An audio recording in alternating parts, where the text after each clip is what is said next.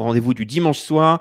Et pour la première partie, je vais avoir le plaisir d'accueillir donc Laurent Guénon. On va faire une émission basée sur l'histoire. On va parler de Byzance et de voir les liens qu'on peut faire avec l'histoire de l'Occident, mais aussi des actualités géopolitiques. Donc ça va être passionnant. Après, vers 20h, 20h30, il y aura la pause. Et comme d'habitude, il y aura Jean-Maxime Corneille qui sera là pour continuer le travail de formation et d'interaction qu'on fait avec vous. Donc voilà, j'espère que cette émission va vous plaire. Je lance le générique et je vous dis à tout de suite.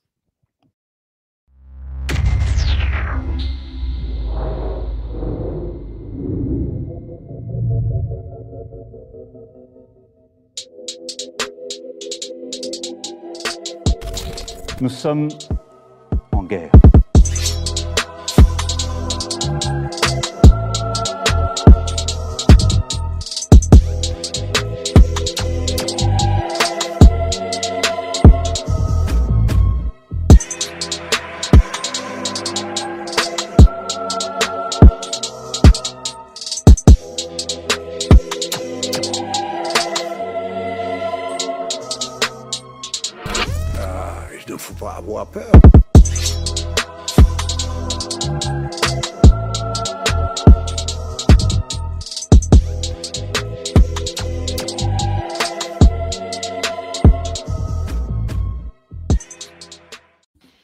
Et donc, à nouveau, bonsoir à tous. Problème d'affichage. Hop là, bonsoir à tous. C'est un plaisir d'être à nouveau avec vous. Merci d'avoir été aussi nombreux la semaine dernière pour avoir suivi euh, l'émission qu'on a fait avec euh, Jean-Maxime Corneille.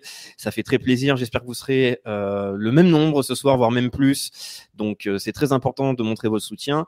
Et pour ce soir, je suis très content de pouvoir m'entretenir à nouveau car il est déjà venu plusieurs fois sur la chaîne. Donc, j'ai le plaisir de m'entretenir avec Laurent Guieno. Bonsoir Laurent, comment allez-vous? Bonsoir Raphaël, je vais très bien. Merci beaucoup de m'inviter. C'est un plaisir d'être de nouveau sur euh, Géopolitique profonde. Eh ben, c'est un plaisir partagé car euh, chaque émission qu'on a pu faire ensemble a toujours été très bien reçue. Et donc, euh, c'était en plus des émissions qui parlaient euh, souvent donc d'histoire, qui se concentraient sur des parties importantes de l'histoire et ça semblait passionner nos spectateurs. Et là, à, nouveau, on va prendre un sujet qui est très original, mais qui est absolument passionnant. Donc, comme le titre l'indique, les gens ont pu le voir, on va parler de Byzance. Mais avant de rentrer dans le vif du sujet, est-ce que pour les personnes qui vont vous découvrir ce soir, est-ce que vous pouvez euh, présenter votre parcours, étant donné qu'on parle d'un sujet d'histoire, et expliquer pourquoi on va parler de ce sujet ce soir? Alors bon, ben, mon parcours intellectuel, parce que le reste c'est pas intéressant, mais euh, on va dire que ça fait une dizaine d'années. Alors j'ai fait un doctorat d'études médiévales après avoir fait plein d'autres choses, mais euh, après avoir eu un, diplôme d'ingénieur, mais ça, ça fait très longtemps. Donc, euh, et donc j'ai une, formation médiéviste, on va dire, hein, histoire médiévale, plus spécialement anglaise, mais bon. Donc euh, voilà, le, le, Moyen Âge m'intéresse, m'a toujours intéressé. Et puis en 2011 ou 2010-2011, j'ai un peu découvert la géopolitique profonde, on va dire euh, moderne avec le 11 septembre, qui m'a amené à m'intéresser à Kennedy. Donc je me suis plongé dans l'histoire récente. Et puis j'ai toujours gardé un œil sur le Moyen Âge. Et puis depuis que je me suis intéressé à la Russie, ça m'a aussi Enfin, il y a plusieurs choses qui m'ont attiré vers Byzance, c'est-à-dire Constantinople, l'Empire byzantin, euh, mais une des choses qui m'a attiré, c'est aussi comprendre un peu le monde orthodoxe, hein, donc de la Russie, et puis m'apercevoir qu'il y a, un lien civilisationnel très fort entre la Russie et Byzance. Donc ça a été pour moi une des raisons pour lesquelles je me suis euh, intéressé à Constantinople, à Byzance, et puis surtout en prenant conscience que finalement, même en ayant fait un doctorat d'études médiévales, d'avoir quand même pas mal lu sur le Moyen Âge, euh, m'apercevoir qu'il y a quand même un énorme trou, une énorme lacune dans les études médiévales européennes et, françaises euh, tout, particulièrement. Et cette lacune, finalement, euh, est liée aussi à, un certain narratif hein, que qu'on a de, nous-mêmes, de notre propre histoire en Europe, qui est, à mon avis, extrêmement problématique et mensonger d'une certaine manière et voilà, donc c'est des questions, euh, voilà, c'est l'histoire qui m'intéresse, c'est la vérité historique, mais aussi avec la, avec la conscience que ça, a des implications. C'est-à-dire que comprendre la vérité historique, c'est comprendre d'où on vient, où on est, et puis donc où on va, quelles sont les dynamiques en jeu. Mmh. Et donc pour le sujet de ce soir qui va être euh, donc Byzance, l'empire byzantin, euh, il y a peut-être des spectateurs qui vous suivent et qui ont pu voir donc euh, à la fois les articles que vous avez rédigés et en même temps les conférences que vous avez pu faire. Et il y a un terme qui est apparu, notamment vous pouvez le voir sur le site d'égalité et réconciliation. On a entendu parler donc de révisionnisme byzantin. Est-ce que vous pouvez préciser ce terme? Comme ça après on pourra aller dans le sujet. Oui, alors ce qu'il faut entendre, en fait, c'est un terme que j'ai vu dans un article sur mon travail. On me, traitait de révisionniste byzantin. Euh, le terme m'a, en fait, euh, euh, quelque part, il m'a plu. Je me suis dit, tiens, après tout, un historien, s'il n'est pas révisionniste, on voit pas très bien à quoi il sert. Donc, le révisionnisme, ça me fait pas peur. Et puis, Effectivement, révisionnisme dans le sens, c'est plutôt du révisionnisme du Moyen Âge, c'est-à-dire revoir le Moyen Âge sous un autre angle, dans une perspective différente, une perspective géographique différente, géopolitique euh, et, chronologique, etc. Mais révisionnisme byzantin, parce que cette nouvelle perspective, elle consiste à remettre Byzance à sa place, à sa place dans, dans l'espace, dans la géographie, dans la grande géographie, euh, en comprenant qu'en fait, euh, euh, si on regarde le monde, si on prend un petit peu de recul, sur une carte, tout simplement, hein, si on quitte la focalisation sur l'Europe occidentale, eh bien, rapidement, on prend conscience qu'en fait, le centre du monde durant tout le Moyen Âge, hein, c'est Byzance, c'est Constantinople. Euh, hmm. Regardez une carte, j'invite tous les auditeurs à, regarder une carte rapidement pour voir où est Constantinople par rapport à la Méditerranée, par rapport à la mer Noire, par rapport à l'Arabie, par rapport à la Perse. Et on comprend assez facilement que euh, dans, le monde civilisé, euh, bon, connu, a connu à l'époque du Moyen Âge. Euh, on ne va pas parler de la Chine et de l'Inde, qui sont encore euh, quasiment inconnus. Euh, mais si on prend le monde connu, qui va de l'Europe, de, l'extrémité occidentale de l'Europe jusqu'à la Perse, on va dire, on comprend assez facilement que Constantinople est vraiment le centre du monde et le carrefour du monde, parce que c'est vraiment le carrefour le plus important de toutes les grandes routes commerciales qui viennent de Chine, d'Inde, d'Arabie, qui qui partent dans la, dans la, dans, qui, traversent, qui vont jusqu'en Russie, etc. Donc euh, voilà, remettre Constantinople à sa place sur la carte et dans, dans le temps. Parce que Constantinople, Byzance, déjà, bon, on évoquera cette espèce de, double nom qui est, qui est un peu bizarre et qui est en soi symptomatique d'un malentendu.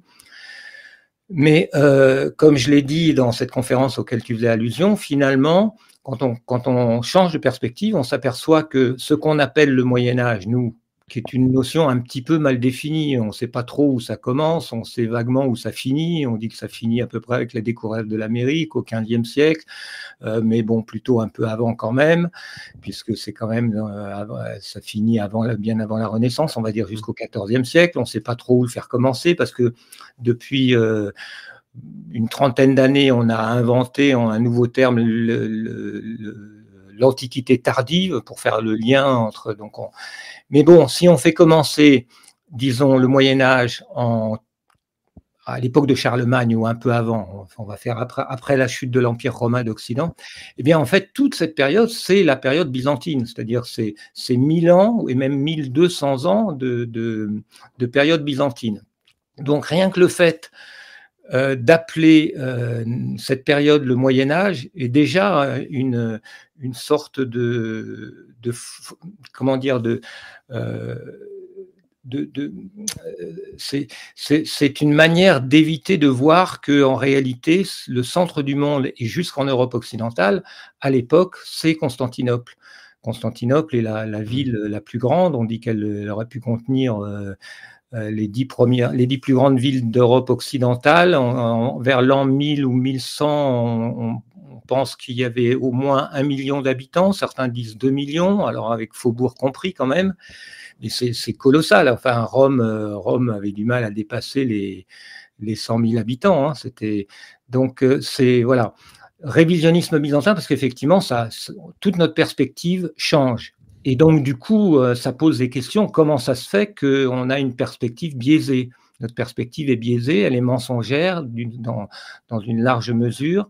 Elle nous cache des choses. Et donc, pourquoi? Et ça, évidemment, c'est un travail qui, c'est des questionnements qui, chez moi, ont mûri à, l'étude de l'histoire récente, parce qu'on a, depuis 20 ans, ou un peu plus pour certains qui étaient plus éveillés que moi, on a compris que l'histoire est écrite par les vainqueurs et que l'histoire est pleine de, d'énormes mensonges. Et donc, euh, si, est-ce que est-ce que c'est un phénomène nouveau, ces mensonges historiques, cette fabrication de l'histoire euh, par les par les vainqueurs qui qui euh, qui efface en fait l'histoire des vaincus ou des adversaires? Est-ce que c'est nouveau ou est-ce que ça a toujours été comme ça? D'une certaine manière, j'ai acquis la, la, conviction que c'est c'est pas nouveau en fait, et à la limite, c'était même pire avant quoi. à l'époque du Moyen Âge, à l'époque où euh, il y avait un monopole de l'écriture euh, en Europe occidentale, un monopole de la papauté en particulier. Mmh. Et, c'est un sujet qui est très intéressant parce que ce qu'il faut peut-être aussi expliquer, c'est que euh, on doit quand même parler de, découvertes récentes, mais dans le milieu en fait de, la recherche historique. C'est-à-dire que c'est vraiment de, nouvelles découvertes qui sont euh, euh, admises de manière quand même plutôt unanime comme des, des découvertes récentes sur le, on va dire les nouvelles informations qu'on a donc sur le l'empire byzantin et qui changent avec donc le narratif que l'on a eu à travers l'histoire parce que l'empire byzantin était principalement représenté comme un empire décadent Mhm. Et on se rend compte finalement que c'était une culture qui était peut-être bien plus complexe. Il faut, il faut bien expliquer qu'il y a à la fois des chercheurs français, mais aussi des chercheurs américains. Et d'ailleurs, euh, vous reprenez dans certains de vos articles donc les travaux euh, d'un spécialiste du sujet et qui est, euh, qui est quand même, c'est pas, on va dire, c'est pas un chercheur marginal qui est écrit dans sa grotte, qui est Anthony Caldelis, mais donc, avant d'aller un petit peu plus loin sur euh, euh, ce qu'il faudrait euh, intégrer comme nouveauté sur la compréhension de l'histoire de l'Empire byzantin, est-ce que vous pouvez nous expliquer quelle est censée donc la, fameuse version officielle de l'Empire byzantin que l'on est censé avoir? Quelle est la vision traditionnelle qu'on peut avoir? Oui. Euh, Est-ce que je parle d'abord d'un petit mot sur quel délice et puis euh, Bien sûr, allez-y. Hein, euh, effectivement, euh, il y a du nouveau. En fait, c'est pas tellement qu'il y a du nouveau, c'est que c'est que on, on, intègre Byzance. On l'ignorait avant. C'est pas qu'on a c'est pas fondamentalement qu'on a découvert de nouvelles choses, mais c'est qu'on s'y intéresse. Mm. On commence à regarder Byzance. Alors, c'est pas totalement nouveau. Le grand pionnier dans le monde anglo-saxon, c'est Stephen Runciman c'est un médiéviste britannique qui a vraiment euh, été, enfin, qui, est encore, ses, ouvrages tiennent la route. Il a notamment écrit des ouvrages sur les croisades qui sont, qui sont remarquables. Et donc, euh, parce que évidemment, euh, les croisades, c'est très lié à ça. Hein. La guerre entre Rome et Constantinople, c'est les croisades essentiellement. Mais récemment, effectivement, il y a notamment Anthony Caldelis, là, un nouveau, un jeune, enfin jeune, oui, il doit être un peu plus jeune que moi quand même, euh, un, byzantiniste. Alors, il est d'origine grecque, euh, ça aide un petit peu pour lire le grec ancien, parce que le, grec est une langue, quand on parle le grec moderne, on, a, on se familiarise assez facilement avec le grec ancien, et pour être un, et bien un byzantiniste, évidemment, c'est un helléniste. Et mm. lui, effectivement, il va assez loin, il a, il a beaucoup d'intuition, il, il, relit tout et, il redécouvre, enfin, il, il, enlève en fait un certain nombre de voiles qu'on avait placés sur Byzance, un certain nombre de préjugés, de stéréotypes, euh, d'interprétations euh, euh fausses. Et donc, il relit tout ça, il redécouvre et, il apporte une, vraiment une lecture euh, extrêmement passionnante et extrêmement solide, très, très, argumentée. Et donc, il est, très respecté, il est très intéressant. Puis en plus, il a un style euh, euh, qui dépoussière un peu tout ça. Il est, il est intéressant à écouter aussi. Et donc, j'ai tout lu de lui. Effectivement, ça m'a, ça m'a passionné, et ça m'a beaucoup enrichi. Et voilà. Et d'ailleurs, quand, quand on fait dans Google euh, révisionnisme byzantin, on tombe sur Anthony Caldelis. C'est un peu à lui qu'on a, qu'on a appliqué ce terme. Hmm. Euh, et donc, euh, et là, l'autre question, c'était. Bah alors, avant de vous dire la question, je veux aussi dire parce que euh, là, on cite des auteurs donc anglo-saxons, mais il y a aussi énormément de chercheurs français et même françaises. Et pour ceux qui s'intéressent et qui aiment rechercher les sources, parce que c'est ce que j'ai pu découvrir en faisant, en préparant l'émission, il y a Sophie Métivier que vous pouvez regarder, qui a publié de nombreux articles sur l'histoire de Byzance et qui parle justement de, de, choses que vous abordez dans les articles, qui va se concentrer sur l'aristocratie, les notions de sainteté, etc. Donc, ce sont des travaux qui sont passionnants. Donc, n'hésitez pas à mmh. regarder euh, faire honneur au travail français, c'est quand même euh, aussi important. Et, ma question, c'était euh, quelle est censée être la vision Ah oui. euh, officielle euh, de Byzance? Et après, je vous Ouais. poserai aussi une autre question, parce que j'aimerais que cette émission puisse être un maximum pédagogique, parce que je pense que beaucoup de personnes ne maîtrisent pas toutes les notions de l'histoire et toutes les périodes de l'histoire. Ce sera aussi peut-être de faire une présentation sommaire de ce qui est censé être l'Empire romain d'Orient, de remettre un petit peu dans le contexte, etc., pour qu'on ait des bonnes bases. Voilà. Oui. Alors, quelle est l'image euh, voilà, traditionnelle? Euh, Avant que j'oublie, je, signale en France, il y a quand même Sylvain Guggenheim qui est pas mal aussi, euh, qui a travaillé sur Byzance. C'est pas vraiment un byzantiniste, euh, mais enfin, il est, il est vraiment original et il est très intéressant. C'est un des rares en France. En France, on a beaucoup de retard sur le, le- le- la redécouverte de Byzance. Bon, alors l'image traditionnelle que on peut avoir, que, que les- le lecteur, l'auditeur cultivé euh, moyennement aura de Byzance, c'est que en fait, l'empire romain s'est écroulé, voilà, en 400 et quelques. L'empire romain, ça se passe en Occident. Euh, bon, euh, il se trouve que euh, Constantin le Grand avait fondé la ville de Constantinople en 330. Et euh, donc, c'était la nouvelle capitale de l'Empire. Alors là, il y a un peu de flou, on y reviendra. Comment ça se fait euh, et Comment ça s'est passé Comment on déplace la capitale d'un empire euh, à 1000 km plus loin, etc. Est-ce que c'est possible? Est-ce que ça a du sens? Mais en gros, voilà, l'image qu'on a, c'est que l'Empire romain d'Orient, qu'on appelle l'Empire byzantin, c'est une sorte de continuation ou de survivance de l'Empire romain c'est-à-dire l'Empire romain d'Occident. Le vrai Empire romain, c'est Rome, et l'Empire euh, byzantin, c'est une sorte de survivance qui va de décadence en décadence, avec des Byzantins qui sont, des, qui sont, euh, euh, qui sont byzantins au sens péjoratif, c'est-à-dire efféminés, euh, intello, euh, et puis quoi d'autre? C'est-à-dire des sortes de dégénérés Ouais. et pendant mille ans, quoi. Voilà. Donc c'est une décadence de 1200 ans, même si on commence à Constantin, parce finalement la fondation de Constantinople, on peut considérer que c'est le début de l'empire romain d'Orient, de l'empire byzantin, même si à l'époque l'empire romain d'Occident existe encore, mais bon, pas pour longtemps. Il existe plus, il existe moyennement, parce que Rome n'est même plus la capitale en 300. l'em- Rome n'est même plus la capitale de l'empire romain d'Occident. Quand on creuse, on découvre des trucs on se dit mais comment il y a des choses qui vont pas ça ça correspond pas.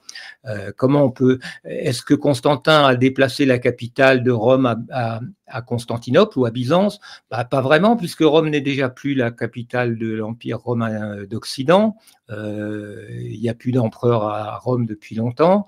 Et puis d'ailleurs Constantin vient des Balkans. Son père venait des Balkans. Son prédécesseur euh, Dioclétien venait des Balkans.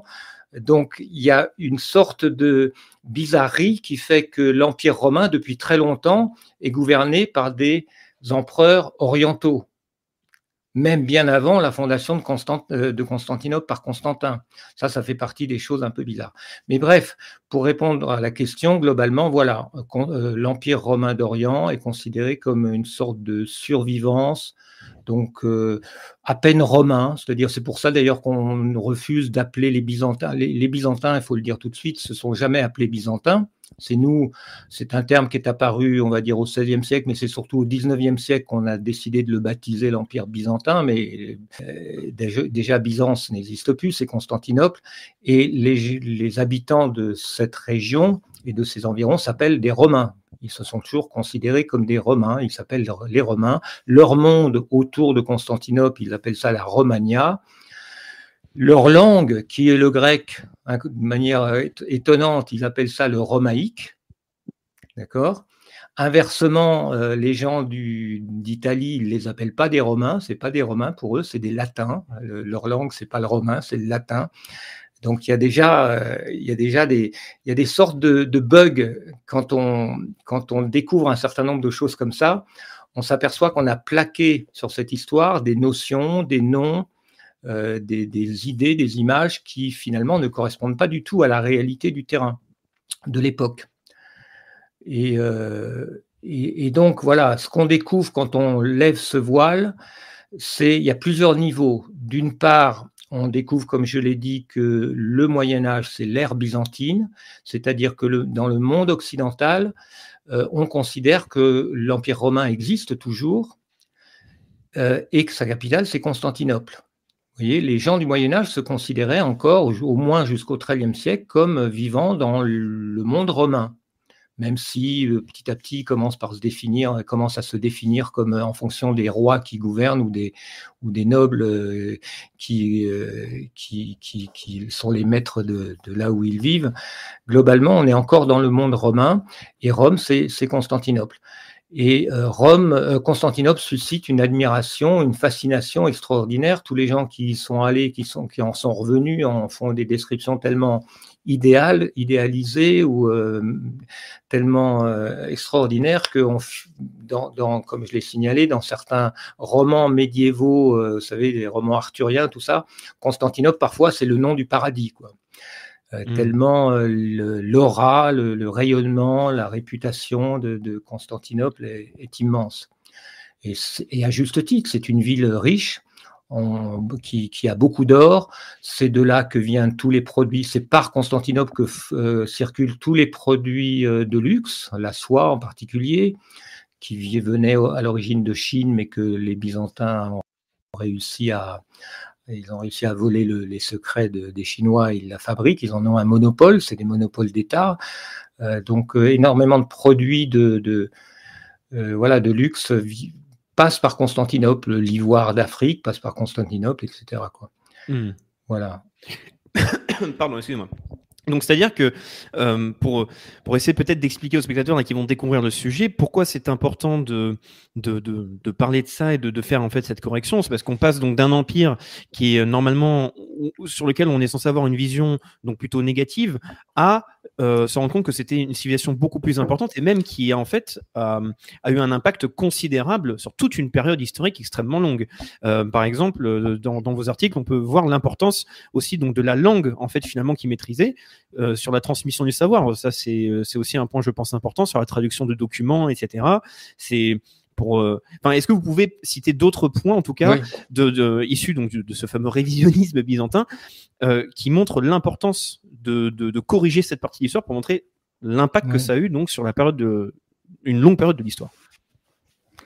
Oui, alors il y a un, des points euh, que, sur lesquels a insisté Anthony Caldelis en particulier, effectivement, et d'ailleurs Sylvain Guggenheim que, j'ai mentionné euh, aussi, avec euh, son premier gros succès de librairie, Sylvain Guggenheim, c'était Aristote au Mont Saint-Michel, et il développait, il montrait en fait que tout le savoir grec qui nous est parvenu en Occident, puisqu'en Occident, on considère que c'est quand même le savoir grec, euh, la, science, la philosophie surtout, mais aussi l'histoire, la manière de faire de l'histoire, euh, les premiers savants, etc. Tout ça, ça vient de la Grèce.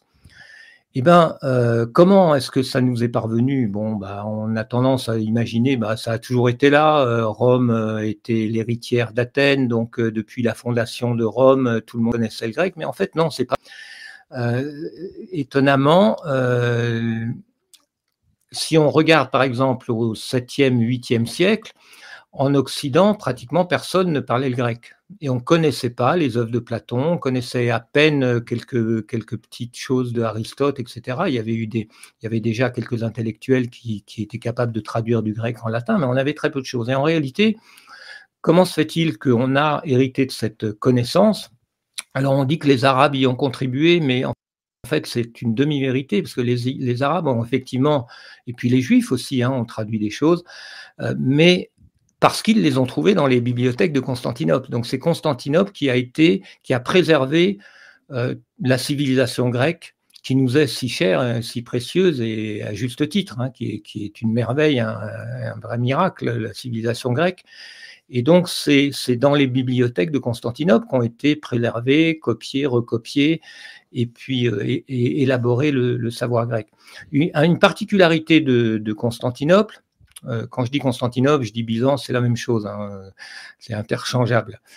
Euh, c'est que, en fait, contrairement au monde occidental de la même époque, où euh, seuls les gens d'église écrivent ou savent lire pendant très longtemps. Après l'effondrement, on va dire, de, du 4e ou 5e siècle, euh, euh, c'est pour ça que l'église devient un pouvoir très puissant, c'est que c'est qu'il n'y a que les gens d'église qui sont capables de lire et d'écrire. Donc, il, forcément, ils, ils maîtrisent l'administration. L'Empire carolingien fait appel à des gens, à des moines et à des, enfin, à des moines essentiellement pour, pour, pour tout ce qui est bureaucratie, administration, etc. Mais euh, en Orient, c'est totalement différent parce que l'éducation la, classique grecque a toujours fait partie du bagage fondamental de toute l'administration. Donc, à Constantinople, contrairement à l'Occident, vous avez une double base intellectuelle. Il y a le christianisme, parce que ça aussi, une particularité quand même de Constantinople qu'il ne faut pas oublier, c'est que Constantinople est pratiquement fondée sur le christianisme, même si on, en parlera, j'espère, parce que c'est intéressant, même si on, peut quand même se poser des questions sur Constantin, était-il chrétien ou même, euh, même favorable au, christianisme Je pense que non, en réalité, je, pense qu'on peut le montrer assez facilement, mais, en mais bon, malgré tout, le christianisme est né D'abord, il est né à Jérusalem, qui, fait quand même partie de l'ère civilisationnelle euh, de, Constantinople, hein, même si Constantinople n'existe pas encore, on est quand même dans le monde grec essentiellement. Hein. N'oublions pas que les, évangiles sont écrits en grec. Le christianisme fait partie, euh, le Nouveau Testament, c'est de la littérature grecque, donc c'est de la littérature qui fait partie de, hellénistique. Mmh.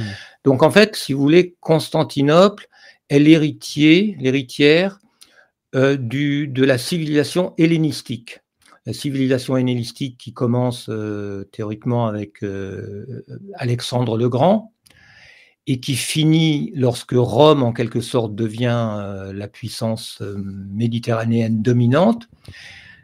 eh bien, toute cette civilisation hellénistique qui, elle, avant, Byzance, avait préservé Platon, Aristote, Sophocle, tout, tout le, toute la, toutes les, merveilles culturelles grecques, eh bien, tout ça, cet héritage est passé à Constantinople. Donc, à Constantinople, par exemple, dans l'administration impériale, la haute administration impériale, les hauts fonctionnaires de l'Empire ne sont pas des moines ni des prêtres, mais des gens éduqués euh, avec Homère euh, et Aristote et Platon, et, etc. D'ailleurs, donc, donc, vous voyez, il y a deux cultures à Constantinople, ce qui est déjà une énorme différence par rapport à l'Occident, où Évidemment, la culture latine classique, Cicéron, etc., euh, existe plus ou moins, mais enfin, c'est quand même une culture cléricale extrêmement dominante qui a un monopole de l'écrit. Hmm. Et ça crée un déséquilibre, euh, vu de Byzance en tout cas, quand on voit les choses, euh, pas seulement en, en, termes de géopolitique, mais aussi en termes de civilisation, en termes d'influence culturelle, on a un certain équilibre à Constantinople qui est assez remarquable entre euh, le pouvoir impérial, qui est garant de la culture grecque, hein, qui, les bibliothèques sont des bibliothèques impériales, etc., et puis l'Église. Hein. Et donc cet équilibre entre le pouvoir impérial et le pouvoir de l'Église, que en Occident on qualifie de césaropapisme, de manière péjorative, hein, on a une vision péjorative de cet équilibre, euh, mais du point de vue de Byzance, à l'opposé, ce qui se passe en Occident euh, paraît totalement euh, contraire au bon sens et contraire aussi à la, vocation originelle du, christianisme. Et donc, dans ce contraste entre Rome et Byzance, il y a, la dimension religieuse aussi dont on parlera, même si on ne va pas trop s'étendre sur des questions théologiques. Je pense qu'il est intéressant au moins de connaître quel est le regard que porte le monde orthodoxe, qui est le monde orthodoxe russe aujourd'hui, mais en fait euh, qui est l'héritier du monde orthodoxe byzantin, sur la manière dont s'est formé l'Occident avec, une papauté politique, avec une papauté comme pouvoir politique. Euh, c'est évidemment euh, très très différent. on, est, dans deux mondes complètement différents. Mmh. Et donc ça montre qu'on va avoir beaucoup de sujets euh, à, aborder. On pourra d'ailleurs, je pense, pas tout aborder.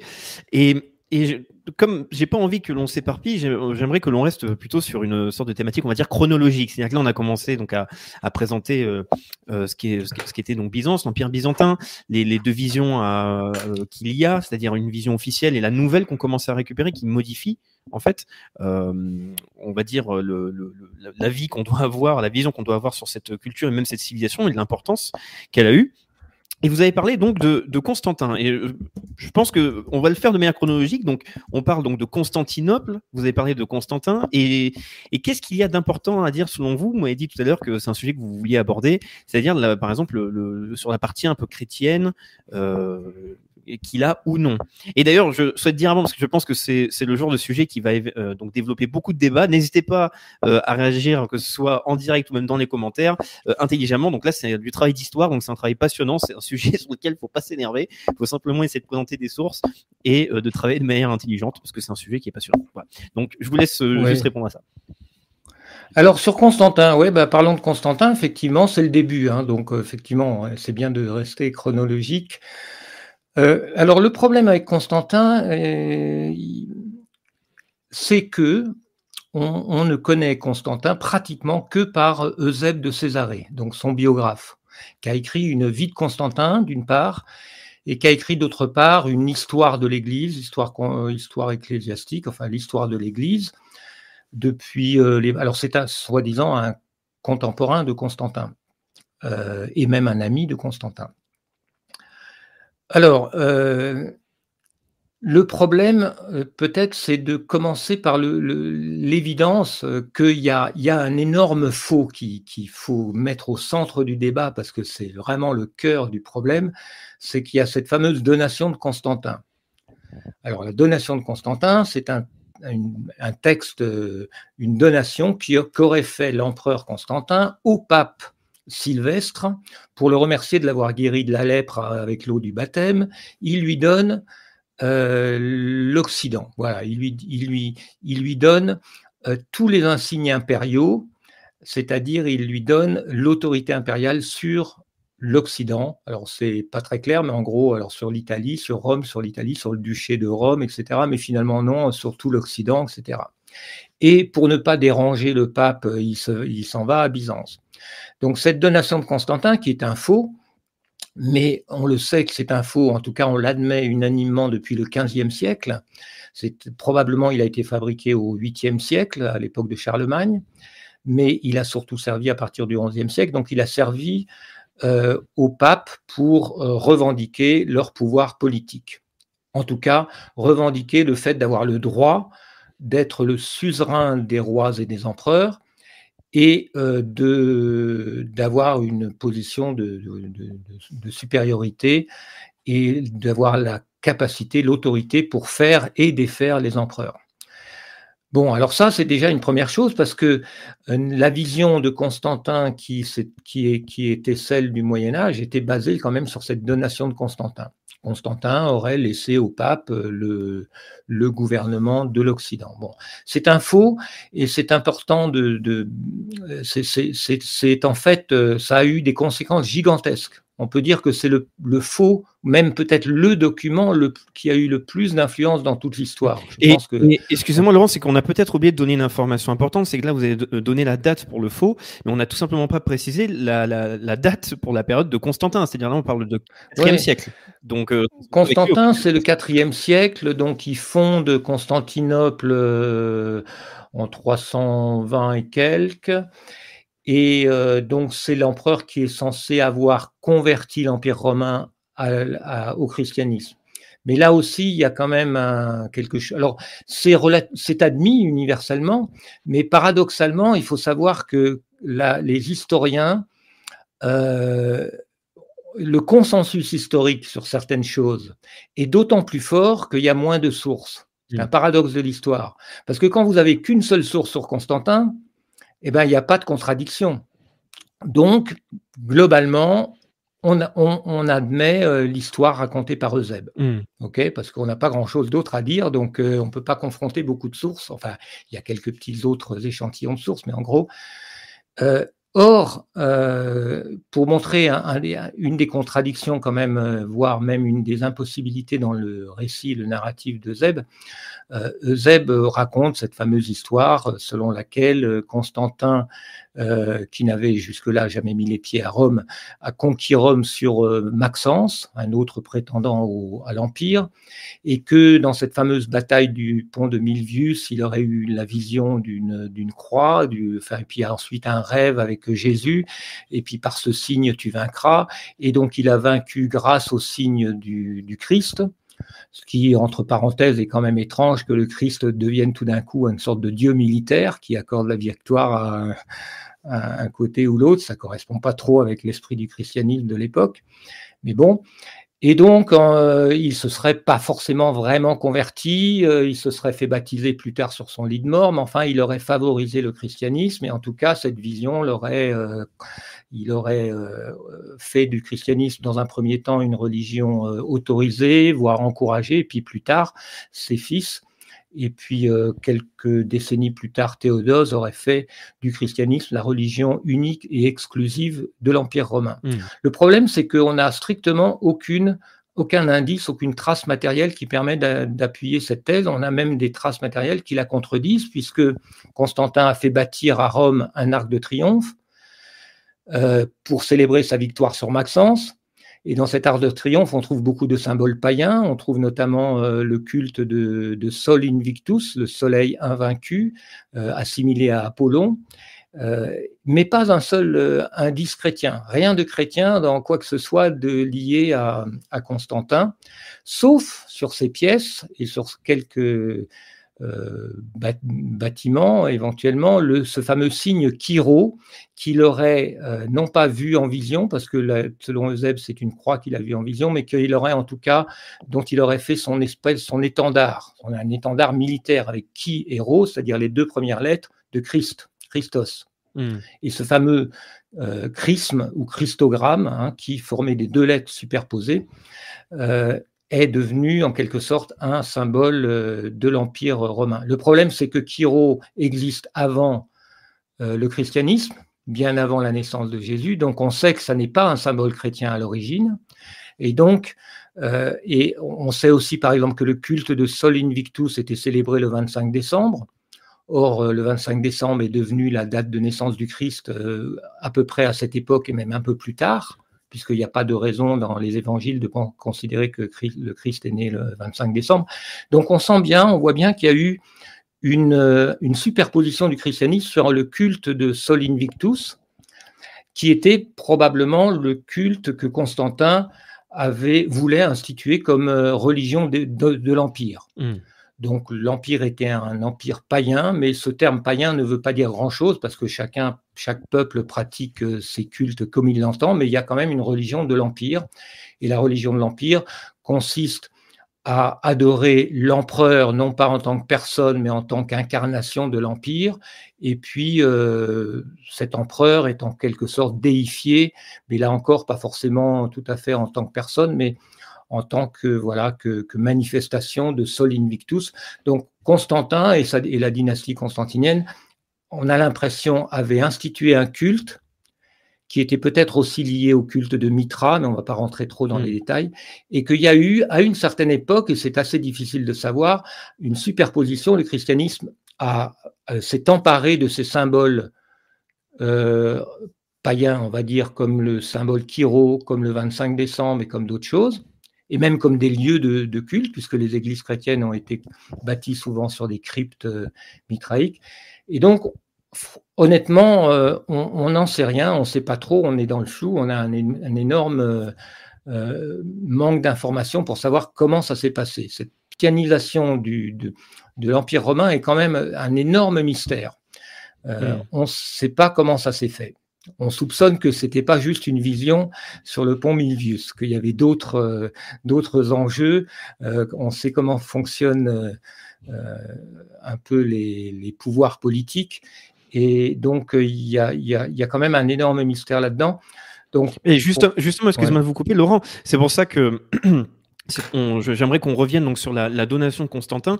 Euh, ce que je voulais préciser, euh, c'est j'espère que ça vous intéresse tous autant que moi cette partie historique. C'est ça permet de, prendre conscience, comme vous venez de le dire, du poids politique euh, à travers l'histoire. C'est-à-dire que là, on parle quand même d'un document qui en fait daterait du 8e siècle et qui a eu un impact considérable. Et c'est ce que vous apprêtiez à expliquer. alors que cette personne-là a vécu, comme on le rappelle, au IVe siècle. Et ce sont ce genre d'éléments qu'il faut euh, régulièrement prendre en compte dans une analyse historique parce que euh, ça, ça, apporte des éléments euh, assez importants pour faire des critiques. pertinents et qui permettent de débloquer des clés de compréhension, je pense. Mais je vous laisse revenir donc sur la, donation de Constantin et l'importance que ce document a eu, parce que je vous ai coupé, excusez-moi. On a dit c'est peut-être le document le plus. Voilà. Oui, alors bon, ça c'est pas nouveau. Hein. Je, je, prétends pas annoncer une nouvelle en disant que le ah de Constantin est, un faux, mais je pense qu'on n'a pas mesuré suffisamment l'importance que ça a eu, la portée que ça a eu, et, euh, et, et, en même temps la révélation que ça apporte euh, de, des falsifications de l'histoire. C'est un peu une clé de lecture pour comprendre qu'il y a eu une, une gigantesque falsification, et aussi pour comprendre que euh, le pouvoir des papes euh, en Occident s'est appuyé sur quand même un gigantesque mensonge, parce que en vertu de la, la donation de Constantin, il y a deux volets en quelque sorte. Il y a le pape reçoit les insignes impériaux, donc euh, le droit d'exercer le, titre d'empereur, ou plutôt de transmettre le titre d'empereur aux, euh, aux, personnes de son choix et de leur retirer si ça si, ne leur plaise pas. Mais le deuxième volet, c'est euh, le pape reçoit l'autorité spirituelle, donc le glaive, le glaive temporel, le pape reçoit le glaive temporel sur l'Occident et il reçoit le glaive spirituel, c'est-à-dire l'autorité spirituelle sur le monde entier et donc sur le monde grec. Euh, alors pour comprendre, hein, alors après du coup cette donation de Constantin devient euh, une arme juridique, c'est un document euh, juridique. Hein. La papauté romaine est un, et comme on l'appelle la curie romaine, c'est un terme, ça, veut dire c'est, le tribunal, c'est un monde euh, extrêmement juridique, extrêmement qui, fabrique du droit, qui fabrique d'ailleurs pas que du, pas que pas seulement la donation comme faux. Hein. On a une centaine de faux de, cette même époque qui servent tous la même chose, qui servent à inventer des précédents à l'autorité politique du pape. Alors, c'est quelque chose qu'aujourd'hui on a du mal à comprendre, mais la papauté, le pape est un, est un souverain euh, au Moyen Âge. Il possède son propre duché, hein, la principauté euh, euh, autour de Rome qui coupe Hein, les États pontificaux qui coupent l'Italie en deux, qui ont, qui, qui, qui sont, qui deviennent, qui ont une importance énorme, et donc ces papes aussi s'efforcent d'empêcher l'unification du nord de l'Italie ou, l'unification, disons, de l'Allemagne et de l'Italie du Sud, parce qu'ils sont entre les deux. Donc les papes ont une influence politique colossale. Ils, euh, en vertu de la donation de Constantin, ils prétendent devenir les suzerains de tous les rois. Donc ils essayent, euh, avec plus ou moins de succès, mais progressivement, avec de plus en plus de succès, à faire des rois leurs vassaux, euh, ce qui implique des serments euh, d'obéissance, mais qui implique aussi des, tribus, des impôts. Le vassal doit lever un impôt pour son suzerain, etc. Donc c'est la base du pouvoir politique des papes. Et ce pouvoir politique des papes est assez mal compris, je pense, euh, de nos jours, parce que justement, comme on, on le comprend mieux quand on regarde le monde occidental depuis Byzance voyez, parce que là, c'est un peu dialectique, c'est-à-dire si on regarde le monde depuis Byzance, effectivement, on voit les choses complètement différemment. Et c'est ça qui est intéressant, parce qu'aujourd'hui. Après aussi, peut-être que euh, ce qui peut amener aussi beaucoup de réactions, c'est que les personnes peuvent, beaucoup de personnes peuvent peut-être confondre le débat, c'est-à-dire ils vont penser que ça va amener obligatoirement un débat théologique alors qu'on parle d'un domaine historique. Parce que évidemment, lorsqu'on va parler de la papauté, pour beaucoup de personnes, ça va être un sujet très complexe parce que ça rentre dans, euh, dans tout, toute une thématique théologique, un, un côté sacré, religieux, et c'est quelque chose qui est censé être difficilement attaquable ou qu'on ne peut pas attaquer comme ça. Alors que là, nous, on se concentre sur une partie donc historique et politique, donc euh, qui euh, concerne le monde des hommes, quoi. Oui, alors c'est vrai que ça a forcément quelques implications euh, théologiques parce que quand on évoque les querelles, la religion au Moyen Âge et la politique sont pas dissociables totalement mm. et euh, les querelles d'autorité sont liées à des querelles euh, théologiques. Euh, la meilleure, le meilleur exemple, c'est la querelle du filioque, c'est-à-dire que le credo en Occident, on a, mis un, un, mot en plus.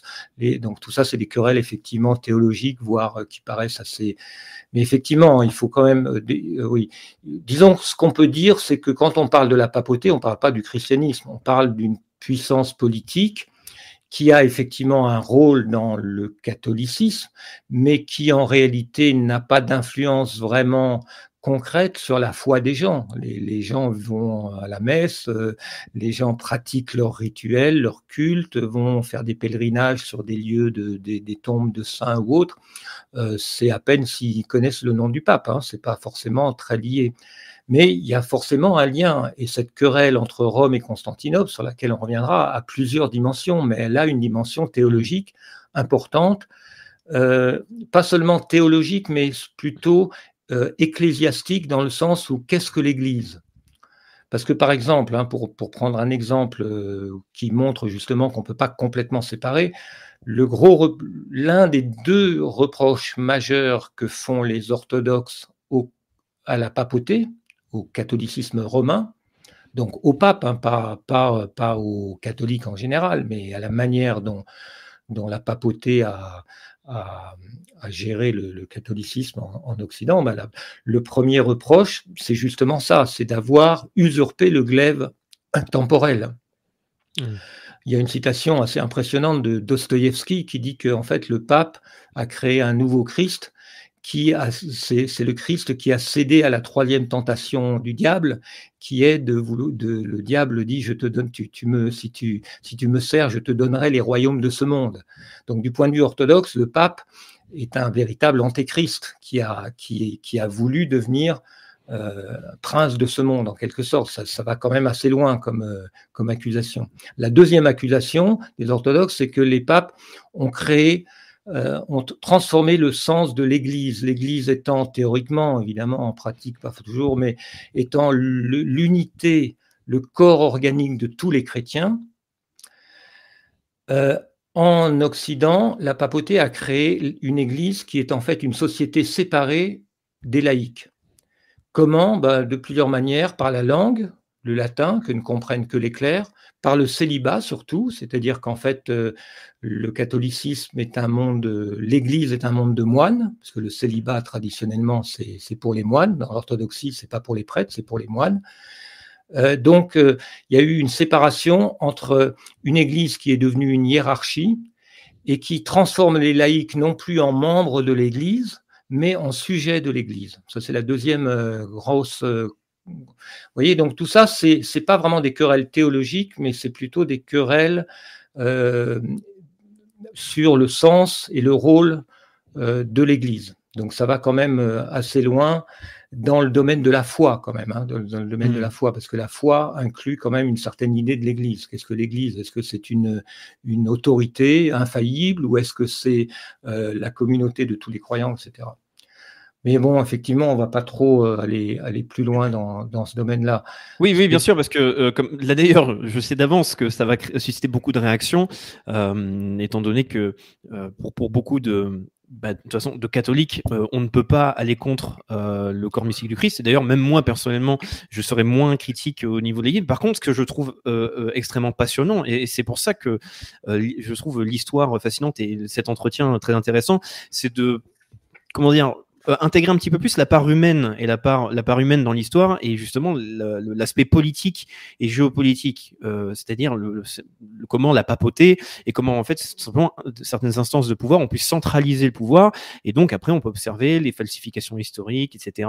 Et d'ailleurs, j'aimerais qu'on puisse euh, euh, continuer un peu le sujet, euh, car je sais qu'il y a un, sujet que vous avez abordé dans, un article passionnant, ça s'appelle La croisade terminée, c'est l'importance des croisades, parce que quand là on est en train de parler de, Byzance, de l'Empire byzantin, et comme on l'a dit, il est vu euh, à la base officiellement cet empire comme un empire décadent, mais il faut aussi expliquer que cet empire a subi énormément d'attaques. Et on va pouvoir, à mon avis, parler de différents événements importants jusqu'à sa chute. Mais il y a eu aussi, évidemment, euh, la problématique des croisades avant, évidemment, de tomber euh, aux mains de l'Empire ottoman. Mais en tout cas, je, vous laisse continuer. Donc, on en était surtout à la donation, donc de concentrer la problématique de la papauté. Je vous laisse continuer, excusez-moi. Ouais. Bah alors, si on veut continuer, on va arriver aux croisades, mais entre, juste avant, mm. on va quand même dire un mot du 8e siècle, parce qu'au 8e siècle, il y a la fondation de l'Empire carolingien. Et ça, c'est intéressant de voir que là aussi, il y a un malentendu, parce qu'en Occident, on imagine, on, a du mal à expliquer pourquoi, pourquoi Charlemagne devient un empereur romain, puisque son empire s'appelle quand même l'empereur romain, alors que c'est un franc, c'est pas un romain. Alors mm. bon, il y a une relation qui s'établit entre le pape et l'empereur, enfin, et, le roi des Francs, hein, qui, devient empereur, euh, qui est en fait euh, euh, mimétique en quelque sorte de ce qui se passe en, à Byzance. Alors, il faut pas oublier une chose, sans trop se perdre quand même, mais c'est quand même tellement central, c'est que ce qui a tout changé, et ça c'est un historien belge qui s'appelle Henri Pirenne qui, l'a vraiment démontré, c'est une thèse qui est, restée très solide, c'est qu'en fait tout, a changé avec l'invasion, la conquête musulmane. Hein, de, de la Syrie, de l'Égypte, etc., parce que ça a brisé l'unité du monde euh, méditerranéen. Le monde, le monde romain, c'était le monde méditerranéen, et la Méditerranée était le lieu de tous les échanges. Le commerce était essentiellement maritime dans toute cette région. Donc, de Byzance, on allait jusqu'en Espagne sans problème. Or, le, monde musulman, la conquête musulmane a totalement brisé ça, et c'est ça qui a créé euh, la première division, séparation, et qui explique c'est le facteur principal qui explique qu'on a euh, une, scission entre les deux mondes, occidentaux et orientaux. Euh, une scission qui est curieusement quand même euh, la même que entre l'Empire romain d'Occident et l'Empire romain d'Orient, qui, existait déjà. Euh, et, qui reste aujourd'hui encore hmm. euh, le cas, c'est-à-dire que la ligne de fracture dans le livre, par exemple, de Samuel Huntington, entre, dans du choc des civilisations entre l'Orient et l'Occident, c'est toujours la même ligne, ça passe toujours au, même endroit. D'un côté, il y a le monde catholique protestant, de l'autre côté, il y a le monde orthodoxe et musulman, et c'est une, une sorte de, de, de, de faille qui sépare deux mondes depuis des millénaires.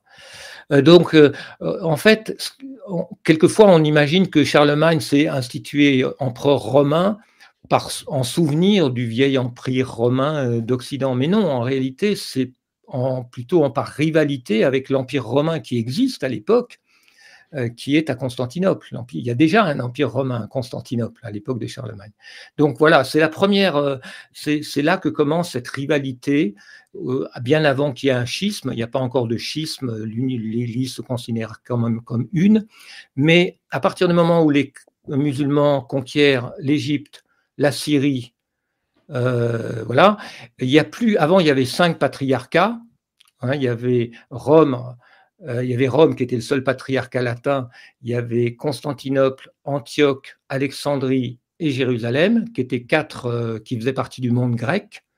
Et là, tout d'un coup, il n'y en a plus que deux. Il n'y a plus que Rome et Constantinople, puisque les autres euh, existent encore théoriquement, mais ils sont sous domination musulmane. Et donc, il y a hmm. une rivalité qui s'installe entre les deux. Alors, on ne va pas rentrer trop dans les détails, mais c'est là que la donation de Constantin euh, intervient pour dire si, si, c'est moi le, pape euh, s'impose comme chef, évidemment, ce qui n'a jamais été accepté et qui ne sera jamais par les orthodoxes.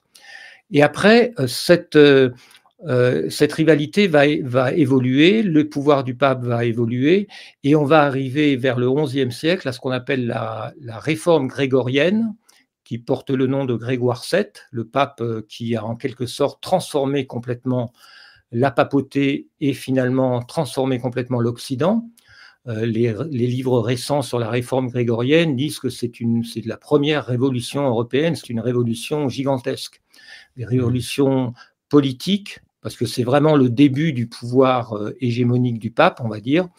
Révolution des mentalités, parce que euh, à travers le réseau, par exemple, des abbayes de Cluny, le, christianisme devient vraiment une structure administrative réelle qui a un pouvoir réel, alors qu'avant, on va dire que c'était un peu chacun se débrouillait comme il voulait.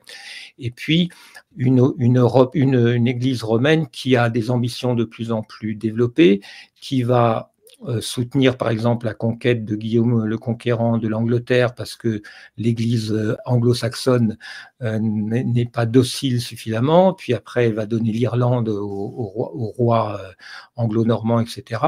Et donc cette rivalité, enfin la relation entre Rome et Constantinople va être va, va entrer dans une nouvelle phase à travers les croisades. Alors un mot sur les croisades.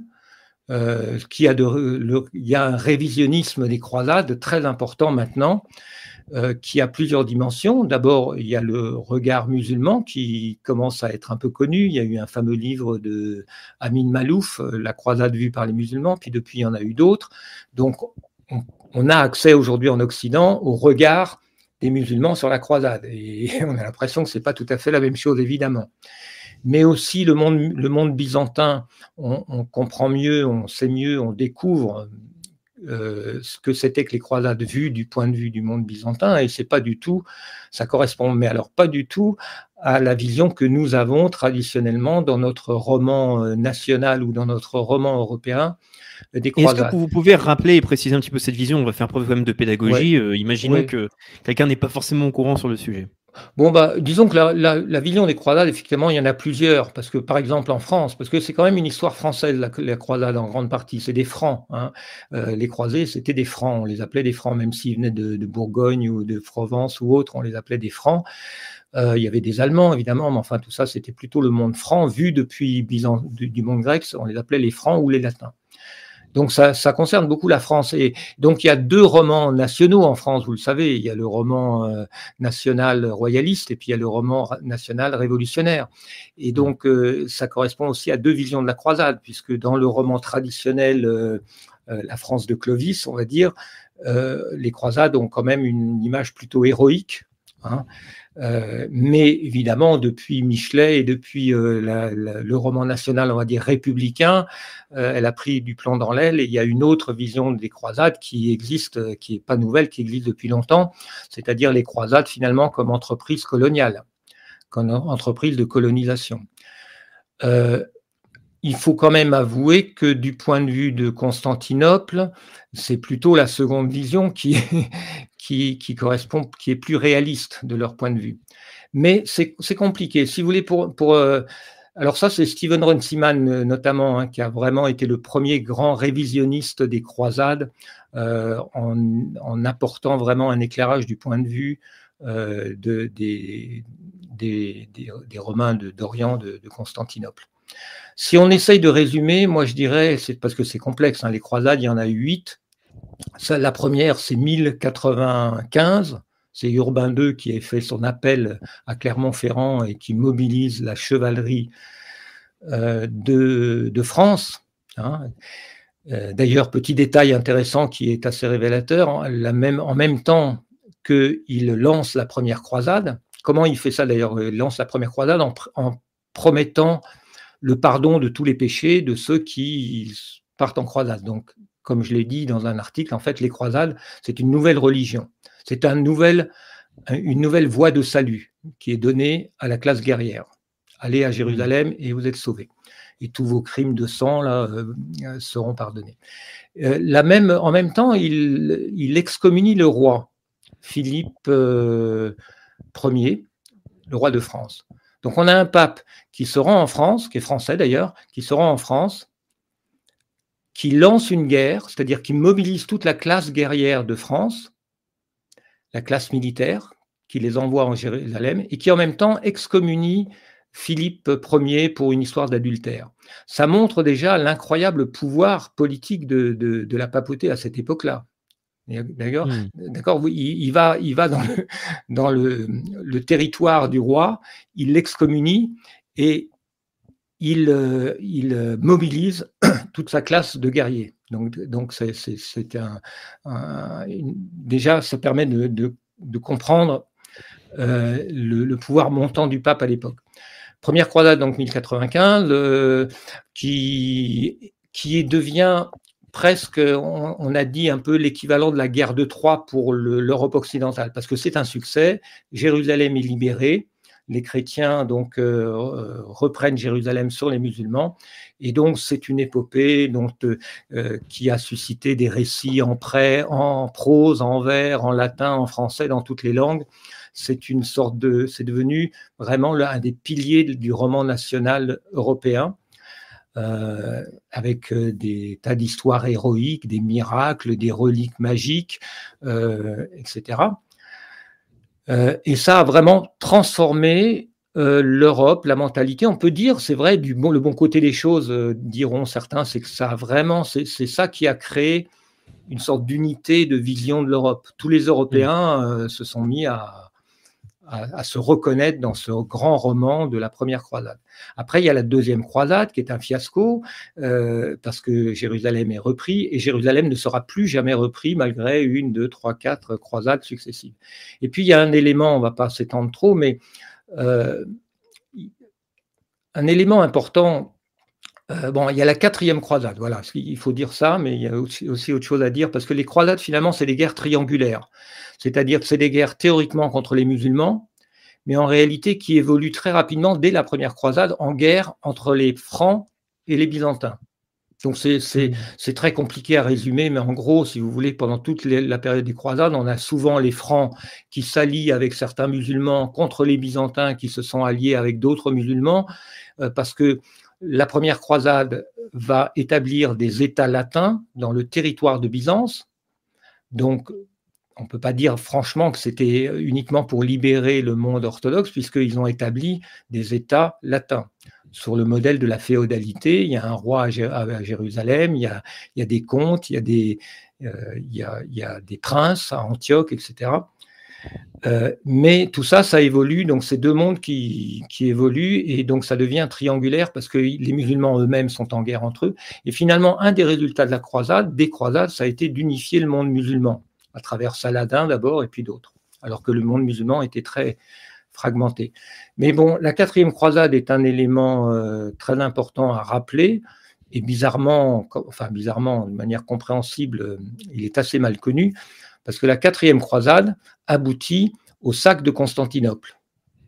C'est-à-dire que les croisades qui, sont censées théoriquement être euh, une réponse de l'Occident à l'appel à l'aide de l'Orient chrétien pour venir les libérer des musulmans, en quelque sorte, ça c'est en simplifiant l'image, bah, la quatrième croisade, ça aboutit à ce que les croisés détruisent, saccagent pendant trois jours, euh, violent, tuent, euh, massacrent, euh, détruisent, incendient, etc., Constantinople, et donc prennent Constantinople, où ils établissent un empire latin, en excluant tout le clergé orthodoxe, évidemment, et donc en imposant euh, l'autorité du pape. Et euh, cet empire latin euh, ne durera que 60 ans, en 1960, en 1900, pardon, en 1260, les Byzantins qui se sont retirés dans plusieurs principautés reprennent le contrôle de Constantinople, mais on considère, tout le monde est d'accord aujourd'hui pour considérer qu'en gros, la quatrième croisade a été vraiment la blessure mortelle dont Byzance ne s'est jamais relevé hmm. et dont, les défenses, la capacité de défense du monde byzantin contre le monde musulman turc en particulier, et a été en quelque sorte, euh, ces capacités ont été euh, neutralisées à cette période-là, bien qu'il faudra encore deux siècles pour que les Ottomans euh, conquièrent Constantinople. Enfin, euh, sans rentrer plus dans les détails, je pense que là, ce que je viens de dire suffit à montrer que notre vision traditionnelle des croisades est quand même euh, une énorme simplification, pour ne pas dire un énorme mensonge. Parce que le résultat final, ça a quand même été la destruction de Constantinople, la destruction de la chrétienté orientale, donc, et non pas son salut. Et inversement, le résultat final, ça a été le, le renforcement du monde musulman, l'unification du monde musulman, euh, et, puis, et puis un ressentiment dans le monde musulman contre le monde occidental. Parce qu'une chose hmm. aussi importante à comprendre, c'est que, et ça, ça permet aussi de comprendre la Russie, on en parlera un peu parce qu'il y a des parallèles très importants, mais euh, le monde orthodoxe, déjà à l'époque de Byzance, est proche du monde musulman. Géographiquement, ils sont voisins, ils se côtoient. C'est même presque, diront certains, la même civilisation. Euh, les Fatimides d'Égypte, par exemple, qui sont des chiites, sont au niveau civilisationnel pratiquement, euh, enfin en tout cas très proches du monde grec. Ils parlent grec, ils adorent la science grecque, ils, lisent le grec, euh, etc. Donc il y avait une bonne connaissance et un bon rapport entre le monde orthodoxe et le monde musulman déjà à l'époque. Euh, alors que les Francs ne comprennent rien, ne comprenaient rien au monde musulman, ne faisaient pas la différence entre les Turcs et les Arabes, etc. Et donc, euh, les croisades ont abouti aussi à une, rupture dans ces relations entre le monde chrétien et le monde musulman. C'est-à-dire que quand on étudie toutes les conséquences des croisades, franchement, euh, je suis assez d'accord avec ce que disait Marc Bloch. Euh, célèbre historien français, qui disait que la seule chose, la seule bonne chose qui est venue des croisades, c'est les abricots. Parce que vraiment, on a du mal à voir qu'est-ce que ça a pu apporter de positif, sinon évidemment un grand narratif euh, formidable, héroïque, etc. mais au niveau civilisationnel, au niveau des ruptures, des dynamiques positives qui étaient en, place, c'est une catastrophe gigantesque.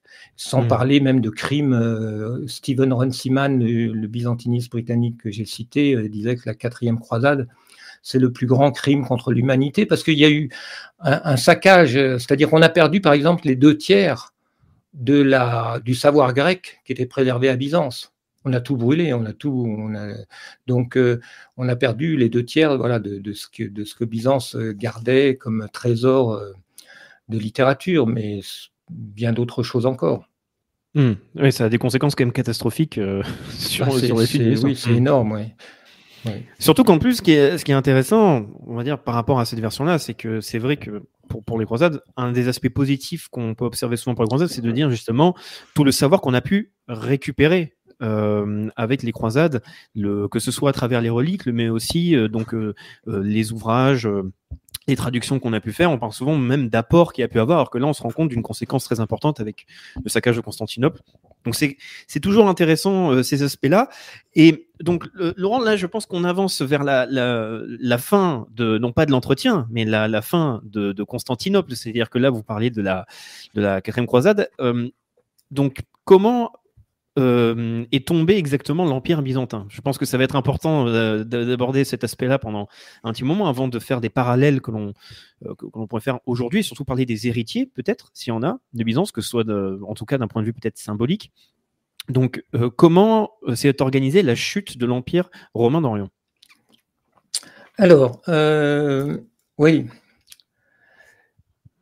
alors bon, la chute de l'empire, euh, la chute de Constantinople, c'est les Ottomans qui sont des Turcs euh, islamisés, euh, on va dire déjà depuis quelques générations, qui, sont d'ailleurs Mehmed II, qui est le sultan qui s'empare de, Constantinople est un homme très érudit, euh, amoureux de Constantinople. Hein. C'est pas euh, les Ottomans, contrairement à ce qu'on imagine, n'étaient pas des ennemis de Constantinople. Ils, voulaient contrôler Constantinople, mais ils adoraient Constantinople. Et d'ailleurs, ils ont rebâti Constantinople. Euh, ils l'ont rebaptisé Istanbul, mais en fait, on ne sait pas très bien d'où vient le mot Istanbul, mais il vient probablement de Constantinople, bien que ça se, ça se discute. Mais en tout cas, ils n'ont pas changé, ils n'ont pas voulu changer la civilisation byzantine, ils ont voulu au contraire la restaurer enfin s'en emparer évidemment, la revendiquer, l'islamiser évidemment, mais euh, en aucun cas il n'avait la même attitude de haine qu'avaient les Francs contre Constantinople, parce que cette image péjorative des Byzantins, elle nous vient des croisés, elle nous vient des, chroniques des croisades. Les chroniques des croisades ont été écrites euh, en véhiculant euh, une image détestable des Byzantins. Donc les, les Ottomans n'avaient pas du tout cette image négative. Malgré tout, ça a quand même été la chute de Constantinople chrétienne. Et euh, pour revenir d'ailleurs un petit peu sur le, pillage de Constantinople, il y a aussi quand même eu un bon côté pour l'Occident, c'est que avant d'être euh, prise par les Ottomans, euh, la plupart des érudits, des artistes, des savants grecs de Constantinople ont fui vers l'Occident. Et donc, euh, entre, disons, entre la quatrième croisade et le 1453, la prise de Constantinople par les Ottomans, il y a eu un énorme exil d'intellectuels, d'artistes et autres euh, vers l'Occident et vers l'Italie en particulier, vers Venise et vers les villes d'Italie. Et c'est de là que vient la Renaissance. Aujourd'hui, euh, je pense que personne, aucun historien ne conteste que la Renaissance est en très grande partie due à la découverte des trésors culturels grecs qui ont été apportés par depuis Byzance par ces exilés qui se sont installés euh, en Italie, euh, qui ont, on dit que les, papes de la, de la famille des, des Médicis ont, ont, recréé une académie platonicienne en découvrant Platon, on a traduit Platon, on a traduit Homère, etc. à cette période-là, et ça a lancé véritablement la Renaissance. Donc la Renaissance est en grande partie une captation de l'héritage de Byzance mais en même temps un effacement de, la, de cette dette. C'est-à-dire que l'Occident, ça c'est une idée qu'a développée Ron Siman, l'Occident s'est arrangé pour prendre la science, euh, l'héritage grec, et nier qu'elle l'avait pris à Byzance. C'est-à-dire, on a oublié Byzance comme si ça venait directement de l'Athènes, de l'Athènes classique, comme si comme si Byzance n'avait été au fond qu'un intermédiaire, quoi, qu'une sorte de marchand qui avait transmis tout ça, mais sans grande importance.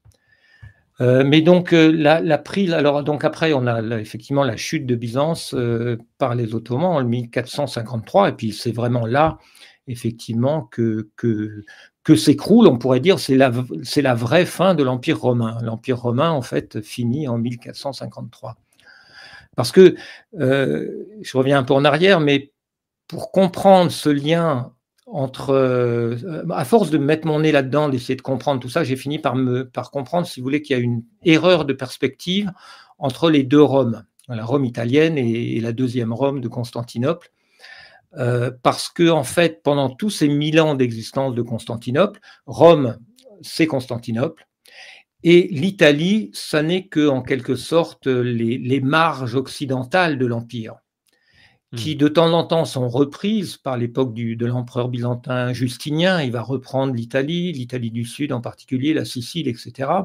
Donc tout ça, ça fait partie de l'Empire byzantin. L'Italie fait partie de l'Empire byzantin euh, vers l'an 700, 500, 600. Euh, mais ce sont les marges. Donc, d'une certaine manière, si on voit les choses depuis Constantinople, on peut dire que ce que nous, nous appelons la chute de l'Empire romain, c'est juste en réalité la chute des marges de l'Empire romain. L'Empire romain survit puisqu'il est à Constantinople et euh, il, perdure. Mais en 1453, ça y est, là, c'est vraiment la fin, c'est vraiment la chute définitive euh, de l'Empire romain. Mmh. Et, comment, se sont redessinés les territoires autour de l'Empire romain C'est-à-dire, est-ce que l'Occident a pu annexer certains territoires? Est-ce que l'Empire ottoman a récupéré l'intégralité? Euh, Quelles ont été les, conséquences, vu qu'on parle quand même de la chute d'un empire? On peut parler peut-être de toute une civilisation en fait qui peut s'écrouler. Comment ça s'est passé juste après euh, cette, euh, la chute de cet empire? Alors, bon, la chute a eu plusieurs étapes. Hein. Au moment où les, les, Turcs prennent Constantinople, ils ont déjà pris les Balkans, ils ont déjà pris beaucoup de, de régions. Bon, l'Afrique du Nord est déjà entièrement musulmane. Euh, donc euh, l'Arabie également, la Syrie également. Donc euh, Constantinople n'avait déjà plus énormément de territoire, hein, était devenu très rétréci. Quoi. Donc euh, ça n'a pas bouleversé fondamentalement le monde qui était déjà euh, musulman à l'époque, évidemment. Euh, mais grosso modo, on peut dire que l'Empire ottoman, oui, recouvrait à peu près les frontières de l'Empire byzantin. C'est pour ça que lorsqu'on s'interroge sur l'héritage byzantin, eh ben, on arrive assez vite à comprendre que Là, il y a une sorte de mystère ou de magie civilisationnelle, c'est que l'âme, le corps de Byzance est mort, mais l'âme de Byzance euh, a, migré en quelque sorte, d'une part à Moscou, et là on en parlera, c'est très intéressant de voir que vraiment la Russie est vraiment la fille de Byzance à beaucoup de points de vue. Euh, il se revendique, et comme euh, les, Russes sont, très conscients de cet héritage, et l'histoire des croisades qu'on a vue, ils la connaissent bien dans cette version euh, orthodoxe, hein, qui est une version inversée, c'est-à-dire qui est une, version qui considère les croisés comme des barbares, c'est-à-dire les croisés comme les dernières invasions barbares en fait. Euh, mais Istanbul est aussi quand même l'héritière de Constantinople. Donc il y a ce double héritage qui est aussi intéressant lorsqu'on parce que c'est ça qui me passionne, c'est de voir euh, dans cette très longue durée qu'il y a des espèces de, de forces qui, euh, qui, ont, qui, qui, travaillent, qui, qui sont stables et qui, euh, qui, qui euh, comment dire, qui, qui font évoluer, qui font bouger les, les, civilisations, mais avec une dynamique, avec une inertie énorme. Et donc Byzance continue de vivre à travers la, la, la Russie et à travers la Turquie. Les Turcs aussi, évidemment, se considèrent comme les héritiers des Byzantins, à juste titre. Les, génétiquement, ils sont très certainement majoritairement des, des Grecs byzantins. Et euh, comme je l'ai dit, l'histoire de l'Empire ottoman telle que eux la connaissent et telle que telle qu'elle est réellement, c'est effectivement d'une certaine manière les Ottomans ont sauvé Byzance. Hmm. Du déclin inéluctable. Ils ont, ils ont vraiment restauré la grandeur de, Constantinople, hein, euh, qui était vraiment parce que depuis la quatrième croisade, Constantinople n'avait jamais euh, été resté un peu en ruine. Hein. Les Byzantins n'avaient jamais eu les moyens de reconstruire Constantinople. Donc les Ottomans ont vraiment reconstruit Constantinople. C'est pas pour rien que ils, ont transformé le Sainte-Sophie en mosquée, mais ils, n'ont pas fait que la transformer en mosquée. Ils l'ont entretenue, ils l'ont, ils l'ont vénérée, ils l'ont adorée. Donc euh, il y a cet héritage de Constantinople en Turquie.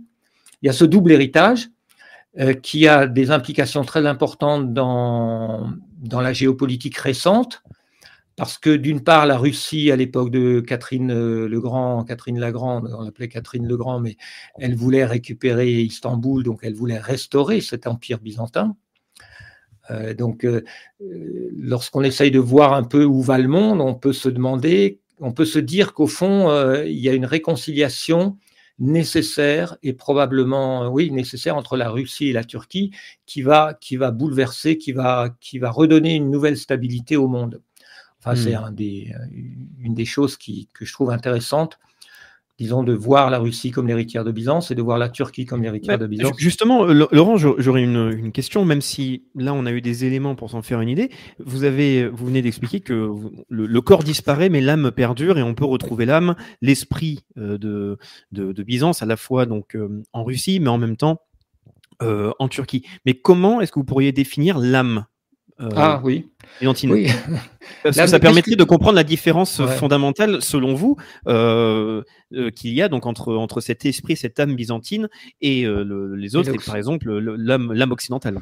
Oui, oui, c'est très intéressant. C'est vrai que c'est ça qui est fascinant. Quand on découvre Byzance, on découvre quelque chose de totalement inconnu, totalement différent et euh, on y reviendra, qui permet aussi de comprendre le monde russe et le monde turc. Alors le monde turc, je ne connais pas trop, mais le monde russe un petit peu. Donc euh, voilà. Alors qu'est-ce que c'est que Byzance Effectivement, euh, Anthony Kaldelis a vraiment des choses passionnantes à dire là-dessus. Je dirais qu'il y, il y a plusieurs choses. D'abord, Byzance, c'est la civilisation chrétienne. Hein, c'est comme je l'ai dit, il faut pas oublier que tous les conciles, les grands conciles œcuméniques, hein, ce qu'on appelle les grands conciles œcuméniques, c'est-à-dire les conciles qui sont reconnus à la fois par les orthodoxes et les catholiques, ont tous eu lieu autour de, Constantinople. Constantinople, Nicée, euh, Chalcédoine, etc. Antioche, etc. Donc c'est vraiment dans, dans le voisinage immédiat de Constantinople. Donc c'est le berceau de la civilisation chrétienne, de la doctrine, de la structure euh, ecclésiastique, de l'esprit des conciles, etc. Euh, ça, c'est très fort, évidemment, dans Byzance. Deuxième chose, je l'ai dit déjà, c'est la culture, c'est l'héritage grec, qui est la grande fierté, l'immense fierté des Byzantins, c'est cette culture grecque qu'ils ont préservée, développée, et puis transmis dans tout le monde méditerranéen et au-delà, puisque même jusqu'en Perse, etc. Byzance, c'est aussi un, élément important pour comprendre ce que c'est que Byzance. Byzance, c'est le, lien entre l'Orient et l'Occident. Et ça aussi, c'est un héritage qui a été euh, reçu par, la, Russie. Exactement ce que ce qu'est la Russie maintenant de ce point de vue-là, eh bien Byzance l'était à l'époque. C'est-à-dire Byzance est à la fois romaine occidentale, mais aussi orientale, très orientale. Il n'y a qu'à voir tout ce qui est art byzantin. Euh, c'est autant influencé par la Perse, c'est influencé par l'Égypte aussi, c'est influencé par la Perse. Euh, est-ce que c'est romain? Alors ça, c'est une question très compliquée et assez fascinante mmh. parce que dans quelle mesure les Byzantins sont romains? Les Occidentaux ont tendance à se dire ouais, romains, ils sont pas trop romains. Et eh ben, selon Anthony Caldelis, en fait, ils sont plus romains que les Romains. D'abord parce que ils ont préservé l'esprit républicain de Rome. Et euh, Anthony Kaldelis dit, et il n'est pas le seul d'ailleurs à dire que le système politique byzantin, c'est une monarchie républicaine. Ce qu'il entend par là, c'est que c'est un système, un peu d'ailleurs, encore une fois, comme la Russie peut l'être aujourd'hui, c'est-à-dire c'est à la fois démocratique et autoritaire.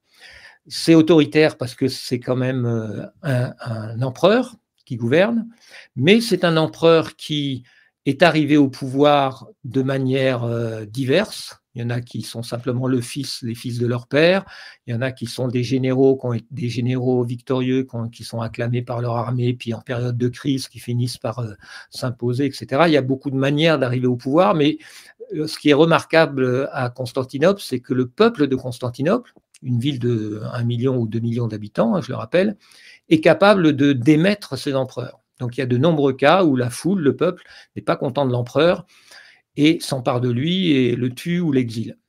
Hmm. Euh, donc il y a un côté, euh, un côté républicain parce que les Byzantins, expliquent Caldélis, sont beaucoup plus éduqués. Ça, c'est quand même une différence énorme avec l'Occident. À l'Occident, j'ai dit pendant pratiquement tout le Moyen Âge, il n'y a que les gens d'Église qui savent lire et écrire. Hein. Ce n'est pas du tout le cas à Constantinople. À Constantinople, euh, beaucoup de gens savent lire et écrire. Il y a une caste intellectuelle non cléricale très développée. Et les gens, globalement, sont politisés, ils, ont, ils, ont, ils sont cultivés. Il y a un niveau de culture incomparable par rapport à l'Occident, euh, au moins jusqu'au, bah, presque jusqu'à la Renaissance, au moins jusqu'au XIVe siècle. Hein. C'est un niveau de civilisation bien supérieur à ce qu'est la féodalité en Occident. Et là hmm. encore, encore une autre différence importante, c'est qu'en tandis qu'en Occident, on est encore dans ce, un monde barbare, la féodalité, c'est un monde, de, un monde clanique. C'est un monde euh, qui est basé sur le pouvoir de clans puissants qui euh, s'entourent d'une clientèle et qui gouverne un peuple de paysans euh, asservis. D'accord? Hmm. Et qui est une classe dirigeante de sang, c'est-à-dire c'est une noblesse héréditaire à Constantinople, il n'y a pas de noblesse héréditaire. Ça n'existe tout simplement pas. Euh, il y a une, haute administration de fonctionnaires, il y a des grandes familles qui essayent de, transmettre évidemment leur héritage, il y a des grandes familles riches aussi, mais il n'y a pas du tout cette culture de la lignée. Euh, les gens sont fiers de leurs euh, parents et de leurs grands-parents, c'est pas le problème, mais il n'y a pas, c'est pas inscrit dans la structure même de la société. C'est pour ça qu'il y a des empereurs qui viennent du monde paysan, il y a plusieurs empereurs qui, sont issus du monde paysan, qui sont montés par euh, par leur culture, par leur talent. Lesquels, par exemple? Euh, ben, je crois que je crois que les, le premier empereur Basile Ier de la dynastie des Macédoniens est un, est un fils de paysan. Justinien est un général, un fils de enfin un neveu de général. Hmm. Donc son, son oncle qui, qui, était empereur avant lui était un général. Donc il y a des gens dans l'armée qui deviennent empereurs, il y a des gens qui, qui viennent euh, bah, des gens ambitieux et, habiles qui viennent du monde, du monde rural, qui deviennent empereurs, etc. Et il y a plusieurs cas d'empereurs démis simplement par la, par la foule, la foule de Constantinople qui, qui, qui a un pouvoir réel. Euh, donc ça, c'est une particularité euh, intéressante. Donc c'est il y, a, un aspect intéressant de, de cette histoire, c'est que si vous regardez ces reconstitutions de Constantinople, on en trouve plusieurs sur le sur le web. Là, vous voyez Constantinople, cette espèce de péninsule. Là, puis au milieu, il y a cet énorme, gigantesque hippodrome hmm. qui était euh, le centre, euh, le centre de la ville, euh, dédié surtout aux courses de chevaux, mais à tout un tas de cérémonies. Et cet hippodrome est adossé au palais impérial, c'est-à-dire que l'empereur va de son palais dans sa loge euh, de l'hippodrome. Donc il est toujours fourré à l'hippodrome. L'empereur apparaît très souvent à l'hippodrome. Et c'est là, c'est la reine, si vous voulez, où la colère du peuple peut se déclencher. Et euh, donc il y a plusieurs épisodes où il y a un empereur qui, alors il y a, un empereur Caldéli, j'ai oublié le nom de cet empereur, mais euh, il y a des empereurs qui viennent demander le suffrage du peuple et viennent voir s'il est acclamé ou hué. Quoi. C'est, hmm. quelque chose qui n'existe pas dans le monde médiéval occidental, euh, mais pas non plus même dans l'Empire romain tel qu'on l'imagine après la, après la République, bien, que, bien qu'il y ait des ressemblances. Voilà, donc on est dans un monde euh, différent, un monde beaucoup plus oriental, plus cultivés. Euh, excusez-moi, Laurent, est-ce qu'ils appliquaient le droit romain? Parce qu'on sait aussi que ça c'est important. Si vous dites qu'ils sont très liés, euh, donc en fait à l'héritage de Rome, on sait que ce qui fait quand même la spécificité de Rome et de l'Empire romain, c'est surtout euh, tout son aspect juridique, toutes les lois, tous ses codes. C'est quelque chose de très spécifique. Est-ce qu'ils appliquaient le droit romain ou, peut-être l'ont-ils réformé? Mais est-ce que pour eux ça a été quelque chose de central? Alors ça, c'est une très bonne question à laquelle il est difficile de répondre parce que euh, le droit romain, c'est quoi? D'où vient-il? Le droit romain, bizarrement, j'ai lu plusieurs livres de grands, il y a deux grands spécialistes du droit romain qui tous les deux tombent d'accord sur le fait que le droit romain était inconnu en Occident avant le XIe siècle. D'accord. C'est-à-dire, soi-disant, il est censé avoir été connu des Romains, mais en réalité, c'est au XIIe siècle même, je crois, que des savants découvrent le code justinien. Ce qu'on appelle le droit romain, il y a une, ambiguïté là-dedans, mais globalement, euh, si on veut savoir concrètement c'est quoi le, droit romain, eh bien, le droit romain qui a été redécouvert au XIIe siècle, c'est le Code justinien. Donc, Justinien, c'est un empereur byzantin du VIe siècle. Et c'est lui qui a écrit, euh, en compilant des, Voilà, il y a plusieurs euh, livres de, de codes, de lois de Justinien. Et euh, ça, ça a été. donc, c'est le droit romain, hein, tel qu'on se l'imagine. C'est le droit. oui, Constantinople est vraiment une civilisation de droit, un état de droit dans lequel même l'empereur lui-même est soumis aux lois. C'est l'empereur qui fait les lois, mais il est soumis à ces lois. Il n'est pas l'empereur byzantin n'est pas divinisé comme hmm. comme on imagine que l'étaient les empereurs romains. Il est simplement le dépositaire de l'empire. Donc là, il y a un grand mystère, euh, parmi bien d'autres grands mystères que j'explore dans mon livre Anno Domini, le bug de l'an 1000, parce qu'il y a des contradiction insurmontable dans euh, certains aspects chronologiques. Euh, je, peux, enfin, je peux en parler un peu, mais le droit romain, c'est un exemple. Euh, comment se fait-il que ce droit romain, qui est censé avoir été inventé par les Romains d'Occident, mais on ne sait pas très bien qui, ait été perdu en Occident et redécouvert en venant d'Orient? Hmm. Euh, est-ce que c'est le même? Est-ce que c'en est un autre? Puisque c'est le, code, le droit de Justinien, c'est pas le droit de, de Auguste. Hein. Donc il y a euh, énormément de euh, et ça c'est une des pistes que j'ai explorées. Donc j'ai compilé un peu toutes ces questions. J'ai plus de questions que de réponses là-dessus parce que c'est un sujet très compliqué. C'est ce qu'on appelle le récentisme, hein. c'est-à-dire c'est un révisionnisme chronologique. C'est-à-dire là on parle du révisionnisme en tant que où on regarde un peu euh, comment fonctionne l'histoire, mais on va, on, touche pas, on n'a plus jusqu'à présent, on n'a pas touché à la chronologie. Mais euh, à un moment, quelquefois, on se dit tiens, mais il y a quand même un problème chronologique là. Et ce problème chronologique, le, problème sur lequel moi je bute en approfondissant ces questionnements, c'est la relation entre Rome et Constantinople. Et plus j'approfondis, plus j'ai l'impression que euh, le récit dominant qui est le récit écrit par le vainqueur, c'est-à-dire par Rome. Rome est le vainqueur et Constantinople est le perdant. L'histoire, la parole, la mémoire de Constantinople a été effacée, même si, comme je hmm. l'ai dit, des, érudits byzantins sont venus en, en, Italie, on a effacé la mémoire de Constantinople. Donc c'est très difficile de, de reconstituer certaines choses. Et donc, on a l'impression que l'histoire qui, écrite, qui a été écrite par Rome contient un certain nombre de falsifications, y compris dans le domaine chronologique. Ce qui n'est pas compliqué à comprendre parce que dans le monde médiéval, euh, le pouvoir, en tout cas le prestige, repose sur l'ancienneté. On a des, dizaines d'exemples de villes qui s'inventent un passé simplement pour euh, essayer de surpasser en prestige la ville voisine, etc. C'est une sorte de dynamique euh, assez facile à comprendre. les, les, villes les, les seigneurs, les, pays s'inventent une antiquité. D'accord? Ils ont les hmm. moyens de le faire, surtout en Occident où euh, l'écrit est réservé à, à une caste bien particulière. Ou bien, comme on l'a dit en début d'émission, l'importance de, de, la donation de Constantin, qui est euh, finalement un faux, qui a été produit au 8e siècle. Ça peut, alors, pour justifier, euh, pour donner une légitimité au 4e siècle, euh, c'est quand même, voilà, on peut comprendre pourquoi il y a des doutes. En tout cas, je sais que ce genre de sujet, je trouve ça absolument passionnant. Donc moi, je réponds pas parce que je suis ni, je fais pas d'histoire du droit, je suis ni historien. Euh, par exemple, quand vous parliez du droit romain. Donc n'hésitez pas, je, je, tiens à dire, parce qu'on est là plus de 1000 personnes en direct, n'hésitez pas évidemment à un pouce. J'espère que cette émission vous intéresse. N'hésitez pas à répondre en commentaire euh, avec vos éléments sur ces euh, grandes questions, justement qui sont, qui peuvent euh, paraître, enfin qui sont finalement légitimes, surtout quand on prend certains exemples comme le, la donation de Constantin. Enfin, je, vous laisse continuer, mais c'était pour. Oui, oui.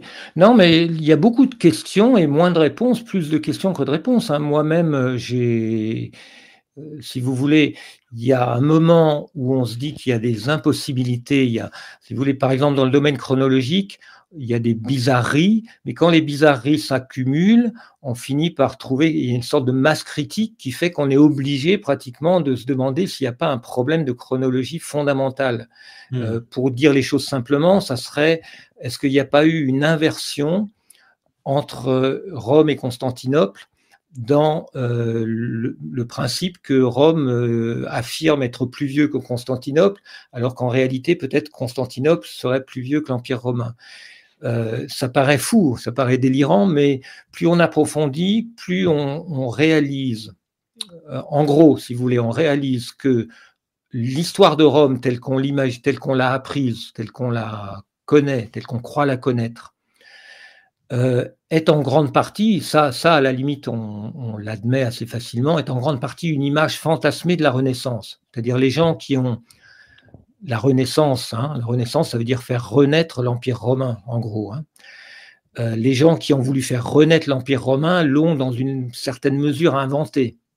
D'accord? Ça, c'est assez admis. Mais dans quelle mesure Excusez-moi, on peut citer un exemple important pour la Renaissance, c'est que c'était une période, au niveau de l'art, par exemple, où il y a eu énormément de faux qui ont été produits qui d'ailleurs qui sont encore présents dans certains musées. Certains musées euh, ont pu découvrir énormément de faux. Il y a certaines œuvres euh, qui ne sont pas encore détectées comme étant des faux, mais ça a été une période assez particulière et qui modifie quand même pas mal la perception qu'on peut avoir de l'histoire. Voilà, tout à fait. Alors il y a des faux connus, il y a des faux euh, qui ne sont mmh. pas reconnus.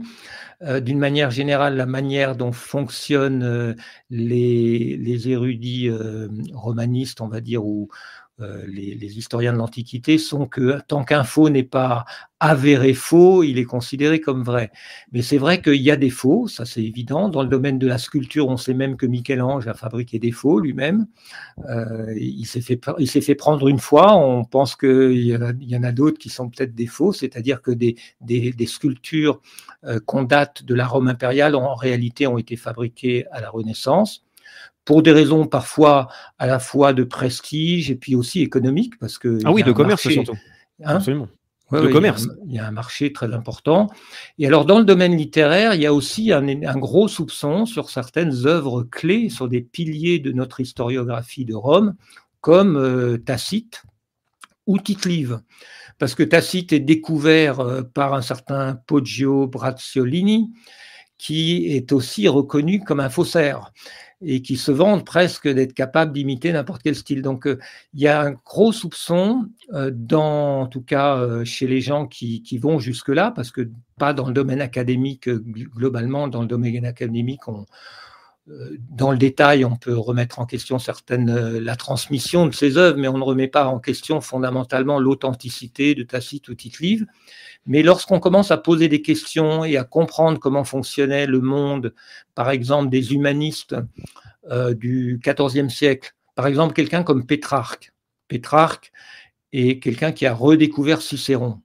C'est à lui qu'on doit d'avoir trouvé, ou par ses informateurs, d'avoir trouvé dans des monastères ou dans des caves de monastères les lettres de Cicéron et beaucoup d'œuvres de Cicéron et bien d'autres aussi.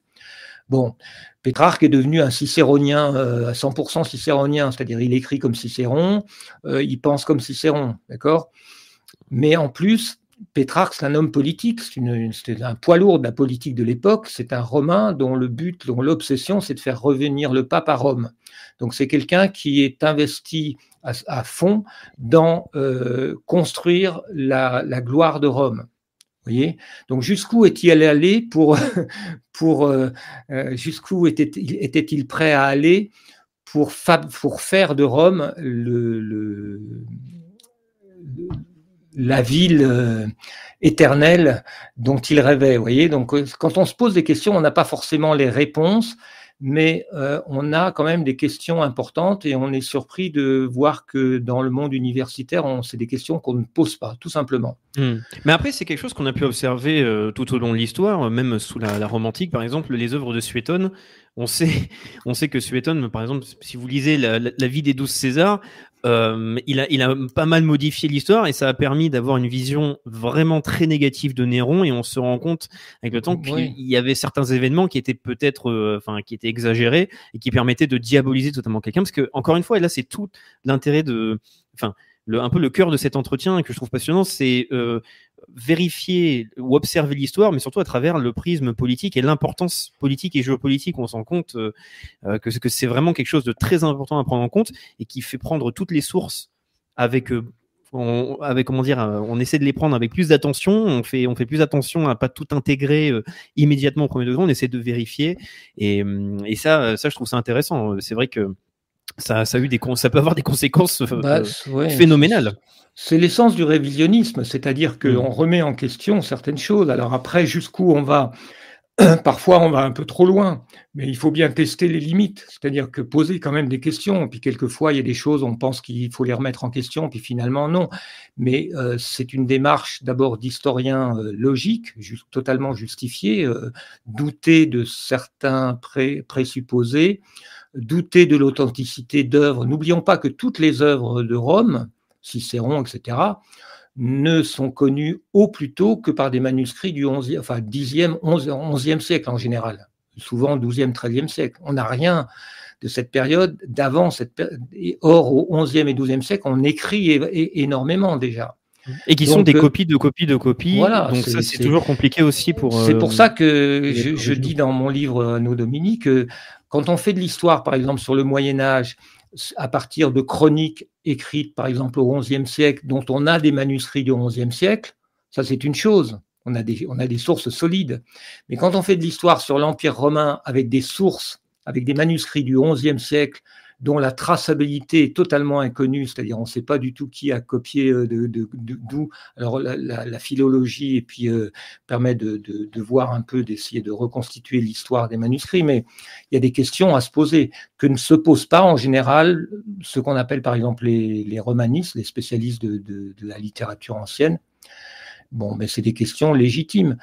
Et derrière cette question, alors c'est des questions légitimes, mais on pourrait se dire oui, mais après tout, elles sont pas, on s'en fiche. L'histoire, c'est euh, peut-être qu'il y a une part d'invention, mais c'est comme ça, c'est notre héritage, c'est notre roman, on en a besoin, c'est l'identité nationale, l'identité européenne. Mais mon sentiment, c'est que je suis un peu comme euh, pas mal de géopolitiques euh, de, d'historiens de, la civilisation comme certains Russes ou comme euh, Oswald Spengler ou des, gens comme ça qui ont une vision, euh, comment dire, des civilisations comme des organismes qui ont une vie, qui ont une âme et, qui essayent de voir qu'il y a des forces euh, dans le monde euh, qui, qui, qui, nous dépassent, qui ne sont pas contrôlées uniquement par des individus. Et ces forces-là, elles, s'en fichent éperdument de, de, de, la vérité telle qu'on la, telle, telle qu'on la conçoit. Et il est intéressant de les comprendre, ces forces. Et pour les comprendre, ces forces, il faut comprendre la vérité. C'est-à-dire, si on fonctionne sur la base de mensonges, on ne comprend pas le passé. Si, par exemple, on idéalise une civilisation euh, et on, méprise une autre civilisation qui est plus grande ou qui, ou qui euh, on n'est pas capable de comprendre ce qui se passe en ce moment, tout simplement. Moi, c'est aussi une des choses que j'ai apprises, c'est que en, en, explorant ces questions, en essayant d'apporter une autre perspective, eh ben, j'ai l'impression de vraiment comprendre beaucoup mieux le monde d'aujourd'hui, la Russie. Mmh. Euh, j'ai l'impression de, de, découvrir que ces forces souterraines euh, qui travaillent dans l'histoire sur le très très long terme. Mais justement, euh, Laurent, est-ce que vous pouvez aller un petit peu plus loin sur ces fameuses la force souterraine? Pour revenir un petit peu euh, plus sur le sujet donc de, l'héritage de Byzance, est-ce que vous pouvez détailler un petit peu plus pour faire le bah, parallèle avec la Russie? Oui, pratiquement l'exemple le, plus important et le plus intéressant lié à Byzance, c'est effectivement l'héritage russe. Parce que, pour résumer l'histoire, hein, euh, la Russie a été fondée euh, par euh, le roi Vladimir le Grand, qui est un grand saint orthodoxe dans le monde russe, qui a fondé la Russie de Kiev, ou la Russe de Kiev. Alors là, on pourrait justement se poser la question, est-ce que Kiev est russe ou ukrainienne? Mais bon, à l'époque, c'est la russe. Alors, ce sont, on pense, des vikings, en tout cas, c'est ce qu'on n'est pas sûr, ça se discute, mais enfin bon. La Russie est fondée euh, comme royaume chrétien euh, orthodoxe. on raconte, les chroniques, la plus ancienne chronique russe raconte que Vladimir aurait hésité entre l'orthodoxie, le catholicisme et l'islam et, le judaïsme, et qu'il a rejeté l'islam parce que on boit pas d'alcool et lui, euh, l'alcool, euh, il disait les Russes, ils en ont besoin. Euh, ça c'est de la légende probablement, mmh. mais la circoncision, ça lui plaisait pas. Et puis au niveau du, des, aux Juifs, il disait, mais on a l'impression que tout le monde vous déteste, donc votre Dieu, il ne doit pas être le bon. Et puis finalement, des émissaires lui rapportent la beauté, la splendeur de Constantinople et de la cathédrale Sainte-Sophie, et c'est ça qui l'a convaincu. Donc c'est la beauté du culte orthodoxe qui aurait convaincu Vladimir. Et donc euh, la Russie est orthodoxe, fondée donc vers l'an 1000 quelques. Elle est restée toujours fidèle à l'orthodoxie byzantine, et un des points importants, euh, une, différence essentielle entre le monde orthodoxe et le monde euh, catholique, c'est que le monde orthodoxe euh, n'impose pas une langue particulière. L'orthodoxie byzantine, elle est grecque, mais ils autorisent les Russes à euh, faire leur liturgie dans leur langue, donc ce qui est aujourd'hui le vieux slavon, quoi, la langue slave. Euh, donc l'orthodoxie russe se développe en lien étroit avec Byzance, mais dans la langue nationale. D'accord? C'est une grosse différence parce que, euh, à la limite, on pourrait se dire que le monde, que Byzance, que l'orthodoxie byzantine, dont la langue est le grec, c'est-à-dire la langue du Nouveau Testament, aurait plus de légitimité à imposer le grec, puisque c'est quand même la langue du Nouveau Testament, que l'Église romaine d'imposer le latin, qui n'est pas du tout une langue euh, sacrée dans les sources hmm. chrétiennes. Voyez Alors, euh, excusez-moi, Laurent, je, vais devoir vous couper juste parce que j'ai eu un problème là de, connexion Internet. Donc, moi, ça s'est coupé pendant un moment. Et là, je vous vois sur l'écran principal comme étant figé, mais dans le, salon à côté, je vous vois fluide. Est-ce que dans le chat, vous pouvez dire si le bug est uniquement de mon côté, si là, vous voyez bien euh, Laurent Guieno bouger avec sa tête, si c'est juste un bug d'affichage de mon côté ou pas? C'est pour savoir s'il faut le régler, parce que sinon, ça veut dire que ça va être un peu gênant là pour, euh, pour l'affichage. Donc, je vais juste attendre quelques secondes, ça vous dérange pas, Laurent Ouais, ouais. Euh, si c'est pour ça que si c'est uniquement. Ok, c'est nickel, je vous laisse continuer, excusez-moi, c'était pour pas qu'il y ait de, de bug. Alors donc voilà, j'étais, je, je disais qu'il faut bien comprendre que du point de vue des Russes, les Russes se sentent liés de manière éternelle, on va dire, à l'orthodoxie byzantine. Ils se sentent les héritiers de l'orthodoxie byzantine, même si leur orthodoxie n'est pas en grec, parce que l'orthodoxie euh, admet que chaque pays euh, puisse pratiquer dans sa langue. Enfin, bon, dans certaines limites hmm. quand même, mais l'orthodoxie russe est en, slavon. Euh, ce qui est un point sur lequel on pourrait s'étendre parce que ça a quand même une grosse influence sur le rapport des gens avec leur Église. On comprend bien que le latin a quand même été la langue quasiment secrète de l'Église, incompréhensible du peuple, hmm. euh, ce qui n'a jamais été le cas dans l'orthodoxie. Euh, à Byzance, tout le monde parle grec, donc, et puis en Russie, tout le monde parle le slave. Donc, euh, même si le vieux slavon de la liturgie russe, aujourd'hui, je ne sais pas si les Russes le comprennent très bien, mais l'esprit, en tout cas, est comme ça. Donc, la Russie est toujours restée fidèle à Byzance, même sous la pression intense de, Rome, puisque Rome a cherché à, à mettre sous son contrôle l'Europe de, l'Est jusqu'à euh, ce fameux épisode de Ivan. Euh, euh, oh, son nom m'échappe, mais de ce tsar qui, qui, aurait préféré pactiser avec les Mongols pour rejeter les croisés qui cherchaient à s'emparer ou à, ou à imposer l'autorité du pape. Ivan Ier Kalita? Pardon? Yvan Kalita? Euh, Non, c'est. Ah, euh, bon, ça va me revenir. Parce qu'en en passant de Byzance à la Russie. Euh, ah non, c'était Yvan le Terrible, c'est ça? Non, non, c'est pas Yvan le Terrible, c'était, c'était bien avant, c'était bien avant. D'accord. Bon, excusez-moi, c'était pour essayer de vous aider, mais. Non, ça va me revenir, excusez-moi. donc, alors voilà, important, que la Russie est toujours restée fidèle à l'orthodoxie, même au, XVe siècle, lorsqu'il y avait une énorme pression de la part de Rome, même pour forcer les Byzantins à accepter l'autorité du pape pour obtenir de l'aide militaire contre les Turcs, euh, la Russie a été une des seules à refuser, rejeter, enfin le clergé russe a été euh, le seul à refuser euh, catégoriquement toute allégeance au pape. Donc il y a un lien très fort entre la Russie hmm. et, Byzance. Euh, la vision orthodoxe russe de l'Occident est très nourrie par cette histoire, par cette très longue histoire euh, un peu douloureuse, ce ressentiment de s'être fait avoir avec la donation de Constantin, euh, d'avoir été trahi par Rome qui prétendait venir aider les Byzantins, mais qui en réalité se sont emparés de ces provinces et finalement euh, les ont trahis, puisque la, quatrième croisade est un traumatisme très très profond dans la mémoire byzantine et donc dans la mémoire russe. Euh, c'est pas les Russes qui ont été, c'est pas Moscou qui a été saccagé, mais euh, les Russes se, considèrent comme comme les héritiers de Byzance et le, les garants, les gardiens. Oui, la troisième hein, Rome Moscou, c'est la troisième Rome, c'est-à-dire que la deuxième Rome, Constantinople ayant été détruite, l'héritage civilisationnel est passé à Moscou. Moscou, la troisième Rome, c'est important pour les Russes, c'est-à-dire qu'il y a quand même une certaine fierté, une certaine conscience d'être d'être le centre du monde chrétien, d'être le cœur du monde chrétien, d'être le dernier empire chrétien. Hmm. Euh, et la vision orthodoxe des catholiques est quand même très très dure. Et moi, je l'ai un peu approfondi et honnêtement, je pense que les griefs euh, de l'orthodoxie contre la papauté sont assez justifiés. Euh, mais, les euh, catholiques, et j'invite. Oui, allez-y, je vous laisse terminer votre phrase. D'une manière générale, de manière peut-être un peu audacieuse ou arrogante, diront certains, j'invite les catholiques à s'intéresser à l'orthodoxie. Je ne dis pas convertir. Je, je vous laisse la responsabilité de ces propos. car, car on sait que beaucoup de gens. C'est vraiment pour, quel, pour un chrétien. Moi, je suis euh, chrétien, bon, enfin à ma manière, mais euh, je ne me considère pas comme catholique.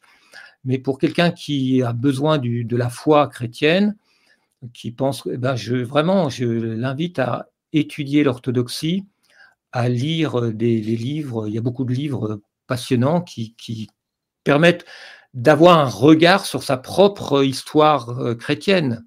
Si vous voulez, c'est quand même intéressant de se regarder dans le miroir, pour un catholique, de se regarder dans le miroir de l'orthodoxie, de se regarder soi-même, d'avoir une image de soi-même renvoyée par ce monde orthodoxe qui n'est pas, qui n'est pas méprisable, qui est même euh, assez, euh, qui fait envie, parce que quand on voit l'orthodoxie russe en ce moment, même si euh, il y a une part de bluff parce que l'État investit beaucoup dans la construction ou la rénovation de magnifiques églises qui sont pas toujours remplies quand même, mais malgré tout, euh, on voit que le christianisme russe a quand même est en meilleure santé que le catholicisme français. Je pense que ça c'est un constat assez peu discutable. Hmm. Donc, euh, il y a toutes les raisons de s'interroger là-dessus, de se demander qu'est-ce que les orthodoxes ont de plus que les catholiques, qu'est-ce qui, qu'est-ce qui va pas. Mais ça, c'est pas, c'est pas, c'est juste une invitation que je fais. Que, la coupure est encore de mon côté? Ouais, là, je, pour moi, tout, tout va bien, les commentaires arrivent. Ok. Excusez-moi, c'est que là, mon internet commence à déconner un petit peu. Je vous, euh, je vous laisse continuer. Enfin, avant de vous laisser continuer, je, je vais dire, je sais que ça va créer un immense débat, un débat euh, enflammé, euh, mais c'est un débat donc qui, est intéressant. Et comme je le dis, là, je vais faire le, la chose un petit peu consensuelle. Je vous laisse la responsabilité de vos propos, Monsieur Guillenot. Hein, ne m'attaquez pas à moi. Oui. non, mais moi, moi, je m'exprime. C'est un débat complexe, évidemment je m'exprime en tant qu'historien, c'est-à-dire que mon regard sur les religions, je le dis clairement, c'est un regard d'historien. Pour moi, les religions sont des constructions humaines, euh, ni plus ni moins. Hein. Donc euh, ça, c'est mm. mon point de vue, euh, c'est mon postulat, quoi. C'est mon postulat de base. Donc j'observe telle religion, telle autre, et j'essaye de voir ce qu'elles apportent. Et même l'islam, pour moi, est intéressant à étudier et euh, justement, lorsqu'on essaye de faire des parallèles entre Constantinople et Moscou, un des aspects que j'ai déjà évoqué, c'est que ce sont tous les deux, à des époques différentes, des ponts entre l'Orient et l'Occident, hmm. et tous les deux aussi euh, des, des, espaces de dialogue entre le monde chrétien et le monde musulman. On voit bien que le contact entre l'orthodoxie russe et le monde musulman est quand même euh, beaucoup plus intense, beaucoup plus proche. Quand on pense aux, Tchétchènes qui, qui sont des patriotes russes euh, extraordinaires, euh, on se dit comment c'est possible? Eh ben, c'est possible parce qu'il y a une très longue et très vieille histoire de relations euh, avec des conflits, avec des, avec des, mais avec des influences euh, civilisationnelles très profondes entre l'islam et le monde orthodoxe. Tout simplement, le monde orthodoxe est beaucoup plus proche du monde musulman. Les musulmans, tous les musulmans le savent. Ça, c'est un, lieu commun du monde musulman. Euh, dans l'eschatologie musulmane, il est clair que le, la réconciliation se fera entre l'islam et Rome, et quand les musulmans disent Rome, ils veulent dire, ils veulent dire Byzance, ils veulent dire l'orthodoxie. Euh, Rome, l'Italie n'existe plus, le catholicisme n'existe plus pour le monde musulman. Par contre, il y a, des prophètes, euh, enfin des, des, des, sages, des érudits qui envisage qu'il est possible que des liens d'amitié évoluent vers pratiquement une sorte d'unification euh, scatologique entre. Enfin, disons qu'il y, a un potentiel de réconciliation entre le monde chrétien et le monde musulman qui ne peut passer que par l'Orient, que par l'orthodoxie, qui ne peut plus passer aujourd'hui par le catholicisme, parce que le catholicisme, c'est les francs, c'est les latins, c'est les croisades. Hmm. Ça, c'est une blessure irréparable pour le monde musulman, je pense. Et, j'aurais une question à vous poser pour vraiment rester sur votre analyse et les, termes que vous avez utilisés. Vous avez donc parlé euh, d'âme byzantine que l'on peut retrouver euh, dans, euh, en Russie, et d'ailleurs aussi peut-être un héritage byzantin en Turquie. J'aimerais bien qu'on en parle juste après comme dernier point avant d'arriver à la conclusion, parce qu'il va nous rester quelques minutes avant la fin de, de, cet entretien et de cette première partie. C'est si on parle d'âme, donc byzantine, et qu'on parle même d'âme russe. Euh, le fait de, de proposer un changement aussi radical pour l'Occident, est-ce que c'est quelque chose de possible ou non? C'est-à-dire, est-ce que ça ne reviendrait pas à changer complètement d'âme Et est-ce que ce n'est pas un processus qui est impossible pour une civilisation? Bah, Pour l'Europe, le grand drame de l'Europe, c'est que, ça je l'ai euh, analysé dans un article, puis ça deviendra un livre bientôt. Euh, sur le drame de l'Europe, c'est que l'Europe n'a pas d'unité politique. Hein. L'Europe telle qu'elle existe actuellement n'a pas, pas, pas d'âme. Elle n'a pas d'âme, elle ne représente pas une civilisation. Il existe une civilisation européenne hein, du Moyen Âge, etc. Mais euh, c'est une civilisation toujours en guerre civile c'est des pays qui se, qui se font des guerres interminables et des guerres atroces, abominables, jusqu'à la Seconde Guerre mondiale. Hein. Donc l'Europe, pour moi, euh, le grand mystère, c'est comment sortir de cette situation. Et mmh. j'ai, en réfléchissant et en lisant beaucoup là-dessus, j'ai fini par acquérir l'idée que euh, d'abord, une chose est sûre, c'est qu'il y a un invariant en Europe, c'est que le cœur de l'Europe, c'est l'Allemagne. Et là, d'ailleurs, j'ai eu le plaisir de voir que Todd, euh, Emmanuel Todd, là, dans son dernier livre, qui est, très intéressant, finalement fait la même analyse. C'est-à-dire, on, rentre aujourd'hui, on va rentrer dans l'ère de la multipolarité. Et l'ère de la multipolarité, c'est l'ère où, où, où c'est des grands espaces civilisationnels qui deviennent des pôles les nations ne peuvent pas être des pôles. La France ne peut pas être un pôle dans la multipolarité. Elle ne peut pas être un acteur dans la multipolarité. Il bah, faut être réaliste, quoi. C'est tout simplement impossible. Seule l'Europe pourrait. Mais l'Europe n'existe pas. Est-ce qu'elle est, euh, est-ce qu'on peut sauver l'Europe? Ou est-ce qu'il faut détruire l'Europe telle qu'elle existe actuellement pour en refonder une autre? Ça, je ne sais pas, c'est très compliqué. Mais ce qui est certain, c'est que euh, ce monde multipolaire qui va se mettre en place, va être euh, très fortement euh, le pôle civilisationnel vers lequel nous, nous devrions aller, c'est la Russie. et donc, tout passera par une réconciliation de l'Allemagne et de la Russie, parce que la, Russie, ce qui les intéresse, c'est quand même surtout l'Allemagne, et l'Allemagne reste le cœur économique de l'Europe, qu'on le veuille ou, non. Donc, dans, dans, dans, cette évolution possible, moi, je pense que il est très important pour les Européens de comprendre la Russie, de comprendre aussi évidemment que nous sommes aujourd'hui un vassal des États-Unis, nous sommes des colonies américaines, donc nous n'existons plus en tant que Europe souveraine, ça n'existe pas, et les nations européennes souveraines, ça n'existe plus non plus. Et ça ne peut plus exister dans le monde qui, vient. Ça ne peut exister que si nous arrivons à reconstituer une unité. Mais dans l'immédiat, je ne vois pas d'autre solution que euh, de, de renaître sous l'influence bienveillante, espérons-le, de la Russie. Personnellement, euh, je sais que ça va choquer certains, Mais c'est l'Europe, c'est soit on continue à être les jouets et les pantins des États-Unis qui n'ont aucun, aucun respect pour, pour, pour, pour qui on n'est que des, que des, que des pions dans leur jeu hégémonique, soit on se rapproche de la Russie. Et ce rapprochement de l'Europe avec la Russie doit commencer, à mon avis, par l'Allemagne. Ça va prendre beaucoup de temps et je ne sais pas euh, si ça prendra pas aussi euh, beaucoup de souffrance et, de guerre. Mais je ne sais plus quelle était votre question. Je ne sais pas si j'y réponds, mais euh, bah, c'était, est-ce que, est-ce que le, vu qu'on parlait d'âme, est-ce que demander un changement aussi radical euh, pour finalement une civilisation, est-ce que c'est véritablement possible euh, ou non? Et là, vous avez répondu euh, en, en, expliquant que selon vous, de toute façon, c'est, c'est plutôt obligatoire si on souhaite avoir une porte de sortie et un espoir, étant donné les problématiques que l'on connaît actuellement, surtout de souveraineté. Ah oui, c'est-à-dire qu'il n'y a plus d'âme. Je ne vois pas d'âme européenne, moi. Je, je mais, mais, si on parle d'âme, alors je, je, il va rester quelques minutes, donc je vais essayer de ne pas ouvrir une trop grande parenthèse, mais vu qu'on parle euh, d'âme, euh, de, parce que là on parlait de certains empires, euh, quid du Saint-Empire romain germanique alors? Est-ce que ça aussi ce n'est pas une âme particulière qui pourrait être indépendante et même rentrer en conflit si on l'intègre dans, dans, dans l'actualité géopolitique Est-ce qu'on peut dire qu'il y aurait une âme qui pourrait réapparaître, par exemple pour l'Allemagne, et amener justement plus de conflits?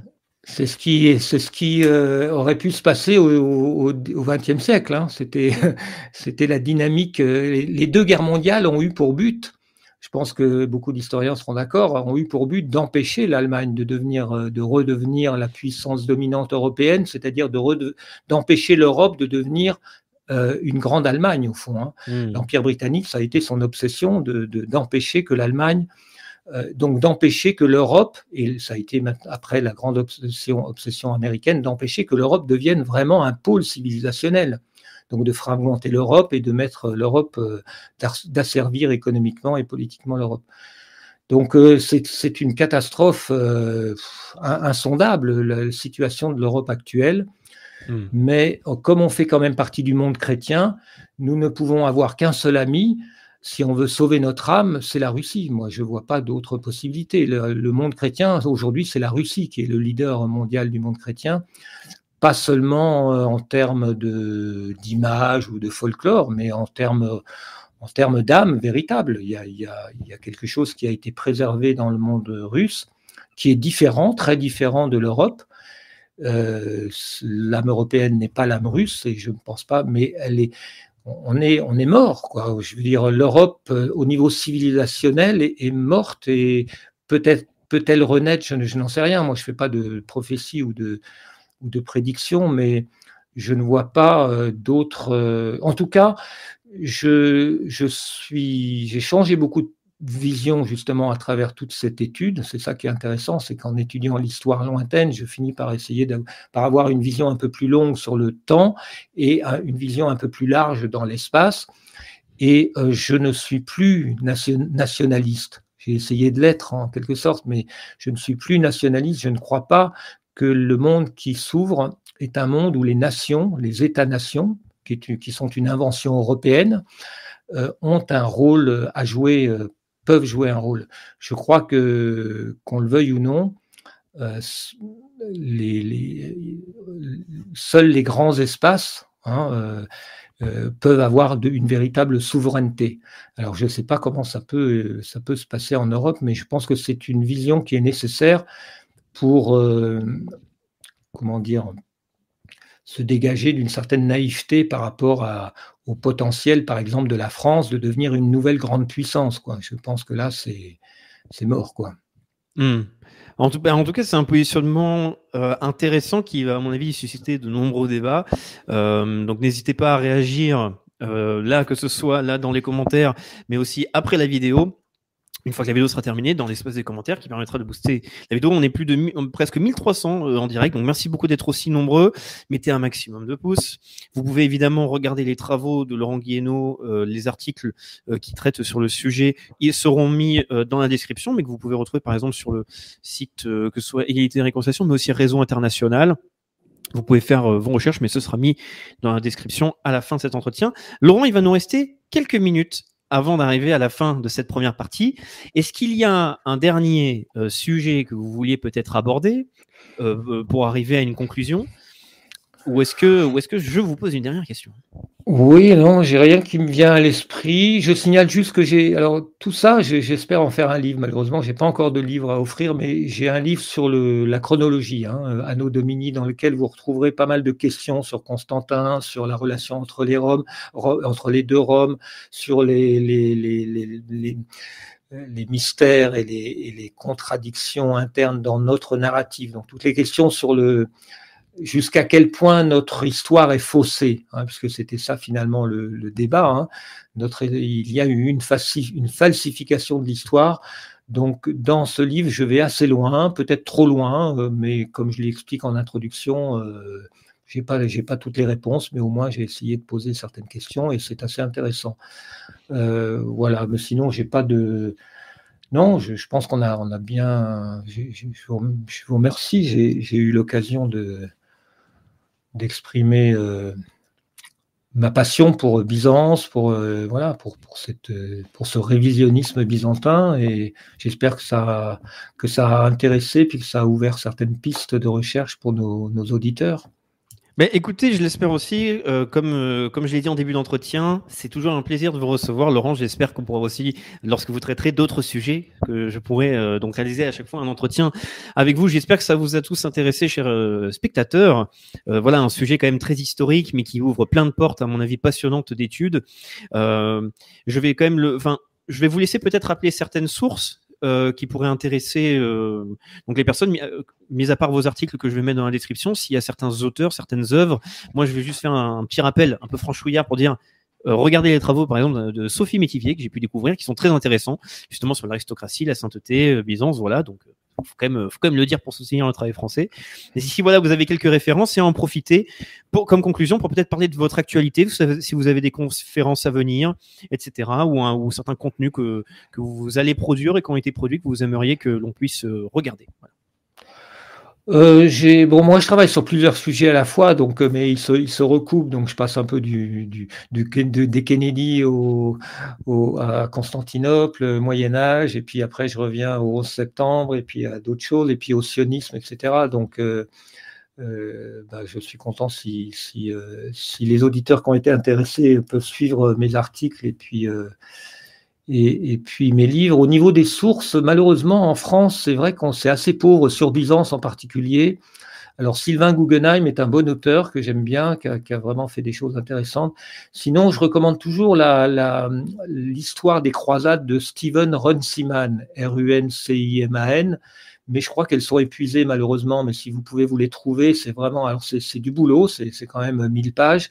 Mais là, vous avez vraiment, euh, vous avez vraiment la perspective d'un grand érudit, encore très respecté, euh, qui, parce que les croisades, c'est vraiment une entrée, euh, une des meilleures entrées pour voir à quel point notre narratif est biaisé et pour avoir un miroir, pour essayer de comprendre l'histoire depuis le monde orthodoxe, c'est-à-dire depuis les Russes. Hein. les Russes, euh, c'est quand même intéressant de comprendre comment les Russes nous voient. Aujourd'hui, je pense que c'est hmm. même une, nécessité vitale pour nous. De, donc, c'est, pour moi, c'est très lié toute cette histoire de Byzance, euh, comme je l'ai expliqué.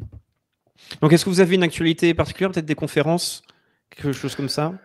Euh, bah, je vais avoir des une conférence. Non, je fais pas beaucoup de conférences, mais je, vais en avoir une. Euh, bon, une, j'en ai fait une à Paris sur le sur le sionisme, hein, sur le sionisme et la Bible. Alors là, là, je suis rentré un peu de manière assez brutale, euh, comme je l'ai fait aussi dans quelques articles récents, sur la mmh. responsabilité du christianisme en général, pas des chrétiens en particulier, mais du monde chrétien, de la chrétienté dans ce qui se passe en Israël parce que notre euh, idéalisation de l'Israël biblique a forcément une influence sur la manière dont on a finalement euh, conduit le monde à, l'impasse et, à l'horreur qu'on voit aujourd'hui. Donc j'essaye d'analyser et puis de sensibiliser les gens sur cette question, la question biblique. La question hmm. biblique, c'est une question que je trouve très importante et que j'ai décidé d'aborder en allant au fond des choses, même au risque de choquer. Je, je, comme je le dis, je travaille en tant qu'historien, donc euh, chacun se débrouille après, mais j'essaye d'apporter des éléments qui permettent de voir comment, d'où vient le monde tel qu'il est et comment on peut résoudre certains problèmes. Et euh, la question biblique, c'est une question importante. Donc euh, voilà, mm. donc elle sera en ligne, j'espère bientôt. Puis après, je ferai une autre conférence à Nantes euh, bah, autour des thèmes qu'on a abordés là, sur l'Europe, hein. sur le problème de l'Europe. On en a parlé, le drame de l'Europe. ça s'appellera l'empire raté, l'empire raté, parce que c'est l'Europe avait une vocation impériale, comme vous l'avez dit, le Saint Empire romain germanique avait cette volonté il y avait, il y avait quand on parle de l'âme des continents ou l'âme des civilisations, c'est-à-dire aussi, c'est une volonté, hein, c'est une volonté de, trouver sa place et de trouver son destin. L'Europe n'a pas trouvé son destin et à mon avis, la responsabilité principale de l'échec de l'Europe, euh, cet échec qui a eu lieu en fait au XIIe siècle, eh ben c'est la papauté, puisque la papauté a voulu être l'empire a voulu être, le pape a voulu être l'empereur et donc a empêché l'unité politique de l'Europe. Enfin, ça, c'est une thèse hmm. que je défends et que je continuerai à explorer. Eh ben, un sujet qui, qui, dans tous les cas, suscitera énormément de débats et qui permettront de développer plein de pistes, à mon avis, de recherche passionnantes, en espérant que ce soit surtout des gens curieux, qui puissent rester curieux et ne pas euh, s'énerver face à l'étude. Euh, je vais faire un dernier appel parce que, évidemment, on va arriver à la pause avant d'arriver à la seconde partie, car Jean-Maxime Corneille sera là pour la seconde partie, que ce soit pour rebondir un peu sur le sujet qu'on a pu aborder, mais continuer de, de développer tout ce qu'on fait au fur et à mesure des semaines. Donc, euh, évidemment, il faudra rester. Prenez une petite pause euh, en même temps que moi et après revenez pour la seconde partie. En tout cas, je tiens juste à rappeler une dernière chose par rapport au travail donc de Laurent Guillenot. Euh, malheureusement, je n'ai plus ma bibliothèque, donc je ne peux pas montrer, mais euh, on a fait des entretiens sur la chaîne. N'hésitez vraiment pas à regarder les travaux qu'il a pu faire sur la malédiction des Kennedy, qui est, euh, il y a aussi un documentaire qui a été fait. Ce sont des travaux qui sont excellent et absolument passionnant, euh, surtout le documentaire qui est très bien réalisé. Donc voilà, vraiment, regardez le travail que fait Laurent, euh, ça, reste toujours passionnant, vraiment, n'hésitez pas. Et les articles seront mis en description. Donc, on va arriver à la pause. Laurent, euh, eh ben, je vous remercie encore une fois d'être venu. Merci beaucoup pour cet exposé. J'espère que ça aura intéressé un maximum de spectateurs et que ça fera réagir, que ça suscitera du débat euh, intéressant. Euh, ben, merci beaucoup, Raphaël. Et puis moi aussi, je vous remercie et je vous, je vous félicite pour votre travail et votre manière très, très agréable et puis très, comment dire, vous, vous, maîtrisez les, les, sujets que vous abordez avec vos invités. C'est très agréable d'être avec vous et donc merci beaucoup. Bah, je, je, fais de mon mieux, merci. bon, en tout cas, bah, je vous souhaite une excellente soirée, Laurent. Au plaisir de vous revoir très bientôt sur la chaîne. De toute façon, on restera en contact et je suis sûr qu'on pourra vous, vous revoir très rapidement. Donc, je vais lancer la pause. Il y aura un petit générique. Je vous dis à tous à tout à l'heure dans 10 minutes avec Jean-Maxime Corneille. Laurent, encore merci. Et euh, à très bientôt, Laurent. Et générique. Un magazine rentable? C'est-à-dire s'informer avec des spécialistes sur les sujets qu'on aime, mais aussi protéger ses finances et sa vie privée. Comment? En appliquant nos stratégies financières. L'objectif? Surperformer face à l'inflation. La lettre confidentielle, la seule lecture rentable.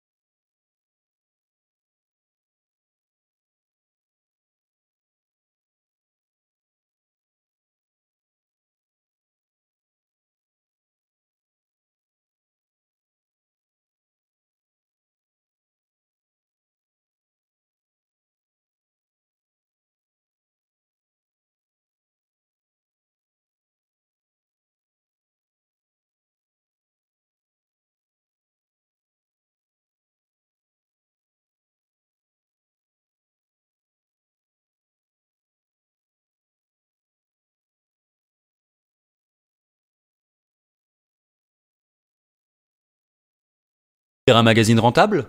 C'est-à-dire s'informer avec des spécialistes sur les sujets qu'on aime, mais aussi protéger ses finances et sa vie privée. Comment? En appliquant nos stratégies financières. L'objectif? Surperformer face à l'inflation. La lettre confidentielle? La seule lecture rentable.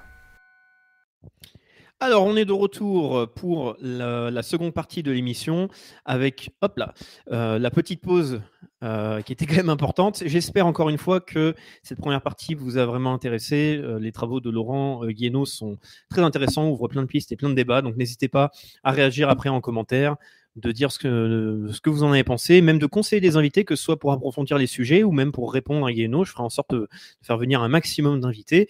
En tout cas, donc, on va faire une seconde partie, comme d'habitude, avec Jean-Maxime Corneille, qui va venir là dans quelques secondes. Je tiens juste à faire quelques rappels. Euh, vous avez, euh, je vous demande, n'hésitez pas à mettre un pouce sur la vidéo, à poser là toutes vos questions qu'on va pouvoir prendre et on fera des séries de questions-réponses comme d'habitude. Et euh, regardez évidemment tous les liens en description. On va pouvoir là parler de sujets qui sont traités dans la revue mensuelle de géopolitique profonde. Vous avez aussi donc évidemment des formations gratuites de décentralisation, etc. Et on va pouvoir en parler parce que le numéro de février qu'on a préparé est absolument génial. Donc je vais vous en parler juste après. Donc, euh, dans tous les cas, je vais accueillir Jean-Maxime Corneille. Bonsoir Jean-Maxime, est-ce que tu m'entends bien? Ah, affirmatif, est-ce que vous m'entendez bien? Ouais, le son est impeccable. Oh, donc, formidable euh, donc voilà, bon, ben, bonsoir Jean-Maxime. J'espère que tout le monde vous êtes prêt là pour euh, euh, cette seconde partie qui va durer jusqu'à toute la nuit. Voilà, ça me fait très plaisir à chaque fois de pouvoir animer euh, ces émissions et vous accompagner tous les dimanches. Euh, je tiens juste à vous prévenir euh, d'avance que pour la semaine prochaine, l'invité de la première partie sera euh, Marc Obregon, euh, qui a écrit deux excellents romans, dont un qui est sorti récemment aux éditions du Verbe Haut. Donc ce sera un sujet passionnant qui va être traité. Mais donc tout d'abord, Jean-Maxime, euh, je ne sais pas si tu comptes peut-être rebondir sur ce qui a pu être traité un petit peu par euh, Laurent, mais dans tous les cas, je te laisse euh, peut-être soit faire un rappel de ce que tu as pu aborder la semaine dernière, car c'était assez dense et c'était et ça a énormément intéressé les spectateurs, et euh, présenter le plan que tu souhaites donc étudier et travailler ce soir. Boinky, boinky, boing. Voilà ma façon de rebondir sur le sujet. Sujet que je trouve, que j'ai trouvé exceptionnel, d'autant plus que j'ai recherché entre temps, je ne savais plus quel était l'arrière-plan de Laurent Guyeno, que je n'ai connu que sur les aspects euh, JFK.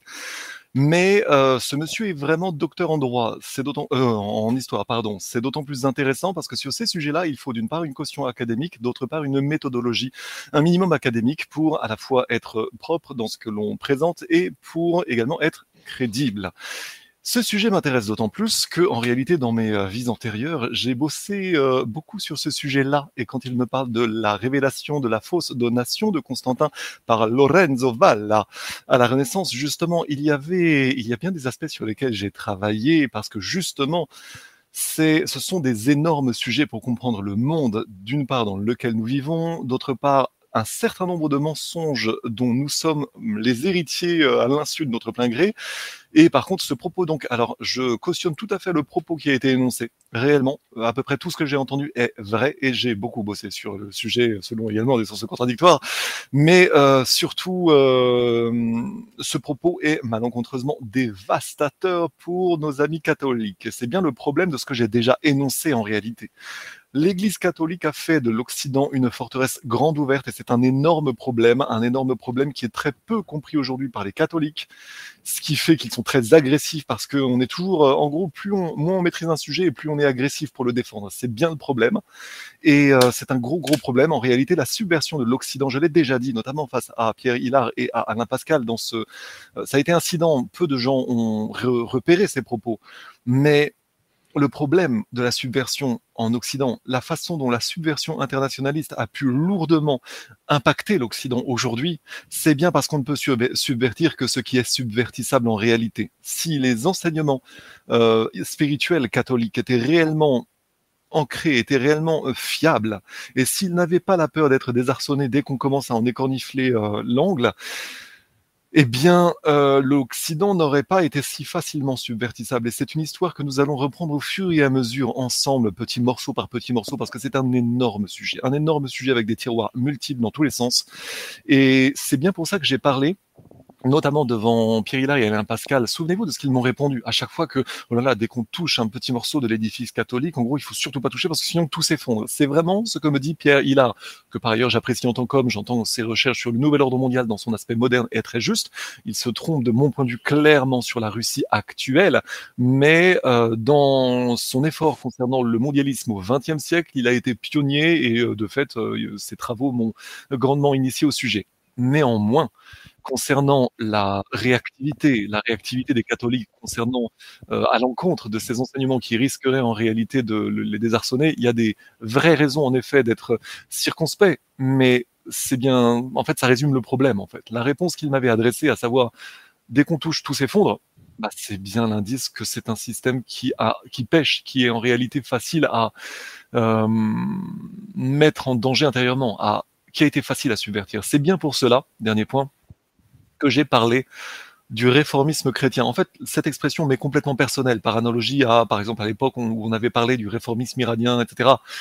Euh, en réalité, vraiment, pour moi, c'est la façon vraiment factuelle de l'énoncer. Le réformisme chrétien, existant globalement depuis les quatre premiers siècles de la chrétienté, jusque globalement au massacre des Templiers, avec le mouvement franciscain avant, contre les dominicains bien plus disciplinés envers le pape, et toute la drôle d'affaire Jeanne d'Arc, justement, comme étant ironiquement une sorte d'héritage, on va dire, d'une une conséquence, une autre conséquence collatérale de, des Templiers. J'en parlerai, je pense, plus en détail parce que c'est vraiment un, gros sujet dans l'histoire mystique française, en fait.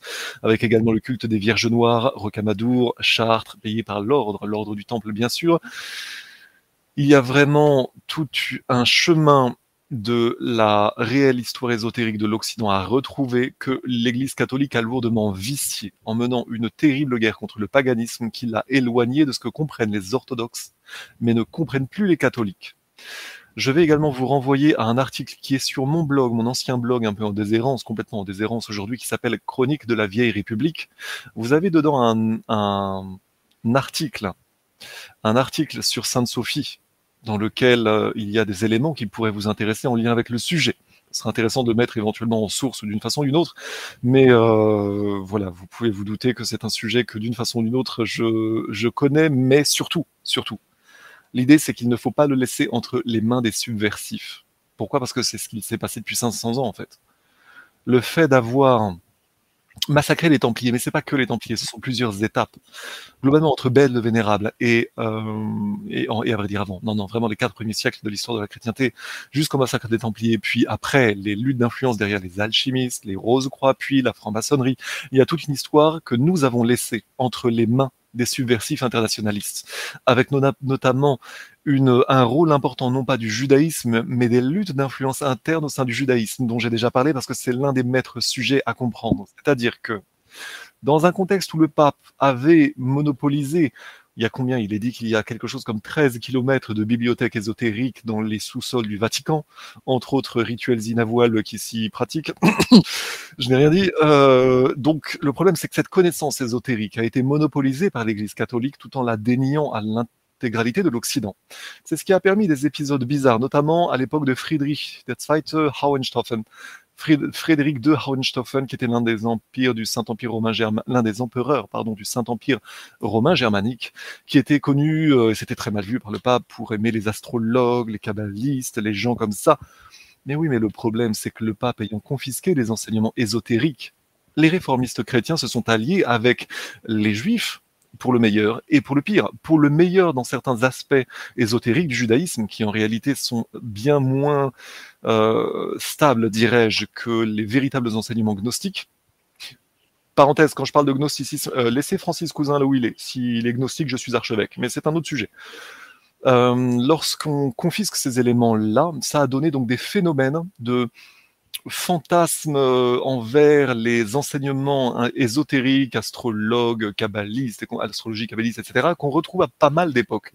On les retrouve donc à l'époque de Friedrich de Hohenstaufen, on les retrouve également derrière Marie, Catherine et Marie de Médicis, et j'en parlais d'ailleurs dans mon premier article sur la subversion internationaliste, mon article de décembre. Là, on a vraiment des tiroirs en pagaille qu'il faudra ouvrir petit à petit mais là, je vous fais juste un survol du sujet. Donc, Laurent Guyeno m'a bluffé dans le bon sens, sachant que j'ai beaucoup travaillé sur ces sujets-là.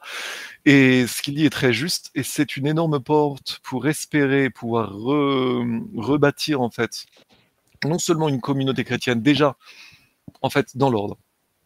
La France s'est désunie de son âme, je dirais mystique, par en, grande partie la faute de l'Église catholique, qui a en réalité éviscéré une bonne partie des enseignements chrétiens et notamment des réformistes chrétiens. Ça, c'est un vrai problème. Évidemment, ça ne plaira pas aux catholiques, mais euh, comme dirait euh, Chirac, ça m'en touche une sans faire bouger l'autre.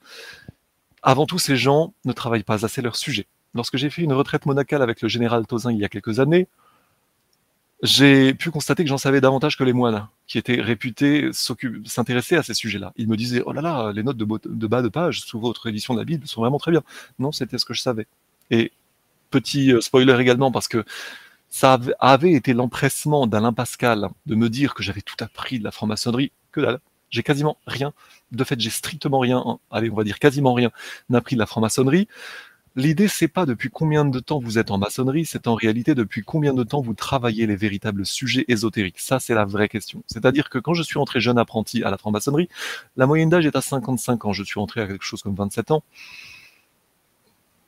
Les gens m'ont pris de haut, évidemment, sauf que là où très souvent les francs-maçons sont en réalité des, bien souvent malheureusement des gens qui euh, dépassent 50 ans et qui globalement n'ont travaillé que pour gagner de l'argent et qui passaient 50 ans avec une, une alerte santé, un passage sur le billard en trop, eh bien on, on, il se demande justement, oh là là, est-ce que euh, autre chose existe dans la vie? J'ai bossé beaucoup pour l'argent. Est-ce qu'il y a autre chose derrière? Est-ce qu'il y a des vérités spirituelles auxquelles je devrais m'intéresser?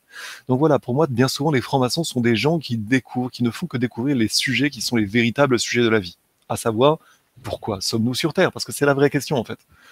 C'est-à-dire que c'est bien de gagner de l'argent, c'est formidable, c'est bien le matérialisme, tout ça c'est cool, mais il y a un moment, il y a un sens de la vie. Vous pouvez ne pas vous y intéresser ou vous pouvez parfois vous poser de meilleures questions. Donc c'est intéressant que très souvent, ces gens qui rentrent, mettons, à 55 ans de moyenne d'âge, euh, vont prendre de haut un petit bonhomme comme moi plein d'humour qui, à 27 ans, va rentrer dans la franc-maçonnerie, mais qui peut-être travaillait les sujets depuis déjà facilement 10 ans. Donc voilà, chacun choisit ses préoccupations, mais derrière la franc-maçonnerie, il y a en réalité des enseignements qui sont bien souvent légers, voire même, et j'en parlerai à partir du mois prochain ou à partir de nos émissions prochaines, au fur et à mesure, je vais vous amener ces sujets-là, les sujets idéologie, les sujets réseau d'influence, etc., etc. Il y a en réalité, dans bonne partie des idéologies maçonniques derrière la franc-maçonnerie, et en réalité une lutte d'influence entre plusieurs visions de la vie qui bien souvent également sont tributaires d'enseignements partiels ou bien, je l'ai déjà dit, archaïques ou caduques. On dirait en droit caduque, c'est-à-dire n'étant plus valable aujourd'hui par suite de nouvelles découvertes, etc., etc. J'avais déjà plus ou moins dit, il faut vraiment que vous voyez ce, si ce n'est pas fait, ce débat face à Pierre Hillard et Alain Pascal. J'étais pas du tout dans une optique polémique, en, réalité, en plus, euh, Pierre Hillard, nous sommes, nous sommes amis par ailleurs, mais euh, je suis au regret de devoir corriger certaines erreurs qui en réalité, et c'était la conclusion de l'exposé de Laurent Guyeno, qui en réalité égare l'Occident depuis trop longtemps. Et là, ça devient très problématique. Si vous rajoutez en plus la subversion internationaliste et l'Union européenne comme étant de fait une émanation de la subversion internationaliste, même si, en fait, je l'ai dit, il faudra que je vous donne le lien, je l'ai dit dans un débat cette semaine sur l'IRIB, c'est-à-dire que nous avons réellement une, euh, un feuilletage de plusieurs subversions et derrière l'Union européenne, nous avions initialement un calcul américain, de calcul à l'échelle de l'Europe, euh, des, des, débouchés de leur grand groupe stratégique en échange d'une protection militaire de l'Europe. Ça s'était pensé dans, dans l'immédiate après Seconde Guerre mondiale. Je ne vais pas développer ce sujet-là, mais l'important c'est de comprendre qu'aujourd'hui, l'Union européenne a réussi l'exploit en 50, 60, 70 ans d'existence de détruire, de remettre en cause la communauté culturelle de la vieille Europe qui préexistait bien avant elle et qui a été malmenée, voire détruite et malmenée, en tout cas dans, au XXe siècle, par les guerres internationalistes. En réalité, des logiques subversives qui ont commencé, dirais-je, avec la Révolution française. En réalité, les révolutions anglaises avant. J'en parlais tout ça dans mon article, 5 siècles subversion internationaliste. Donc moi, j'essaie de vous amener des synthèses. Mais là, Laurent Guyeno a bien raison de dire qu'en réalité, et c'est moi qui continue un peu son propos en ce sens, c'est que la communauté culturelle, l'âme de l'Europe, l'âme de la vieille Europe n'est pas que germanique. Elle est réellement franco-allemande et elle est plus globalement celtique et nordique. C'est en lien avec euh, les franciscains, avec les templiers, avec ces histoires qu'en réalité c'était un... Il n'y a jamais eu de lutte. Il y aurait il n'y aurait jamais dû y avoir une lutte à ce point destructrice contre le paganisme menée par l'Église catholique. Ça s'est passé dans les, entre le 4e et le 8e siècle de l'existence de la chrétienté, je, je, parle en Europe occidentale. Et c'est dramatique parce que, c'est ce que disait la très méchante Blavatsky, la très sataniste Blavatsky, mais il faut la lire en fait pour comprendre. C'est que cette guerre contre le paganisme a grandement affaibli l'Occident et elle est d'autant plus hypocrite que bien souvent l'Église catholique a détruit des enseignements païens, a prétendu détruire des enseignements païens qu'en réalité elle a euh, récupéré elle-même en loose Par exemple, la tiare des papes, d'où venait-elle Elle venait des mages de Babylone, évidemment, des mages de Chaldée. Mais c'est un autre sujet, euh, je pourrais vous faire plein de sujets comme ça, on les verra vraiment au fur et à mesure. Donc j'essaie encore une fois là de ne prendre que la suite du propos de Laurent Guyonneau, qui était très bon, c'est-à-dire que la suite, enfin des éléments complémentaires, rajouter le jalon que les Russes, la Rose de Kiev, et les musulmans, les très méchants musulmans, étaient alliés contre qui? Contre l'empire des Khazars, évidemment, des Khazars. Et quand ils étaient un peu trop usurés, un peu trop esclavagistes, on leur a dit bon là, il va falloir euh, sortir de l'histoire ou alors faire de meilleurs choix. C'est ce, c'est ce qui leur a été dit tant du nord que du sud, tant de la part des Varegs et des Slaves devenus la Rosse de Kiev, et euh, que du, du, sud, donc des musulmans, qui en avaient donc un peu marre d'avoir un empire à ce point turbulent et usuraire et belliciste et esclavagiste, etc., etc. Même si également l'esclavage doit être pris quand même avec un autre recul historique. C'est que avant l'attraction mécanique, il ne restait que, il n'y avait que l'attraction animale et l'attraction humaine. L'esclavage dans l'histoire a fait partie de l'histoire des hommes, mais aujourd'hui nous sommes bien plus esclaves de la dette, riba, l'intérêt dans le Coran. C'est, la façon dont l'Église catholique a été subvertie et a oublié l'encyclique Aquo Primum 1751, qui la connaît d'ailleurs, messieurs les catholiques, euh, qui avaient une telle grande gueule quand vous parlez de ces sujets, mais qui connaissaient tellement peu votre histoire, et c'est dramatique, parce qu'encore une fois, vous faites partie des raisons pour lesquelles l'Occident a pu être si facilement subverti, c'est bien le problème. C'est la raison pour laquelle je ne vais pas forcément, l'idée c'est pas de retenir les coups ou quoi, c'est de dire la vérité, en tout cas de concourir à dégager ce qui peut permettre à l'Occident de survivre dans un contexte où il est gravement menacé par une guerre intérieure. Nous en parlions la, semaine, dernière, je vais prendre la suite du propos de la semaine dernière, mais on a là de vrais, vrais, vrais méta-sujets, des sujets supérieurs, des sujets qui coiffent un certain nombre d'autres sujets, mais il était donc très intéressant d'interroger à la fin la question de savoir où est, où se situe l'âme de la vieille Europe. Je vous en ai donné plus ou moins la réponse. Elle est, le véritable Occident, c'est l'héritage grec, de la pensée grecque, d'inspiration égyptienne, donc païenne également, la Rome dans le sens le droit au romain et la structuration institutionnelle d'une part, euh, d'autre part, deuxième facteur, donc la grecque, la Grèce plus l'Égypte derrière, le vrai bon paganisme égyptien, la, hum, la romantique et la structuration tant juridique qu'institutionnelle, et le christianisme en ajoutant la réforme grégorienne dont Laurent Guyonneau a parlé, mais en défalquant aussi des querelles intestines à l'Église catholique qui ont amené le grand schisme, qui ont amené plusieurs schismes, mais notamment le grand schisme, et qui ont grandement affaibli la théologie occidentale, parce que le filioque, ce sont les orthodoxes qui ont raison, c'est un autre problème. Mais ça, on remettra ça à plat au fur et à mesure, parce qu'encore une fois, ce sont plein de sujets. Là, j'essaie vraiment de faire encore une fois une synthèse, mais rajouter donc à cela, en plus de l'influence grecque, romaine et chrétienne, plus la réforme grégorienne, moins, il faut défalquer euh, certaines, certaines errances, des décisions qui ont créé ensuite les errances papales, etc., etc. Donc là, on aurait déjà euh, une lecture. Et je rajoute à cela le, vrai, le véritable héritage païen de la vieille Europe, à savoir celtique et nordique à la fois. En réalité, les mythes égypto-sumériens se terminent où? Ils se terminent en Irlande. Il se termine avec les mythes celtiques et nordiques en Irlande, avec des bizarreries extraordinaires. Comment elle s'appelait? C'était Freya, la messagère de Frigg, qui se baladait euh, dans le ciel avec un, une sorte de une sorte de cylindre argenté. Il y a des bizarreries dans l'histoire comme ça. Mais euh, on va laisser euh, lisez Anton Parks pour vraiment triper là-dessus. Au pire, vous lisez ça comme euh, comme Star Wars, mais il faut vraiment combler, il faut vraiment croiser les sources pour dégager certaines choses, mais qui sont à l'état latent en réalité dans notre ésotérisme. Simplement, je vous dis qu'à notre époque de révélation, il y a de quoi comprendre tout ça. Donc, je vous fais, ai fait un grand topo et j'ai vu le petit doigt levé de Raphaël. Et donc, on va pouvoir attaquer euh, cette seconde partie. Ça va être un moment où je vais laisser Jean-Maxime euh, d'abord faire un exposé. N'hésitez pas à poser toutes vos questions qui sont en lien avec le sujet qui va le traiter, évidemment. Je vous, ne vous inquiétez pas, on va faire les émissions, évidemment, tous les dimanches. Il y aura même euh, d'autres formats qui apparaîtront, ne vous inquiétez pas, on va avoir le temps de travailler sur tous ces sujets. Donc, dans tous les cas, je vais faire quelques rappels avant de laisser la parole donc, à Jean-Maxime. comprenez bien que là, ce qu'on essaie de faire à chaque fois, c'est de, de, développer des sujets, d'amener des débats qui peuvent intéresser un maximum de gens. Donc, évidemment, donc Jean-Maxime, c'est un petit filou. Euh, dans son langage, il peut faire de la provocation, euh, ce qui va être considéré comme de la provocation, par exemple, pour les cathos. Ne restez pas trop braqué dessus, euh, tout simplement parce que le but, c'est de rester curieux. Parce que moi, je vous le dis directement, avec Jean-Maxime, on est comme un vieux couple, on échange énormément, évidemment, en privé, et on a plein de sujets d'accord. Par exemple, moi, sur le catholicisme, je je suis pas forcément d'accord avec ce que développe Jean-Maxime, mais tout l'intérêt, voilà, c'est de pouvoir échanger intelligemment, calmement, et de prendre des éléments qu'on n'aurait pas forcément, et de communiquer. Donc voilà, n'hésitez pas à poser vos questions en lien avec le sujet, de réagir en commentaire. Et donc avant de laisser euh, la parole à Jean-Maxime qui présentera son sujet, on fera une petite coupure toutes les demi-heures. Posez vos questions, je sélectionnerai les meilleures. Et pour rappel, vous avez des liens en description. Il y a aussi le Discord. Donc là, le Discord, c'est bon. Il va, il est enfin lancé. Euh, il est enfin prêt. Il va être en activité à partir de demain. Donc, il va euh, je vous invite vraiment à rejoindre le Discord pour la simple et bonne raison qu'il y aura des concours, par exemple, qui vont être mis en place. Euh, au-delà du fait qu'on pourra interagir tous ensemble, qu'il y aura des bibliographies, des fiches de lecture, des moyens d'échanger euh, sur des sujets un peu plus profonds, et on aura tout le temps de débattre tout au long des, journées lorsqu'on échange sur le, serveur.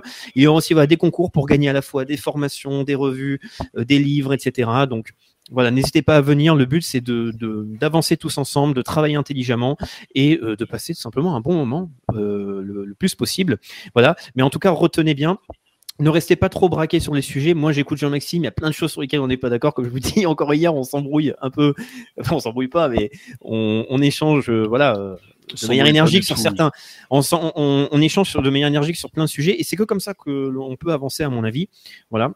Mais et euh, pour terminer, par exemple, Pierre Hillard, euh, souvenez-vous bien, hein, je veux dire Pierre Hillard, on l'a fait venir plein de fois sur la chaîne. Moi, je, je suis très fan de son travail. Il y a euh, des points euh, de désaccord que j'ai avec lui où on en discute en privé, etc. On l'a fait venir même dans les studios. On continuera de le faire venir. Le but, c'est d'abord de faire venir un maximum de personnes, de pouvoir aborder un maximum de sujets et d'en débattre intelligemment. Donc voilà. Je sais que des fois, on peut se sentir braqué, on peut, on peut s'agacer, etc. Voilà, euh, essayons d'avancer tous intelligemment. Voilà. Donc je vais laisser la parole à Jean-Maxime. Moi, je vais me mettre en retrait. Posez vos questions. Je vais surveiller le chat. Je vais modérer aussi. Si vous abordez des sujets qui ne concernent pas le, thème de l'émission, je serai obligé de, bannir. Si vous écrivez mal, que vous mettez des insultes, etc., je vais être obligé de bannir. Je, préviens quand même. Donc euh, voilà. N'hésitez pas à échanger, posez vos questions. Et euh, moi, je serai de retour dans 30 minutes, tout simplement. Voilà. Donc je laisse la parole à Jean-Maxime et je vous dis à tous à tout à l'heure. I've got the floor. Je, plaisantais là-dessus sur le running gag, sur le comique de répétition qui va devenir récurrent puisque je suis un très méchant franc-maçon.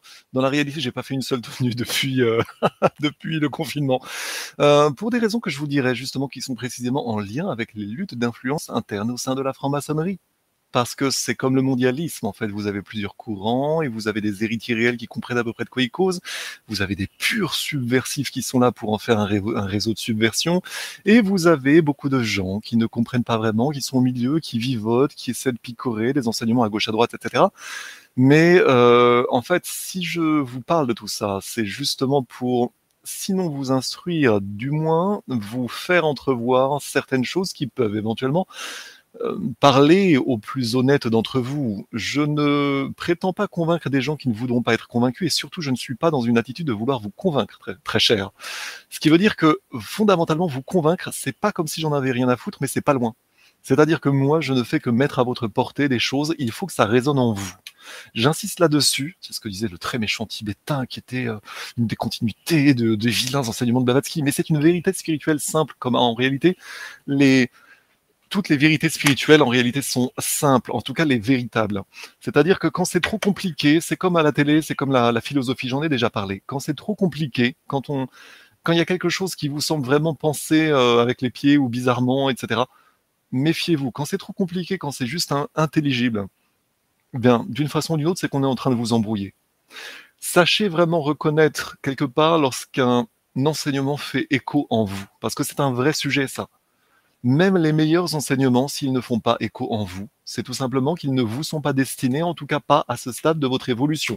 Vous pouvez être au-dessus comme au-dessous d'un certain stade d'évolution, mais n'insistez pas. Si quelque chose ne vous parle pas, je vous invite à euh, changer de chaîne, etc. Ce n'est pas grave. Ça veut dire que d'une façon ou d'une autre, ou bien vous êtes au-dessus, ou bien vous êtes au-dessous. En tout cas, ça ne vous parle pas. Mais soyez euh, simple là-dessus. Réellement, comprenez bien que je ne suis pas là pour vous convaincre. Par contre, je suis vraiment là pour vous amener certaines vérités non conventionnelles qui, donc, quelque part, je peux être une émanation dans le sens une, euh, un, porteur de certains éléments, mais c'est, euh, je plaisante, oui, sur le ah, changer de chaîne, mais en fait, je vous donne un contenu que vous aurez énormément de mal à trouver ailleurs dans sa qualité. Donc, je vous recommande évidemment de rester là et surtout, en réalité, donc, de ne pas changer de chaîne, mais de comprendre l'importance de la dispute au sens antique, disputatio, c'est-à-dire le fait de confronter des points de vue opposés et de voir lequel peut l'emporter. Par exemple, nous avions vu face à Pierre Hillard et Alain Pascal que le vilain franc-maçon, qui en parlait en plus avec humour, euh, bah, n'avait pas forcément euh, dit des choses que bêtes. Mais après, c'est à vous, encore une fois, de vérifier si ça ne fait pas écho en vous et si vous voulez absolument vous dire que je ne suis rien qu'un idiot, etc. Mais il n'y a pas de problème ce que vous pensez de moi, très cher, ce n'est pas mon problème, c'est le vôtre. Mais moi, j'estime avoir la responsabilité de vous amener des choses fiables, sinon fiables, du moins des choses qui sont le résultat d'une investigation, d'une investigation en honnête homme, et c'est ça qui compte en fait. C'est-à-dire que lorsque l'on exploite, lorsqu'on étudie des sujets en honnête homme, c'est ce qui en réalité devrait guider votre capacité à prendre la mesure des choses que je vous amène je suis le résultat d'une étude de certains sujets en honnête homme à partir d'un mélange de méthodologies sérieuses, universitaires ou renseignements ou autres, mais qui sont, qui correspondent aussi, et ça, ça devrait éveiller notre attention à la façon dont peuvent penser certaines élites, qui en réalité voient des luttes d'influence dans dans lesquelles, je vous l'ai déjà dit, seuls les vilains savent qu'ils sont en guerre. Les gentils ne savent pas qu'ils sont en guerre. D'ailleurs, c'est intéressant quand on voit le professeur Raoul parler de plus en plus des gentils, mais c'est une vraie, c'est un vrai problème en fait à force d'avoir l'impression du culte du super-héros ou du Messie qui va revenir, vous oubliez une chose. Tous les croyants, etc. Dieu compte avant tout sur nous. C'est-à-dire que si nous ne faisons pas cette démarche d'honnête homme pour essayer de, d'honnête femme également, pour essayer de, d'essayer de participer à ce qu'il y ait un peu moins de bordel en ce monde, quelque part, nous passons à côté de notre fonction, de notre raison d'être sur Terre. Donc, j'insiste pas là-dessus, je vous ai dit l'essentiel. Je vous amène des éléments fiables, c'est à vous de les, évaluer. Et euh, bien pris, c'est à vous, bien pris Raph. C'est à vous de les évaluer et c'est à vous donc ensuite de voir ce que vous pouvez en faire. Mais ce que je vous recommande vraiment, c'est de douter absolument de ce que j'amène. Par contre, si vous voulez douter de ce que j'amène, bien abonnez-vous à la revue, lisez les articles et voyez surtout le, le sourçage qui est assez lesté, comme dirait, euh, comme dirait l'autre. Donc, let's go pour le sujet. Là, c'était la, fin du sujet avec Laurent Guyeno. Je vous disais juste que le chemin de l'âme de la vieille Europe passera par le fait de retrouver ces racines de l'Occident dont je vous ai parlé tout à l'heure. Ça passe également par le fait de remettre un enseignement apolitique et fiable, comme je vous propose en fait, à l'occasion de ces émissions-là, un enseignement important pour que vous puissiez, vous, en tout cas, avoir toutes les cartes en main pour comprendre à peu près l'essentiel de ce qu'il se passe dans ce monde. Ça ne veut pas dire évidemment que je peux du jour au lendemain absolument tout vous transmettre et ça ne veut pas non plus dire que je sache tout moi-même. Par contre, j'estime quand même avoir une vision du monde qui, quand je la compare à des gens qui ont 30 ans de plus que moi, et que me disent, ah oui, d'accord, ah c'était donc ça, etc., que c'est moi qui leur apprends des choses uniquement à partir des études croisées que j'ai faites, eh bien, je pense que ça veut dire que, en réalité, je vous amène quelque chose de sérieux.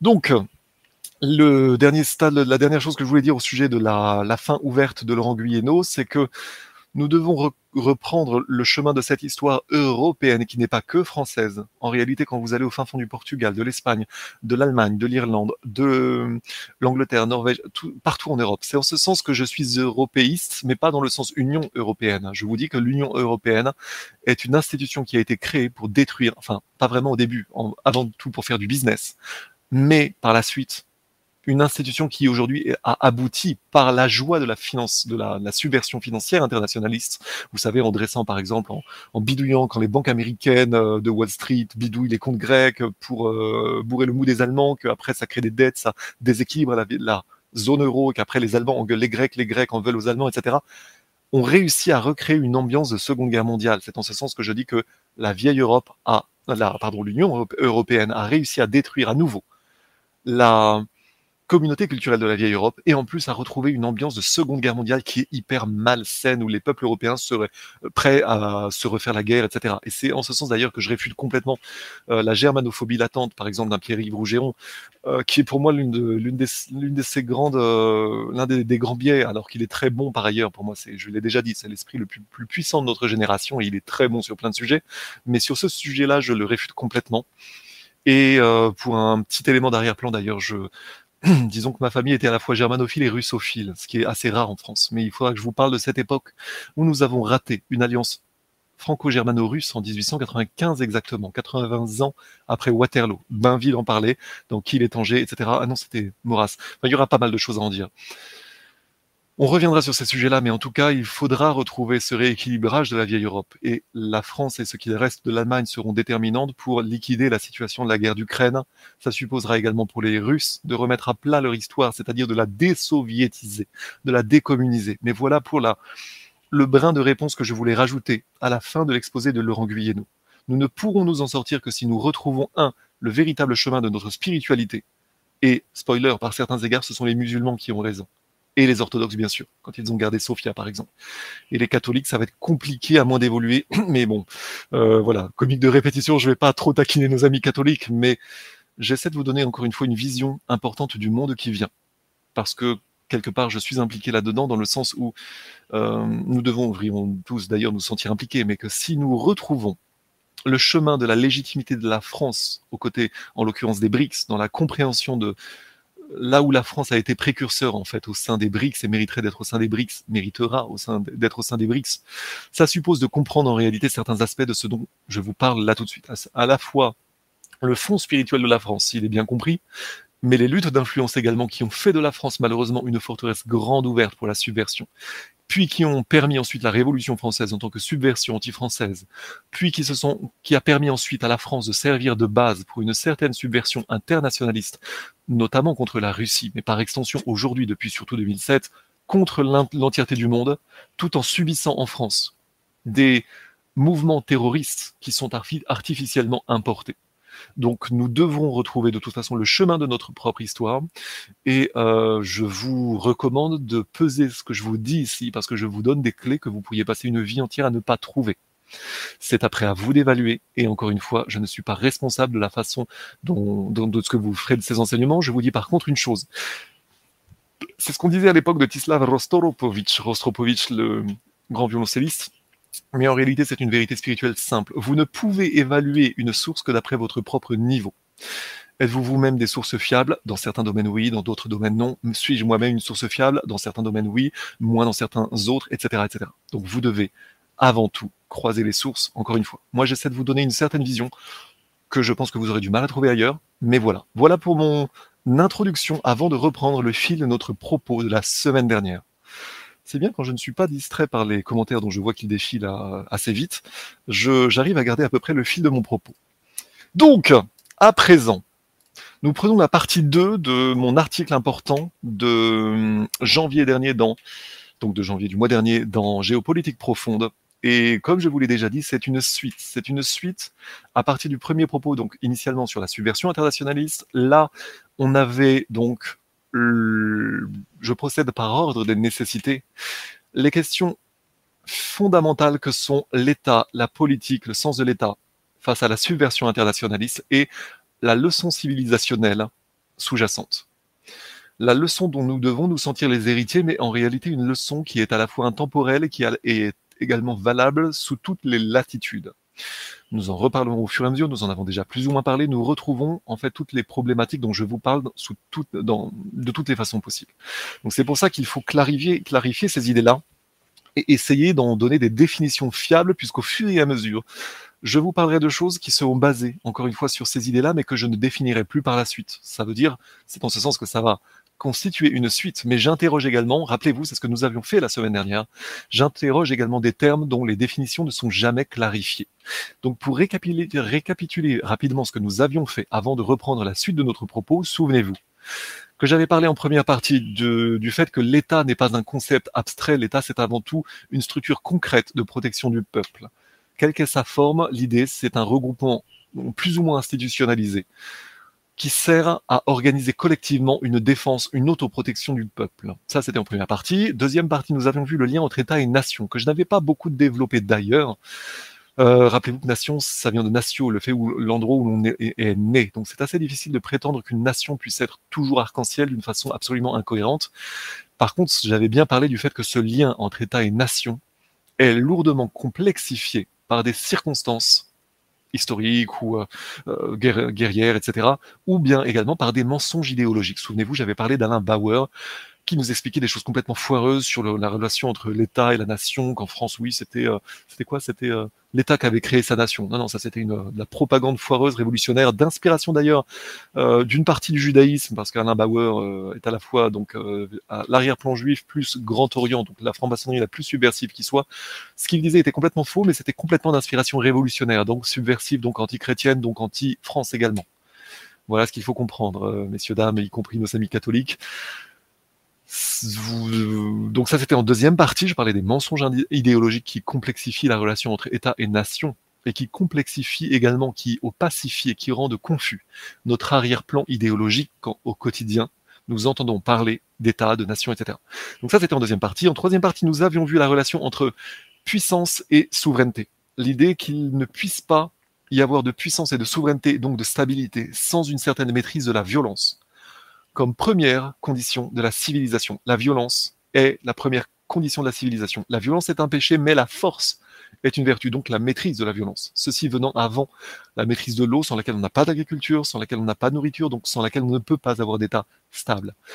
En quatrième partie, nous avions vu l'art intemporel et fragile de la politique avec un grand P, et le fait qu'elle devait être guidée par le sens de l'État, c'est-à-dire le sens de la compréhension de ce qu'est l'État, c'est-à-dire la structure concrète de protection du peuple, rappelez-vous.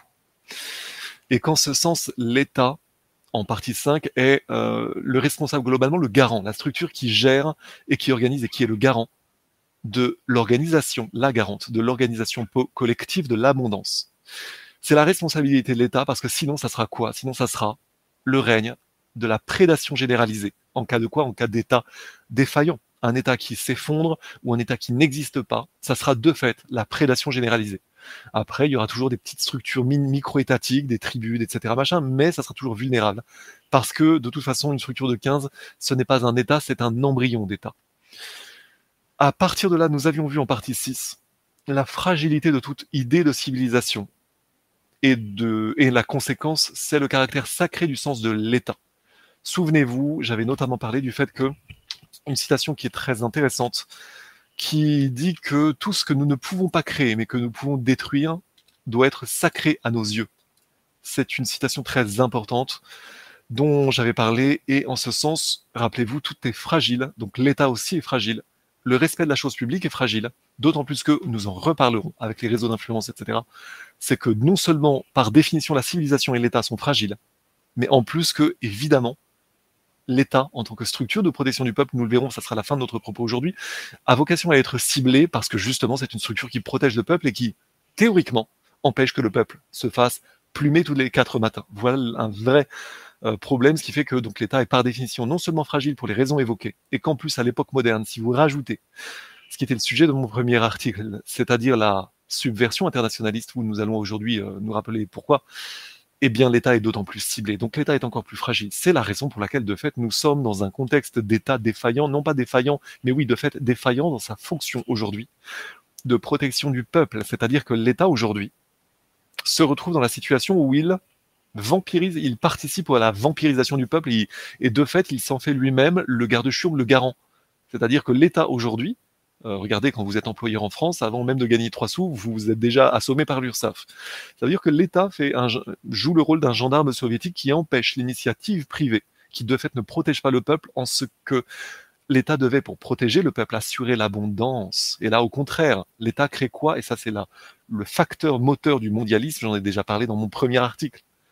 La famine au sein de l'abondance l'État, c'était une expression, rappelez-vous, de William Cobbett, la au sein de l'abondance, ce qui ne peut aboutir que à la guerre de tous contre tous. William Cobbett, à l'époque, parlait du système de la Banque d'Angleterre. Le système de la Banque d'Angleterre qui avait créé ce mécanisme d'argent-dette, c'est-à-dire d'un État détourné contre son propre peuple, qui autorisait les financiers, sous l'égide de l'État, à plumer le peuple et l'État protégeait les financiers. Ça, c'est mal. Ça, c'est le contraire du rôle de l'État.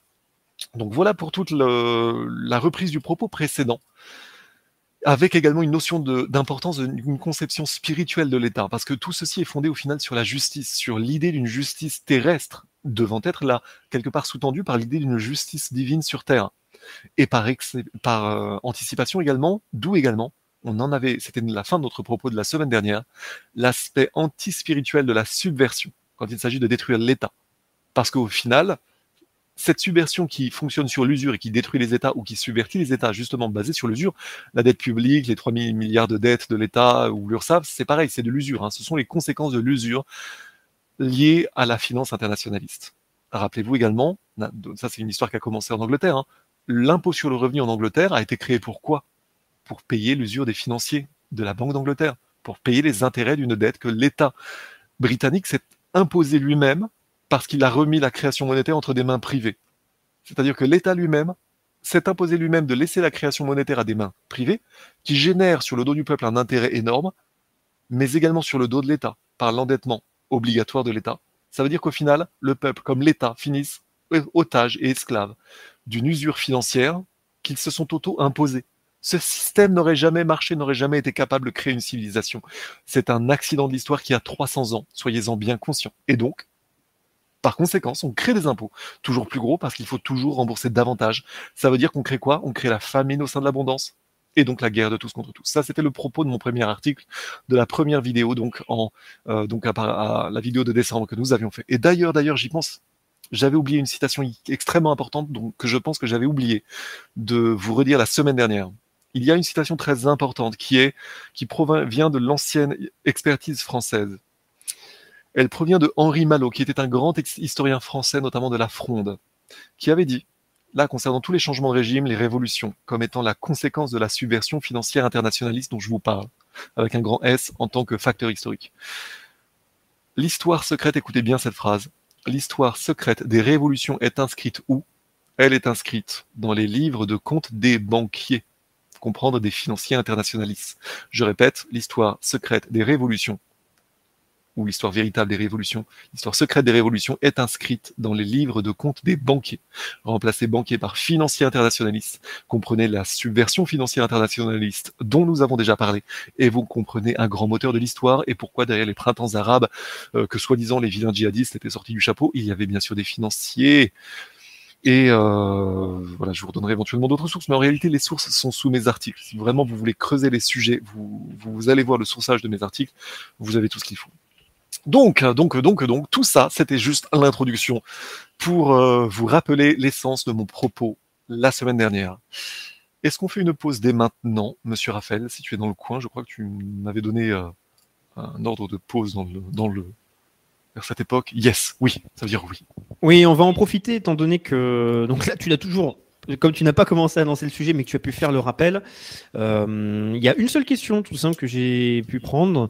Ça permettra voilà, de, de, clôturer le fait de poser des questions qui vont être après hors sujet. Euh, c'est par rapport à ton exposé, euh, là les différentes remarques que tu as pu faire, il y a juste une question, c'était euh, quel est ton avis sur l'Europe? Et surtout c'est est-ce que Jean-Maxime est-il pro-Europe?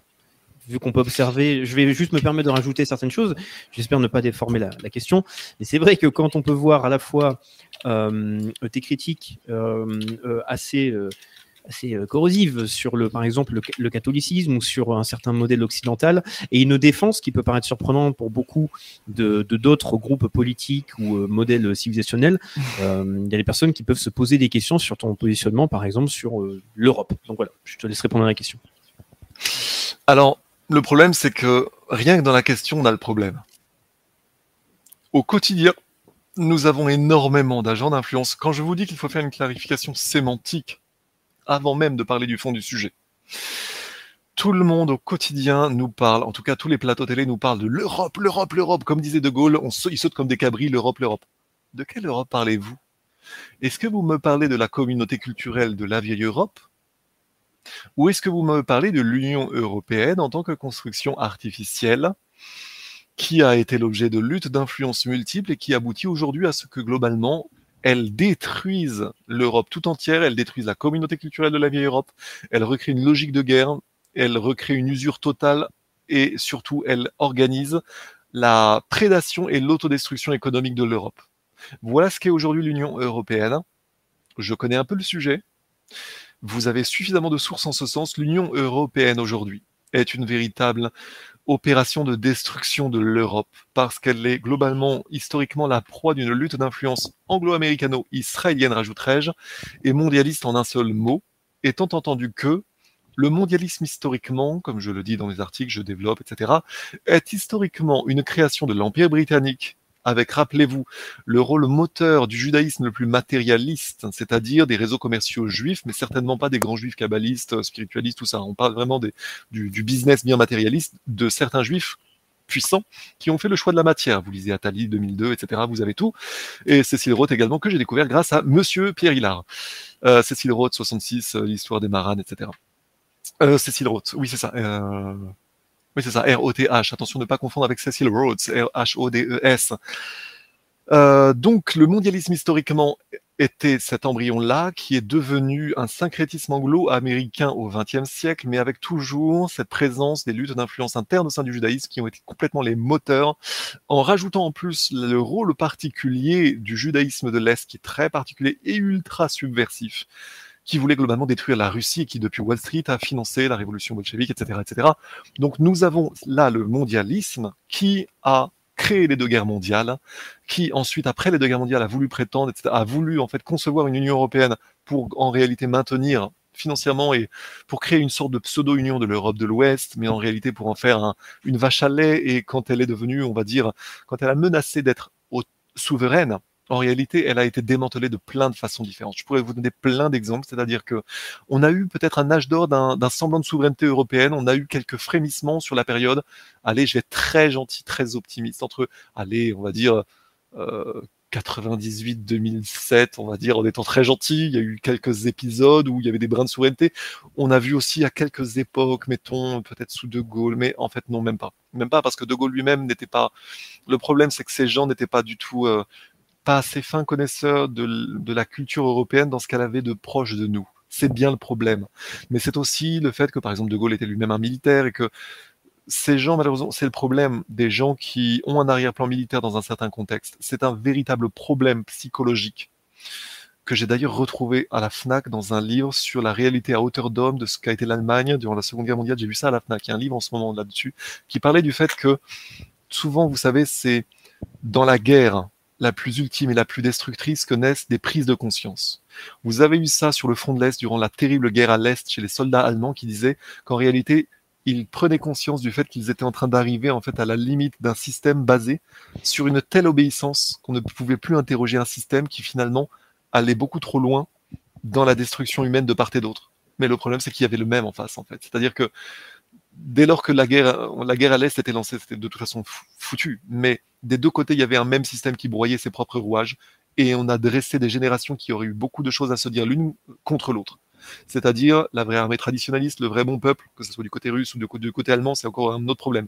Mais tout ça pour vous dire que quand vous allez vraiment au fin fond de l'Europe, il n'y a pas de raison de s'entretuer ce sont des idéologies mortifères qui nous ont fait nous entretuer. Mais spoiler, le mondialisme a créé la Prusse. Qui a financé la Prusse, c'est-à-dire le pire du nationalisme allemand depuis la guerre de Sept Ans? Pour embêter trois nations catholiques en Europe qui étaient bien sûr la France, l'Autriche et la Pologne C'est Londres. Londres a créé le pire de l'Allemagne, l'a encouragé, mais nous avons également nous-mêmes des complices de cela. Même des gens comme Clémenceau étaient des mondialistes ou des pantins mondialistes par certains égards ou alors on sous-estimait les choses. C'est ce que Pierre de Villemarais. En fait, mon père a connu Pierre de Villemarais. Quelque part, j'aspire un peu à en être l'héritier dans le sens où il y a certains aspects qui sont la suite de, certaines choses qui à l'époque avaient été diagnostiquées. Mais Pierre de Villemarais avait eu, il raconte à un moment dans une autre vidéo qui est célèbre, la conversation qu'il avait eue, je crois, avec Antoine Pinet, où il lui disait, euh, en gros, Pinel lui disait, ouais, mais les réunions du Bilderberg, vous savez, c'est juste, voilà, moi je joue au golf pendant que ces messieurs-là font leurs réunions. Mais Pierre de Villemarais lui disait, oui, mais vous vous rendez pas compte, en fait. C'est que vous, en tant qu'homme politique, vous êtes une caution de ces gens-là. Et ils décident dans votre dos. et vous ne savez pas ce qu'il décide. Mais nous avions un très grand ambassadeur qui disait la même chose, le comte de Saint-Olaire, Genève contre la paix, 1936. Il racontait la même chose. Il racontait que le, en gros, il parlait d'un mondialisme occulte qui agissait, qui était en train de remplacer l'ancienne véritable diplomatie dans les standards du droit international. C'est-à-dire que nous avions une diplomatie mondialiste qui était à la base de la SDN et qui, dans le dos des diplomates, créait des consensus des consensus qui ensuite étaient vendus clé en main, mais négociés en sous-main. Hein. Dans les coulisses, personne ne savait comment, par qui, etc. Mais des consensus qui étaient donnés clé en main à des diplomates et diplomates qui étaient bien assez contents de se déresponsabiliser, de se déresponsabiliser en disant Oh là là, moi c'est pas mal, je veux dire, c'est moins de responsabilité en termes de carrière. Donc, euh, d'une façon ou d'une autre, c'est c'est pas plus mal que ce consensus ait été élaboré. Moi, je vais juste le signer, voilà. Le problème, c'est qu'à terme, ces gens-là ont créé la Seconde Guerre mondiale et le comte de Saint-Olaire, l'un de nos meilleurs ambassadeurs à l'époque, qui est d'ailleurs aujourd'hui passé dans une sorte de trou de mémoire d'Orwell. On en entend, il est assez difficile à retracer, ce monsieur. Eh bien, il disait qu'il y avait une favorisation artificielle par une finance anglo-saxonne occulte et dont il parlait euh, qu'il y avait un bizarre judaïsme matérialisme dans l'équation, mais toujours pareil, les luttes d'influence interne au sein du judaïsme. Hein. Eh bien, il disait surtout que ces gens-là étaient en train de favoriser artificiellement depuis le début l'URSS, puis l'Allemagne nazie. Et d'ailleurs, dès le début de la SDN, le crime basique, dès le début de la SDN, ça a été de considérer que la Pologne était déjà foutue, alors que c'est par des armes françaises d'ailleurs que la Pologne a été sauvée, s'est sauvée elle-même contre le bolchevisme, mais ça c'est encore une autre, une autre histoire. N'empêche que, dans ce contexte-là, il disait, ils sont artificiellement en train de créer une deuxième guerre mondiale artificielle en ayant artificiellement favorisé l'URSS et l'Allemagne nazie et qu'au final, ça va recréer une guerre mondiale, mais c'est artificiel. Donc ça, c'est de la vieille, expertise française qu'il nous faut comprendre.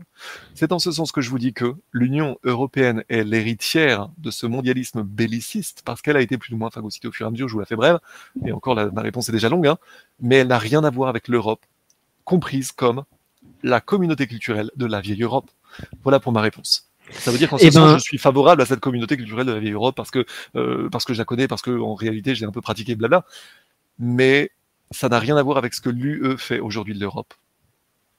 Donc merci pour cette réponse. Alors il y a une autre question que j'ai vu passer que je vais quand même te poser avant d'attaquer euh, après le, le sujet que tu vas développer. Euh, C'était pour moi une très bonne question. Donc je vais t'imposer un temps parce que je sais que euh, tu aimerais aborder plein de plein quand même plein de points pardon ce soir. Des tiroirs, des tiroirs. voilà donc la question vu que là on parlait de l'Europe, des réseaux de pouvoir, l'influence, etc., c'était une question de Philippe Philippe qui aimerait bien échanger avec toi, parce qu'il semble critique, en tout cas il aimerait bien euh, débattre sur certains sujets. C'était si les petits États sont sujets à la prédation, pourquoi le Royaume-Uni n'a pas été déjà éliminé quelle est la British recette? Et ça, je pense que c'est une bonne question et qui peut être liée au sujet que tu développes d'ailleurs. Donc, tu as 7 minutes. Très bien, carrément. Je serais tenté de dire que je vais le faire quand même plus court que ça, mais l'origine de la puissance de l'Empire britannique, il y a toujours un mélange de plusieurs choses. Mais il y a, que je l'avais dit, donc déjà l'insularité qui permet quand même, les frontières naturelles font la moitié du boulot en fait. Regardez également la façon dont la France, par opposition par exemple à l'Ukraine ou à la Pologne, la France a des frontières naturelles. Nous avons toujours été envahis par les mêmes endroits, hein. toujours. C'est-à-dire le, la très proche zone proche de la Méditerranée euh, vers le sud-est et euh, le nord-est qui est plat, mais partout ailleurs nous avons des frontières naturelles ça veut dire que c'est une grande chance pour un pays comme le nôtre d'avoir des frontières naturelles qui nous permettent plus facilement de nous défendre. Par opposition donc à la Pologne, à l'Ukraine, qui sont de vastes plaines, où c'est un peu, ok, il y a des terres extrêmement fertiles, mais on se fait un peu passer dessus par toutes les invasions dès qu'il y a un État faible, justement. Et d'ailleurs, c'est l'origine du poème Les Meules de Tolstoï, justement, une très belle chanson russe d'ailleurs, sur le fait que les peuples dispersés slaves, dispersés, les peuples slaves dispersés, en réalité, ont eu besoin de l'aigle russe pour les défendre contre les vilains tatars, les vilains turcs, les vilains tout ce que vous voulez, et les khazars évidemment. Euh, c'est vraiment une, euh, une longue histoire, mais donc, comparé à l'Angleterre, la frontière naturelle déjà fait l'essentiel du travail, facilite l'unification, parce que évidemment, quand tu dès que l'État se solidifie, il est plus facile de d'unifier l'État en vainquant les petites nations adjacentes. Et d'ailleurs, j'ai mis sur mon sur mon Twitter de cette semaine je mets des choses sur Twitter, soyez attentifs. Parfois, il y a des choses intéressantes ou parfois des choses qui me sont passées en sous-main ou alors peut-être que je fais parfois des jeux de pistes. C'est à vous de voir s'il y a des. Voilà, toujours pareil. Kawe Attemptor. Mais ce que je vous relaye sur Twitter est souvent, sont souvent des choses intéressantes ou des choses qui bruissent dans des milieux d'influence. Mais je vous ai, cette semaine, c'était complètement par hasard, hein, je vous ai mis une vidéo stratégique sur une bataille méconnue qui est la bataille de la Boyne en 1690. J'en avais parlé comme étant la bataille qui a été le début du mondialisme, c'est-à-dire la bataille que la France et ses alliés ont perdue avec l'Irlande et l'Écosse. Nous l'avons perdue contre les Britanniques et ça a été le début. Elle est parallèle à la, je crois, la bataille du Cap Bénévisier, c'est-à-dire le, le moment où la glorieuse flotte de Louis XIV et le magnifique Soleil Royal, son navire amiral, s'est fait péter la gueule au large de Cherbourg pour une vague histoire de marée. C'est bien dommage parce qu'à l'époque, on mettait des branlets à la marine anglaise et néerlandaise euh, combinée. Mais à partir de ces deux batailles-là, ça a été le début du mondialisme triomphant qui a s'est solidifié en Angleterre. Donc il y a eu plusieurs flux et reflux. La France est vaillamment descendue jusqu'à l'ère napoléonienne malgré la Révolution. N'empêche que l'Angleterre a pu plus facilement s'unifier, même malgré le fait que c'était un petit État. La, euh, je parle de la l'Angleterre qui a pu plus facilement s'unifier parce que c'était un petit État bénéficiant de frontières naturelles d'une part, et d'autre part, d'autre part, l'élément déterminant à la Renaissance, c'est la vision commerciale qui donnait une sorte d'avantage stratégique, de vision stratégique, en termes de vision, aux commerçants internationalistes qui se sont alliés avec les intérêts de la couronne britannique, c'est-à-dire qu'il y a eu vraiment deux époques concomitantes. Et là, en réalité, vous répondez à une question à laquelle j'ai répondu dans mon premier article de janvier, d'une part, et euh, dont j'ai parlé clairement dans ma première entrevue. Je vous y renvoie vraiment parce que ce double facteur et surtout la vision financière qui a été directement orientée vers la prédation. Vers la prédation. Globalement, c'était la vision à la fois de la survie de l'État britannique et de la couronne britannique dans des environnements euh, concurrentiels, euh, dans, des environnements, disons, d'intrigues intérieures d'une part, mais que dès la Renaissance, clairement, c'était aussi lié les Juifs ont eu un grand rôle dans la naissance euh, du capitalisme moderne, dans la surpuissance du capitalisme moderne. Là, je cite euh, Attali in extenso 2002. Hein. C'est pas moi le vilain antisémite, c'est vraiment Attali, et c'est quelque chose dont ils se vantent. Et bon, fondamentalement, historiquement, ils peuvent parfaitement s'en vanter parce que c'est vrai, et on va pas leur retirer ce génie prédateur et matérialiste. Les réseaux juifs, certains, les réseaux juifs les plus matérialistes ont eu un génie dans la prédation matérialiste internationaliste. Ils sont géniaux pour ça, ils ont été géniaux. C'est l'origine donc de la surpuissance de l'Empire britannique. Et dans ce contexte-là, si vous combinez les deux logiques, donc les frontières, les frontières euh, Jésus-Christ n'est pas Dieu, c'est un autre sujet. Euh, les musulmans ont raison là-dessus, mais il faut que je cache les commentaires. Les réseaux, donc l'adjonction des frontières de l'insularité britannique les a aidés à pouvoir s'unifier plus facilement. Ils ont réussi aussi à créer de la subversion en France de façon à s'unifier plus facilement et à soumettre l'Irlande ensuite durablement et l'Écosse, etc. Mais c'est une vraie histoire ésotérique avec l'arrière-plan celtique et d'ailleurs ça a été une origine occulte de la victoire de Jeanne d'Arc parce que les franciscains ont aussi subverti l'Angleterre à une époque où il fallait que la France se libère du pire de l'Angleterre à l'époque de Jeanne d'Arc. C'est-à-dire que cette histoire-là est bien plus unifiée que ce que vous pensez en réalité, enfin de ce que l'on pourrait penser, et bien plus passionnante en réalité. Mais il y avait également en Angleterre un parti écossais, un parti irlandais qui était également d'inspiration celtique, et voilà.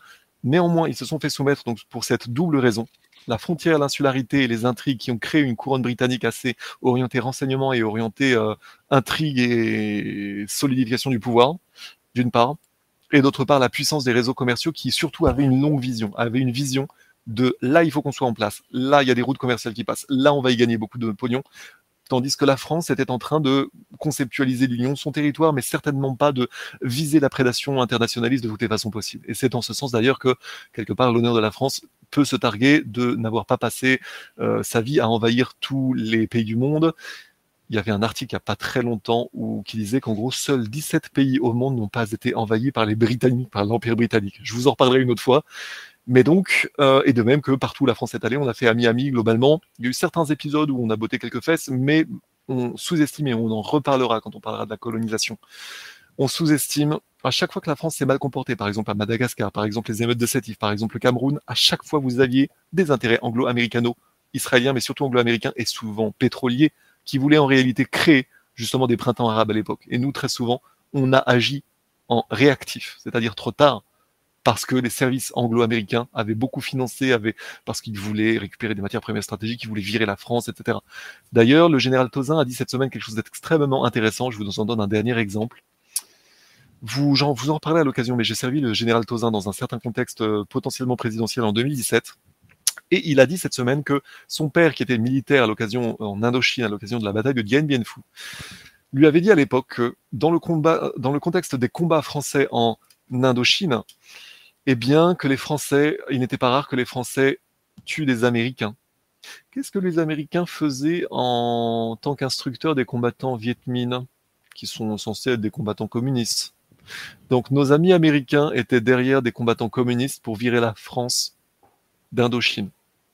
Évidemment, les communistes ont été également des gros traîtres et prisonniers, nos, nos, blessés quand ils arrivaient à Marseille, etc. Il y a plein de choses, je vous en parlerai à l'occasion. Mais vous voyez ce que je veux dire? Vous avez bien souvent, encore une fois, une subversion qui s'est organisée avec une longueur de vue stratégique qui était liée à une prédation matérialiste, internationaliste. Et donc les deux logiques, donc britannique, de l'Empire britannique d'une part, et du judaïsme commercial, matérialiste, international, machin, de la partie la moins spirituelle du judaïsme, ça, voilà pour la réponse à la question. Et je pense que j'étais presque dans les clous de la réponse. Voilà. Exactement. Je, je te félicite, Jean-Maxime, euh, d'avoir fait plus court que 7 minutes, c'est-à-dire 9. Donc c'est félicitations. C'est représentatif hein, de, de, ta personnalité. Donc, euh, j'aimerais bien t'y voir. non, mais non, mais c'est un exercice hein, de toute façon. Euh, Complètement. Ça, ça viendra avec le temps. Donc, en tout cas, juste parce que évidemment, euh, je, je, je, moi maintenant, je connais Jean-Maxime et je sais à quel point il aime taquiner, titiller. Prenez conscience de quelque chose, étant donné que moi je suis aussi en désaccord avec certaines choses que peut dire Jean-Maxime. Quand Jean-Maxime s'exprime, évidemment, il est sûr de lui. Mais imaginez-vous de votre côté d'avance qu'en fait, il commence ses phrases par "je pense que". Voilà, comme oui. ça, ça vous énervera moins. Oui. Voilà, parce va, qu'il va vous dire constamment, c'est comme ça. Et vous allez des fois vous péter les plombs et vous engueuler toute la journée par téléphone sur certains oh, fais pas comme si on s'entendait pas. Non, non, alors là, ça, non, non on s'entend très bien. Non, non, non, mais j'insiste là-dessus. Non, mais c'est très important c'est très important, j'insiste là-dessus. Il ne faut pas faire croire aux gens, au contraire, qu'on s'engueule, parce que sinon, ça va apporter du crédit à ce que tu dis juste en réalité, par contrôle des dommages, par gentillesse et par euh, égard, et pour euh, dédramatiser certains doutes. Mais je te dis au contraire que ça sera pris d'une façon malsaine, c'est-à-dire d'une façon genre comme si on avait un relationnel insupportable, etc. Non, au contraire, je suis très placide au quotidien, et vous le voyez de toute façon en débat, mais surtout, surtout, surtout, si vous amenez des éléments sérieux, vous n'avez pas besoin de vous énerver. Par contre, je défie quiconque, en effet, de m'apporter une contradiction sérieuse sur le mode disputatio, sur le mode latin de la dispute. C'est-à-dire que j'accepte absolument tout, et si vous remettez, mais vraiment, je, vous bénirai si vous êtes capable de me faire totalement changer d'avis à partir d'éléments très fiables que je vais évaluer comme étant meilleurs parce que ma, ma magnifiquement sourcé, tout ce que vous voulez, il n'y a pas de problème. Mais avant tout, j'estime, comme je l'ai déjà dit dans les débats, que nous devons être unis pour dégager, sinon la vérité, du moins une certaine vérité qui soit exploitable pour qu'au quotidien, vous ne n'ayez pas des envies suicidaires en vous disant le monde c'est le bordel, de toute façon ça sert à rien d'essayer de le comprendre, etc. Vous voyez ce que je veux dire? C'est, comme je vous avais dit, l'état d'esprit dans lequel l'éducation nationale veut nous mettre, c'est-à-dire une génération nihiliste qui considère que tout euh, n'est que mensonge, etc., que rien ne sait rien. C'est le début du pire du conspirationnisme, c'est-à-dire le, le, conspirationnisme vraiment basé sur une, en réalité, sur une réelle paranoïa et sur une grande peur intérieure en réalité de finalement de ne pas comprendre ce monde. Je vous amène une vision, évidemment, avec un minimum d'humour et parfois en étant un peu péremptoire, mais j'insiste sur le fait que nous devons être unis pour dégager une certaine vérité et que je ne peux pas avoir raison, surtout par définition. Voilà. Donc merci de confirmer ce que je viens de dire, euh, Jean-Maxime, parce que voilà, c'est toi qui n'es pas d'accord, mais moi je le dis, c'est pour ça que je le dis évidemment avec le sourire, c'est évidemment pour ça que tu es présent sur les émissions de GP, que même on fait euh, de longues émissions tous les dimanches c'est parce que je te déteste, Jean-Maxime. Je pense que c'est Oui, mais je te déteste aussi. Mais je te déteste aussi, il n'y a pas de problème. Donc, dans tous les cas, on va pouvoir attaquer la suite donc de l'exposé euh, que va vous présenter euh, Jean-Maxime Corneille. Je vais me mettre en retrait. Évidemment, pendant cette partie-là, on aura un exposé pendant 25-30 minutes. N'hésitez pas à poser euh, toutes vos questions par rapport au sujet. J'en sélectionnerai quelques-unes et on pourra ensuite euh, je pourrais les poser donc à Jean-Maxime et on pourra euh, voilà, interagir euh, tous ensemble. Euh, évidemment, petit rappel, n'hésitez pas à partager un maximum cette vidéo, pensez au pouce si vous ne l'avez pas fait. Et aussi, là, on parle aussi de la revue, vous avez tous les liens en description, aussi le serveur Discord. Et euh, d'ailleurs, on fera au bout d'un moment, à la prochaine pause, on parlera un petit peu plus de la revue février, parce qu'il y a un sujet très important que j'aimerais que l'on aborde, euh, qu'on développera dans d'autres émissions. Parce que pour moi, cette revue est absolument, ce numéro-là est excellent. Voilà, donc dans tous les cas, on va pouvoir attaquer le, développer, développement de Jean-Maxime. Donc je vous dis à tout à l'heure. Dernier appel évidemment, tous les messages agressifs, vulgaires, etc., malheureusement amèneront un ban. Vous avez le droit de blaguer, vous avez le droit d'interagir euh, tous ensemble, mais faisons ça dans la juste intelligence, tout simplement. Voilà. À tout à l'heure, Jean-Maxime, je te laisse la parole. Merci. Marie, je vais tâcher de parler moins vite. Émilie, la forme va revenir tout de suite. Là, en effet, nous avons fait des digressions, mais justement, la forme et la structure va reprendre puisque nous allons reprendre notre propos. Euh, Jeff Place, sortez les doigts de votre nez, s'il vous plaît. Et le capitaine Pierre Place, je ne le connais pas, mais je viens de voir rapidement que ça, ça peut certainement être quelqu'un de sérieux, si c'est un ancien de France, officier de renseignement. Euh, merci, merci parce que je ne le connais pas. Je le garde en lien et j'insiste sur quelque chose. Si vous voulez me dire des choses intelligentes, dites-les en commentaire sous la vidéo. Je vous en saurai gré et j'essaierai dans la mesure du possible de dire, au moins de prendre en mesure la mesure de vos éléments, au moins de vous remercier et euh, peut-être d'y répondre si j'en ai le temps et si votre commentaire est pertinent. En tout cas, rappelez-vous encore une fois que nous tâchons d'être unis pour dégager des vérités exploitables pour qu'au quotidien nous puissions d'une part mieux comprendre le monde, d'autre part, aider des gens autour de nous qui sont plongés dans la confusion par le bordel ambiant dans lequel nous sommes plongés. D'une part par la faute de l'éducation nationale, d'autre part par la faute de nos médias. Et à partir de là, voilà le propos qui va reprendre la forme. Donc, je disais donc, nous en étions arrivés, rappelez-vous, sur le sens de l'État. Rappelez-vous du début du propos, l'État en tant que structure de protection du peuple, le lien entre État-nation, les mensonges idéologiques, la relation puissance-souveraineté, la maîtrise de la violence comme condition de, de l'État et de la stabilité et donc de la civilisation, l'art intemporel de la politique guidé par le sens de l'État, l'organisation collective de l'abondance ou bien le règne de la prédation et la fragilité de toute idée de la civilisation et, par, par extension le caractère sacré du sens de l'État. Donc le propos à présent va recommencer à être structuré, je ne ferai plus de digression. Là, on va parler d'un gros sujet important qui est carrément actuel, d'autant plus que, alors c'était pas vraiment fait exprès, mais la, la semaine dernière, nous avions eu, souvenez-vous, un, un aspect actuel par rapport aux manifestations d'agriculteurs qui correspondait tout à fait à notre sujet. Or là, nous allons parler du lien entre respect de la femme et degré de civilisation.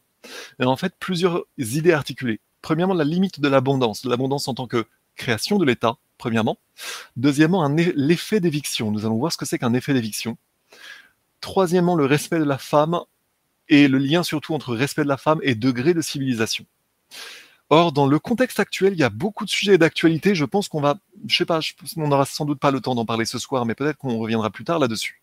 Mais il y a eu vraiment plusieurs sujets intéressants cette semaine concernant justement le respect de la femme, le lien entre respect de la femme et degré de civilisation. Et vous allez voir que mon propos d'aujourd'hui va être tout à fait actuel je fais par exemple référence à, deux choses. D'un côté, des femmes comme euh, des jeunes femmes comme Mila ou le collectif Nemesis avec Alice Cordier ou alors Thaïs Descuffon. Il y a vraiment des choses intéressantes et notamment dévoilées par Mila concernant le traitement au sens du renseignement. C'est-à-dire la façon dont Mila a rendu public le fait qu'elle avait été approchée et en réalité c'était quelque chose dont j'aurais voulu vous parler parce que euh, c'était pour moi déjà manifeste. Et en réalité, Mila a développé son propos, et ça sera intéressant qu'on en reparle, parce que nous a eu la situation dans laquelle, avec l'affaire Mila et avec d'autres affaires du même type, nos femmes sont globalement laissées seules face à des médias extrêmement malveillants dans un certain contexte, alors qu'elles disent des choses qui devraient être en réalité, qui devraient tomber sous le sens. Nous allons donc voir comment, par rapport à mon propos, donc la suite, rappelez-vous, du propos de janvier, qui était déjà prévu, mais qui, dont il se trouve qu'il est en lien direct avec l'actualité. J'ajoute un deuxième lien, c'est la façon dont cette semaine, Thérèse Argot, une femme que j'aime beaucoup, une sexologue catholique qui est pertinente sur pas mal de choses, vient de sortir un livre d'actualité sur euh, les abus du porno et euh, la façon dont l'exposition, la surexposition du, au, à la pornographie, notamment chez les jeunes, notamment chez les enfants, est réellement problématique aujourd'hui. Eh bien, Thérèse Argot a subi ce qu'on appelle un bad buzz euh, en, en franglais, c'est-à-dire une, euh, comment dire, une grande mésentente à partir de ce qu'elle énonçait, mais qui était aussi une mésentente qui venait aussi d'un certain tropisme catholique de type devoir conjugal, qui était énoncée avec une certaine maladresse, qui en réalité entrait en conflit frontal avec le wokisme. Donc ça, c'est le spoiler dont peut-être on aura l'occasion de parler après ce sujet-là. Mais donc là, le sujet, la suite de notre propos de la semaine dernière. Donc, limite de l'abondance, c'était la partie 7, limite de l'abondance, effet d'éviction, respect de la femme et degré de civilisation. Donc, nous avons parlé du fait que l'État devait, devait créer l'abondance, sauf qu'il y a un autre problème. C'est que hum, on avait parlé d'exemples historiques, par exemple la décolonisation.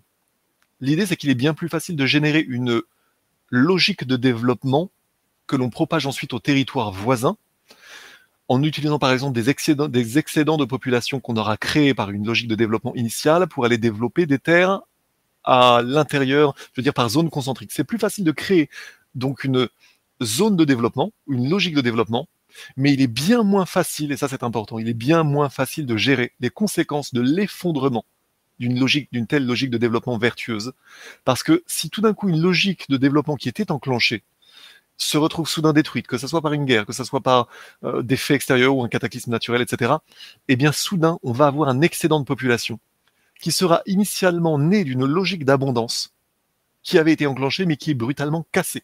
Ça veut dire que soudainement on va avoir trop de population qui va être sous-employée ou alors sous-nourrie dans un contexte donc violent et on a un exemple clairement historique avec, par exemple, la décolonisation bâclée en Afrique du Nord, mais on a également la situation des États défaillants en Europe de l'Est après la, l'effondrement du RSS. On a eu aussi ça durant les printemps arabes d'ailleurs, et c'est très similaire à la décolonisation en réalité.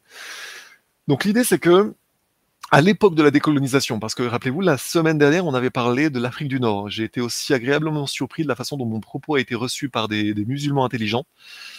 Parce qu'à l'époque, en fait, c'était la même situation. C'est que tous les observateurs sérieux à l'époque, qu'ils aient été occidentaux, rappelez-vous qu'il n'y avait pas que des Français, ou bien indigènes à l'époque, c'est-à-dire autochtones, c'est-à-dire algériens ou nord-africains, eh bien, ils savaient à l'époque que les conséquences de cette décolonisation bâclée, telle qu'elle a été lamentablement bâclée à l'époque, sous de multiples pressions étrangères en réalité, eh bien que les conséquences de cette décolonisation allaient être en réalité terribles des deux côtés de la Méditerranée. Parce que soudainement, on cassait une logique de développement, donc on allait avoir des excédents de population, donc du chômage, donc des liens économiques qui allaient être cassés et des euh, entreprises soudainement qui allaient se retrouver euh, sans leur force motrice ou alors privées de la moitié de leur force motrice. Rappelez-vous globalement que, par exemple, dans certains domaines, on avait euh, dans, dans, l'éducation nationale, on avait un tiers d'enseignants musulmans. On avait beaucoup d'ouvriers spécialisés musulmans. On avait même des députés musulmans. On avait en tout cas une logique vertueuse avec une classe moyenne musulmane qui se créait. Or, cette classe moyenne musulmane qui avait intérêt à la poursuite de ce développement-là, c'est celle qui a été la première ciblée par les terroristes à l'époque, qui n'étaient pas tous de glorieux combattants de la libération. C'était aussi beaucoup de terroristes, y compris importés par les Britanniques, mais c'était la logique en réalité de la subversion internationaliste qui agit toujours sur les gens les plus en rupture de banc, les gens les plus violents ou les gens qui ont le, plus de dents. Mais il y a eu aussi des maladresses françaises aussi. hein. Ça, c'est vraiment un autre sujet parce que beaucoup de maladresses françaises ont été bien souvent commandées ou commanditées par Paris sous la pression de manipulation ou de corruption étrangère. Et là, c'est encore un sujet, c'est un sujet encore plus sale. Et je pense qu'on en re- reparlera. Mais là, je vous fais la version brève. Il y a une manie mondialiste. C'est quand je parle de pression étrangère, c'est ça. hein. Une manie mondialiste qui vise à détruire partout des logiques de développement vertueuses. Pourquoi? Pour faire ensuite s'entrechoquer les peuples qui ont été ainsi artificiellement appauvris. C'est l'un des pires vices de notre temps, ce mondialisme prédateur qui agit d'un côté, donc on détruit les logiques de développement, de l'autre, on crée des logiques d'entrechoquement sur les peuples qu'on a déjà appauvris avant. Mais regardez, c'est ce qui est en train de se passer en France. Si vous réfléchissez bien, on est en train de créer par subversion, par des jalons de subversion placés pendant des années, des logiques d'entrechoquement. On est en train de créer une logique d'entrechoquement et de guerre civile en France qui est artificielle, en détruisant notre agriculture, en ayant importé les ferments de la division du peuple français, en ayant encouragé ces ferments de division.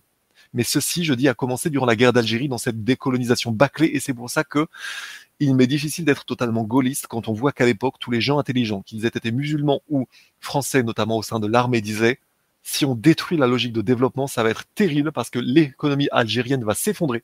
Il va y avoir des monceaux de chômeurs dès cette époque-là, dès 62, et il faudra bien en faire quelque chose, et ça risque de mal se terminer. Et bien, dès cette époque-là, sont placés les jalons de la situation de pré-guerre civile, clairement pré-insurrectionnelle, que nous connaissons aujourd'hui. C'est pour ça qu'il faut revenir dans l'histoire, dans, dans l'histoire, pour comprendre les choses. Là, je vais vous parler, par contre, également donc d'une logique d'abondance et d'une manie mondialiste donc qui détruit les logiques de développement et qui crée un entrechoquement des peuples. Il y avait aussi un autre, élément très important, ce sont les effets d'éviction.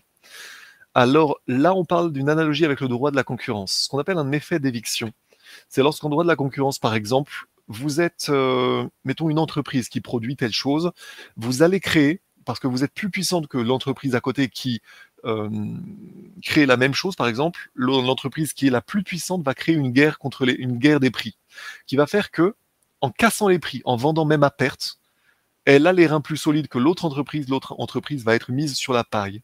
Eh bien, dans ce que l'on appelle le droit de la régulation économique, il y a parfois des interdictions de faire, par exemple, des promotions extrêmement agressives qui vont, par exemple, créer la destruction des concurrents, mais donc après des situations de monopole. Ça, ça s'appelle un effet d'éviction. On évince des concurrents par des promotions très agressives. Euh, c'est par exemple la raison pour laquelle la FNAC ne peut faire des promotions sur les livres qui ne seront que de 5%, pour que les libraires locaux soient protégés, par exemple, etc. Ça, ça, s'appelle donc un effet d'éviction. Rappelez-vous de notre exemple initial, donc quand on avait parlé donc au sujet de ces effets d'éviction, quand on parlait de notre structure sociale témoin de 15 personnes, quand je vous parlais du fait qu'il y avait euh, trois brigands et euh, deux chiens loups qui attaquaient la structure initiale, la question c'est comment on va pouvoir gérer cet apport de population dans la circonstance où, comme je vous l'avais dit, on a un État faible, qui est capable de se défendre, et on a un art politique qui permet par un mélange de dissuasion et de restauration de l'État de dire OK, on a de quoi vous nourrir, vous pouvez nous être utiles, on peut coopérer ensemble. Rappelez-vous de Pompée qui, quand il y avait trop de piraterie, ne les avait pas tous zigouillés, mais au contraire, les avait reconvertis à un travail honnête. Pourquoi? Parce que quand l'État s'effondre, parfois, pour manger, vous devenez coupable. Ou parfois, par malveillance, vous voulez être pirate, ou parfois par fainéantise, parce que votre tradition n'est pas de travailler, etc. Donc rappelez-vous, tout ça, j'en avais parlé la dernière fois, mais donc ce que je veux dire, c'est que Quant à cet effet d'éviction, même quand vous avez eu une logique d'abondance qui a été créée préalablement, donc dans ce contexte-là, les éléments extérieurs vont pouvoir être intégrés ou assimilés. Ça, c'est en théorie.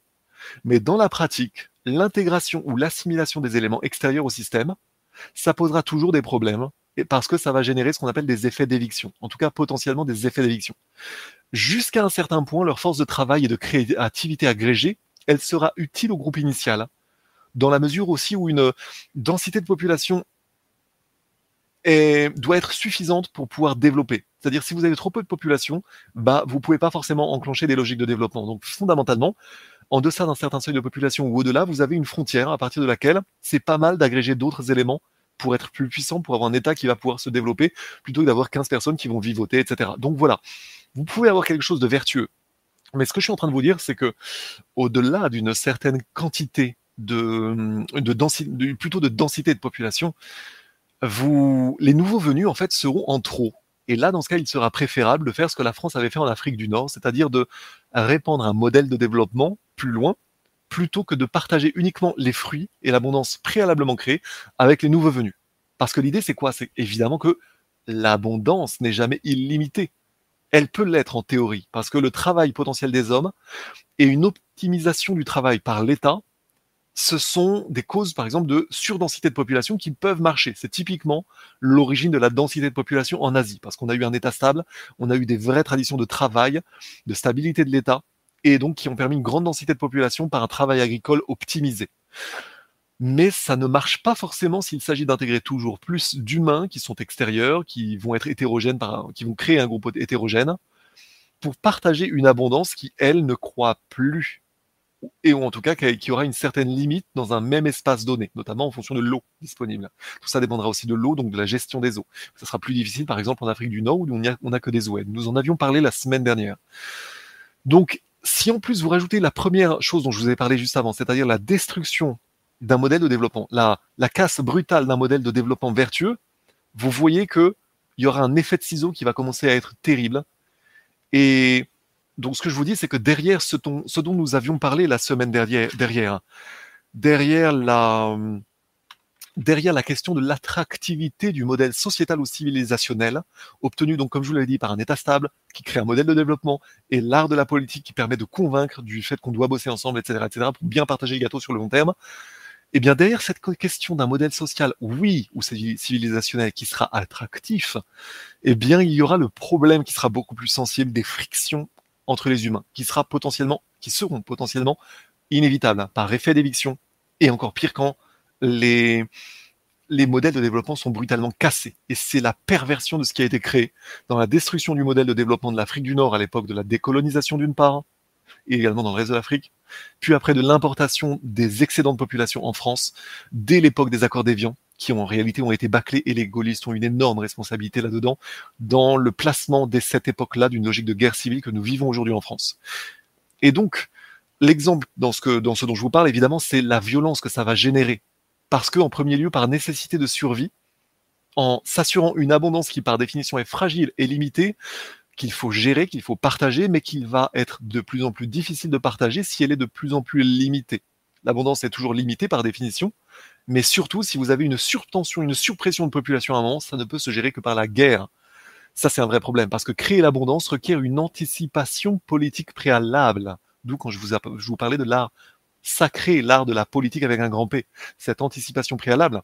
Mais cette anticipation préalable sera nécessairement contrariée si vous avez un afflux soudain de population, parce que ces populations, par définition, elles devront se nourrir avant de recueillir les fruits du travail, de leur propre travail, mettons au prochain cycle agricole saisonnier, vous devrez d'abord les nourrir. Donc il y aura des risques de violence et rien ne vous dit que vous aurez assez d'abondance pour nourrir tout le monde. Quelque part, c'est la cause universelle évidemment des entrechoquements de peuples. Regardez dans la Bible, vous avez ça en fonction des sécheresses, etc. C'est la raison pour laquelle un État comme l'Égypte a été militaire ou alors s'est fait subjuguer. Mais la France, pareil. Et euh, le Maroc, pareil, etc. etc. D'où l'importance de l'État, d'où l'importance du contrôle de la violence, tout ce qu'on a vu préalablement. Donc, c'est une euh, après cela, donc après la gestion de l'abondance, il y a cette question des effets d'éviction, c'est-à-dire la deuxième cause de cette violence. Là, nous parlions de la première cause de la violence, c'est-à-dire la nécessité de survivre, surtout quand il y a des surtensions. Mais la deuxième cause de cette violence qui est sous-estimée, c'est globalement l'instinct de perpétuation du groupe à partir des mâles, à partir des hommes qui vont chercher de fait à, expression consacrée, à prendre femme mais aussi à euh, garantir suffisamment de ressources pour pouvoir se le permettre. Parce qu'évidemment, prendre une femme, avoir des enfants, euh, c'est de avoir besoin de ressources. C'est donc potentiellement, il va falloir que, au détriment des autres mâles, il va y avoir en réalité un risque d'éviction des autres mâles. Enfin, un, un risque d'éviction des mâles les uns par les autres, surtout si l'État est défaillant. Et il risque d'y avoir ce problème, typiquement le problème en France aujourd'hui, c'est que les nouveaux venus vont se trouver en inévitable concurrence avec ceux qui sont déjà présents sur place pour obtenir de fait une femelle, une femme. Et pour réaliser la volonté instinctive de perpétuation de la vie. Ça, c'est l'instinct, mais c'est une logique animale qui est primitive aujourd'hui. Sauf qu'elle est bien réelle dans l'histoire, de gré ou de force. Et là, on a de gros problèmes, et on a des problèmes de collision, évidemment. Donc, en, en conséquence, à partir de notre exemple initial, rappelez-vous, les 15 plus 3 plus 2, il y aura un risque important d'humiliation et de violence subséquentes qui pourront nuire au groupe, qui vont pouvoir l'affaiblir ou au contraire, dans le sens inverse, le renforcer. On avait dit le renforcer si quelque part, en fonction de la situation ou des dynamiques de présence, des dynamiques en présence, on pourra avoir un groupe renforcé ou bien au contraire affaibli par des luttes intestines. Et dans cette configuration, pardonnez-moi mesdames, mais la femme est bien plus passive qu'active. La femme est un enjeu.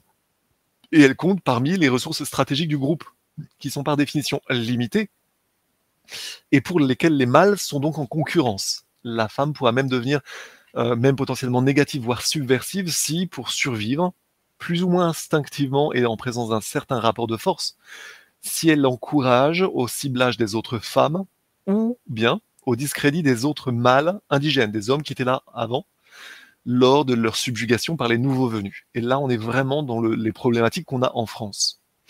En ce sens, les motivations, les psychodynamiques du groupe, l'esprit de corps, la fraternité de combat ou bien l'esprit combatif, soutenu par l'intégralité du corps social, ou au contraire par ou au contraire, dans la situation inverse, on aura l'affaiblissement des vertus, quelles qu'en soient les raisons, tout ça, ça pourra engendrer des conséquences diamétralement opposées.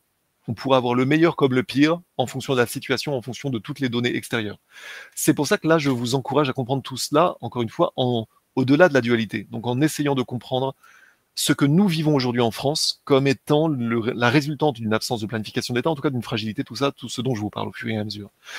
Ce qui veut dire que dans mon modèle réduit, mais également dans la situation qu'il se passe aujourd'hui en France et par anticipation, le résultat d'une invasion ou d'un effondrement de l'État, rappelez-vous, en tant que structure de protection du peuple, bah, ça sera dual. Le résultat d'une invasion, ça sera pas forcément négatif, ça sera pas forcément positif non plus, mais ça dépendra de l'orientation de la violence provenant de l'extérieur. Ou bien on va avoir une situation dans laquelle la prédation extérieure qui va soumettre le système social initial, il n'y aura pas forcément de but ni d'effet positif, donc ça ne sera pas forcément bien. Mais on peut avoir la situation contraire si des prédateurs extérieurs renforcent le système initial, par exemple qui souffrait d'un manque d'organisation, ou bien s'ils y importent quelque chose de positif. Et donc une intention qui, par exemple, pourra une, une intention, une, logique civilisationnelle, qui peut donc être ainsi importée dans le meilleur ou le pire des cas. Mais on pourra vraiment avoir à la fois la meilleure intention positive ou euh, l'exact contraire, c'est-à-dire la pure prédation. Il y a aussi une autre possibilité, c'est qu'une intention positive elle pourra naître plus tard d'une prise de conscience d'une force extérieure d'être entrée, de gré ou de force, dans un système social qui finalement était positif ou qui devra être perpétué par la nécessité évidemment d'assurer l'abondance. Parce que la conquête c'est facile, mais assurer ensuite la perpétuation d'une abondance qui par définition vient d'être conquise, mais il faut assurer en réalité la recréation de l'abondance. Parce qu'une fois qu'on a conquis, c'est bien, mais il faut quand même rester sur place. Donc les conquérants dans l'histoire savent conquérir, mais bien souvent, les systèmes qu'ils ont conquis vont les convertir à certaines prises de conscience. Et cette prise de conscience, en fait, elle pourrait également naître d'ailleurs de l'amour sous l'angle féminin, c'est-à-dire y compris même par le viol, c'est-à-dire que qu'on soit d'accord ou non, le viol a été une réalité dans l'histoire du monde, c'est-à-dire la prise de force des femmes par des envahisseurs extérieurs. Quand globalement des, envahisseurs réussissent à conquérir un pays, bah, les femmes sont un objet et sont souvent, bien souvent, prises de force. Ça veut dire que ça va engendrer des enfants, mais même des envahisseurs les plus violents vont quand même s'apercevoir avec le temps de la nécessité de préserver ces enfants dans le cadre d'un groupe social dans lequel ils se seront insérés de force, au propre comme au figuré, mais cette intégration par effraction, après, ils vont quand même se dire que les enfants, bah, il faut les préserver parce que voilà, c'est en ce sens que l'amour est aussi une forme de réforce. L'amour en ce sens, euh, réel ou contraint, quoi qu'on en pense, ça vaut dans les deux sens en tant que force d'évolution universelle. Et en ce sens, il y a des façons féminines et masculines de faire progresser, quelque part. Et là, c'est vieux comme l'histoire du monde, mais suivant le développement des vertus qui vont être tantôt féminines, tantôt masculines face à l'adversité, on aura des conséquences en termes d'évolution. C'est-à-dire, d'un côté, on va avoir des instincts masculins. On va avoir l'instinct et la volonté masculine de protection et de préservation du groupe.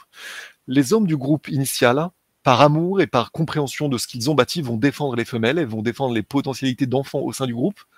Ils vont, pardon, les hommes vont défendre les femelles, les femmes. Ils vont déployer des ressources et des vertus viriles insoupçonnées face à l'adversité. Ils vont renforcer donc le système social étatisé initial. Ils vont le renforcer. Mais on peut avoir le contraire. On peut avoir un certain amour, entre guillemets, un amour féminin même contraint, même passif, qui permettra lui aussi, quelque part sur le temps long, de réformer certains des excès des envahisseurs avec le temps. Les excès des envahisseurs vont être réformés avec le temps. Euh, mais dans ce cas, par contre, ça sera, et là il faut le comprendre, ça sera au prix d'une lourde inertie, parce que cet amour, entre guillemets, dans sa version féminine, face à des gros barbares et des femmes qui ont été prises de force, ça sera bien plus par soumission, plus ou moins avouée, ça donnera des fruits moins positifs. En réalité, il s'agira d'une déperdition inévitable des vertus civilisationnelles du groupe initial qui a été subjugué. Peut-être qu'il était décadent, mais peut-être aussi qu'il tenait très bien, en fait. On peut avoir les deux solutions. Mais dans ce contexte-là, une, amélioration, on peut l'espérer, aura lieu avec le temps, si quelque chose est conservé. Mais il y aura quand même un bilan global négatif par rapport au niveau initial qui prévalait dans la civilisation qui a été euh, antérieurement subjuguée. Donc au niveau de notre exemple, comme au niveau d'une grande civilisation, etc., on a ces phénomènes-là dans l'histoire. Mais souvent, quand même, les civilisations tombent quand elles sont décadentes. Mais on va venir, on va revenir à ce sujet-là. Donc, euh, donc, donc, donc, la réalité crue, en fait, elle est duale. Elle met en évidence un rapport inévitable et universel entre le respect de la femme et le degré de civilisation.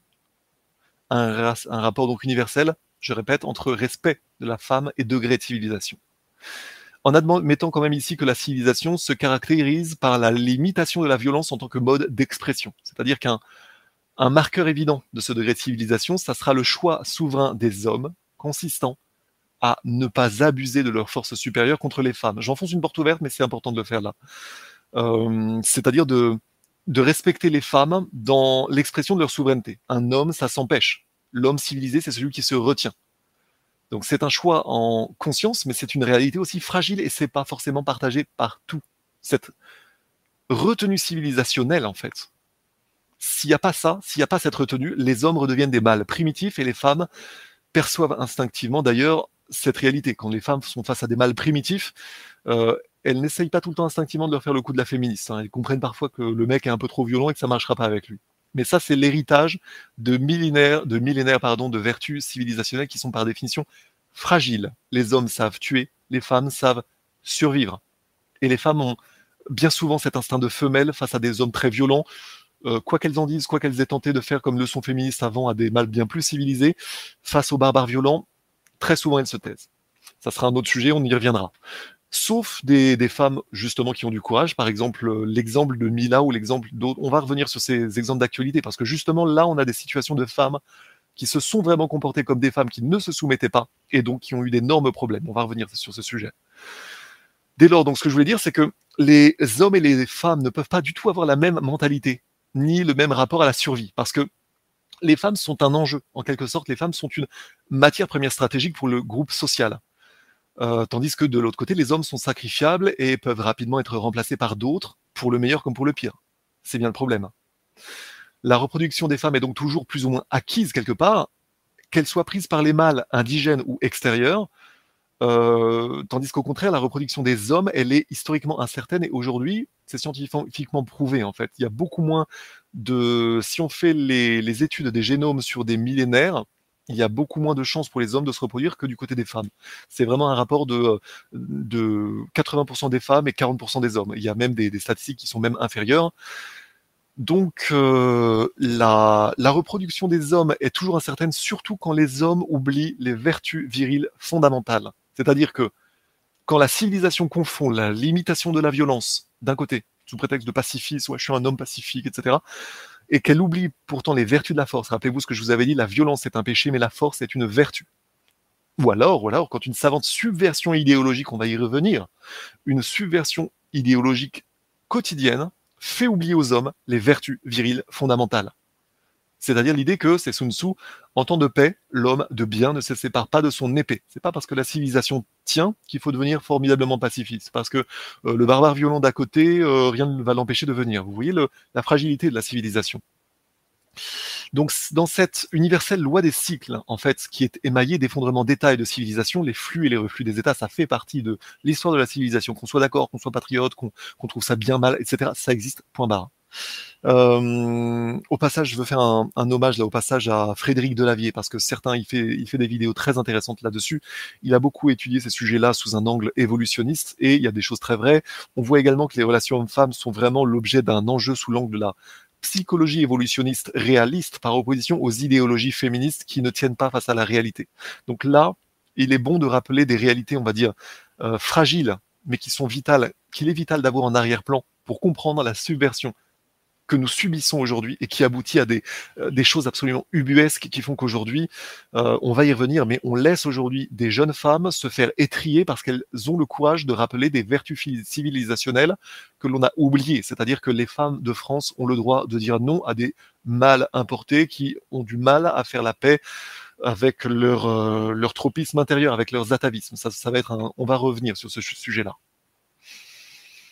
Mais donc dans cette, dans, je disais le, la façon de... Dans le flux et le reflux des États, il y a deux façons masculines ou féminines de faire évoluer l'humanité. C'est ce dont nous parlions juste avant. Et nous pouvons trouver des exemples dans les deux sens, selon les euh, psychodynamiques humaines et émotionnelles, avec des résultats qui sont tout à fait contradictoires. On a des exemples, par exemple, avec les princes Vareg qui, en Russie, ont finalement euh, longtemps réduit euh, des, Slaves en esclavage pour aller les vendre parfois à l'Empire des Khazars, parfois aux musulmans mais qui à un moment se sont dit ça serait quand même un peu dommage, il y a un moment où on, pourrait faire mieux quoi. Et en réalité, les princes Vareg étaient connus pour leurs exceptionnelles capacités d'organisation et ça a donné quoi? Ça a donné la Ros de Kiev, ça a donné l'embryon de la Russie.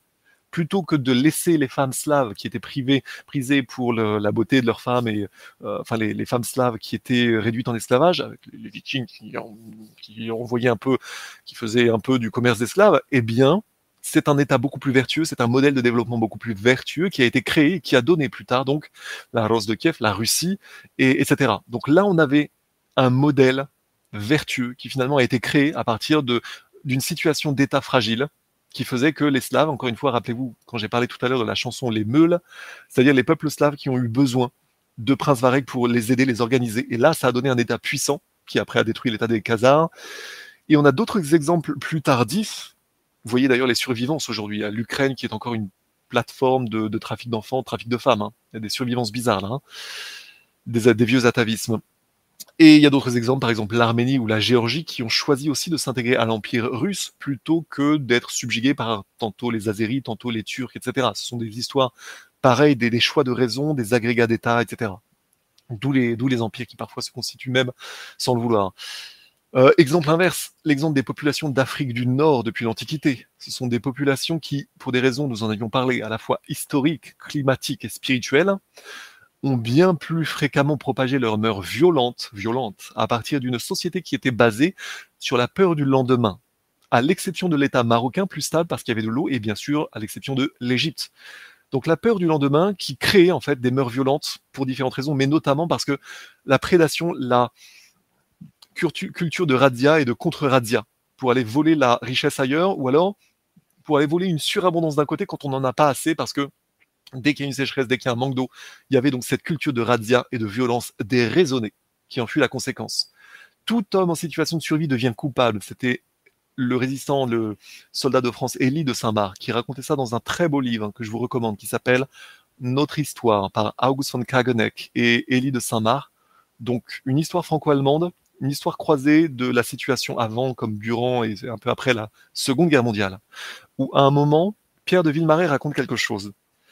Je vous raconte l'anecdote parce qu'elle est intéressante. Dans les camps de concentration, Pierre de, euh, c'est pas Pierre de Villemarais, pardon, Élie de Saint-Marc, j'ai dû me tromper. Il raconte le fait qu'il était donc jeune résistant. Il avait voulu faire un truc, euh, il avait, il n'avait pas été professionnel. Il faisait du vrai, il faisait du vrai renseignement, mais s'était retrouvé donc finalement capturé euh, par la Gestapo et bah, Gestapo et, Gestapo, qui donc avait été donc Élie de Saint-Marc s'était retrouvé en camp de concentration et il avait été sauvé alors qu'il n'était pas assez nourri, il était jeune homme euh, assez frêle. Il aurait dû y mourir.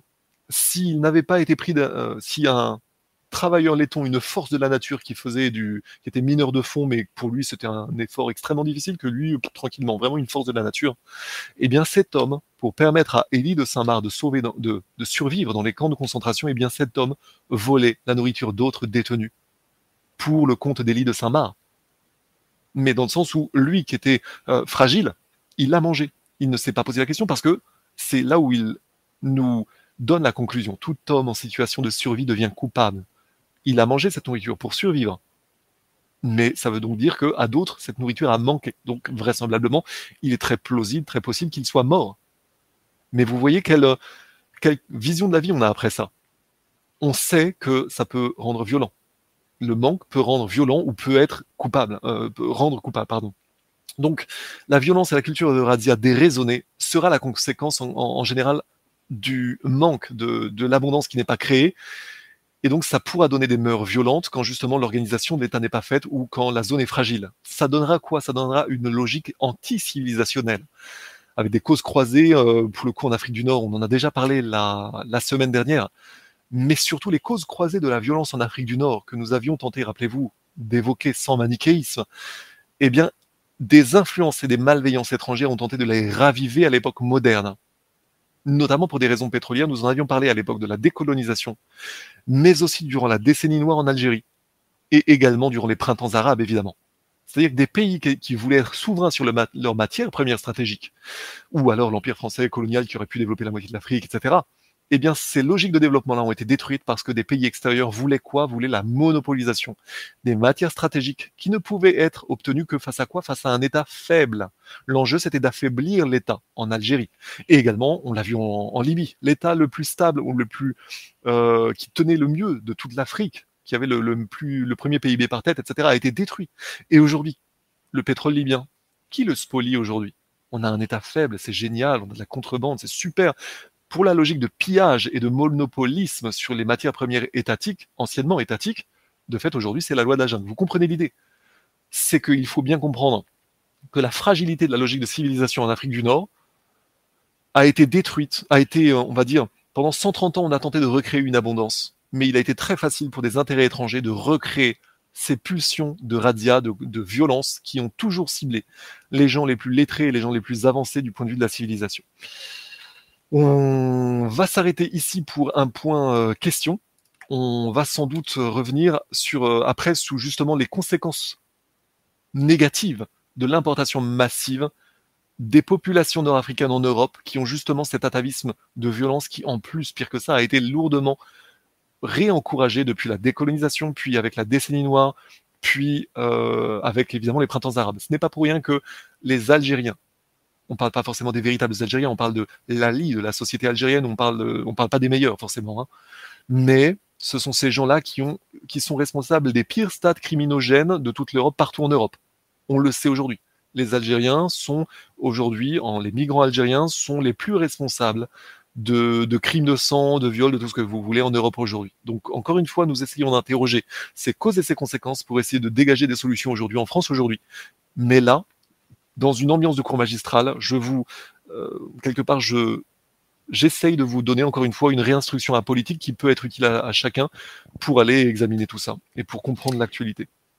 Alors, donc merci pour cette exposition, Maxime. Alors, je vais te poser rapidement une question avant qu'un un fidèle spectateur euh, s'en aille, euh, car tes propos peuvent en surprendre plus d'un. Et à mon avis, il peut manquer des détails parce que euh, te connaissant, je sais que certaines interprétations euh, peuvent être fausses. Donc, avant de poser les autres questions euh, qui ont été donc euh, transmises dans le dans le chat, euh, pour revenir donc là sur ces descriptions là de population, etc.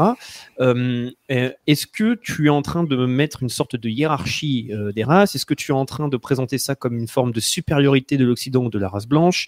Est-ce que ça tu, dans ton analyse, en fait, tu, as une vision de supériorité et d'infériorité on, ne peut pas être plus loin du sujet si et seulement si vous suivez bien mon propos. Après, évidemment, c'est le jeu médiatique inévitable. Tout ce que vous direz sera euh, déformé, amplifié, euh, tronqué, déformé, amplifié.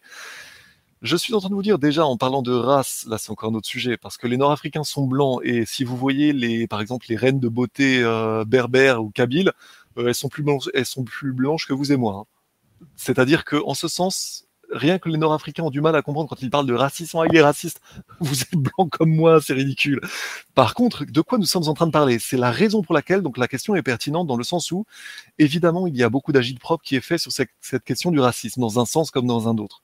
Là, je vous ai parlé de plusieurs exemples. Je ne vous ai pas parlé que de l'Afrique du Nord. Je vous ai aussi parlé des Varegs en Ukraine. Je vous ai clairement parlé de la Chine, de l'Asie. En réalité, nous parlons de quoi? Nous parlons de la fragile logique de création ou de, récréation, de recréation pardon, de l'abondance.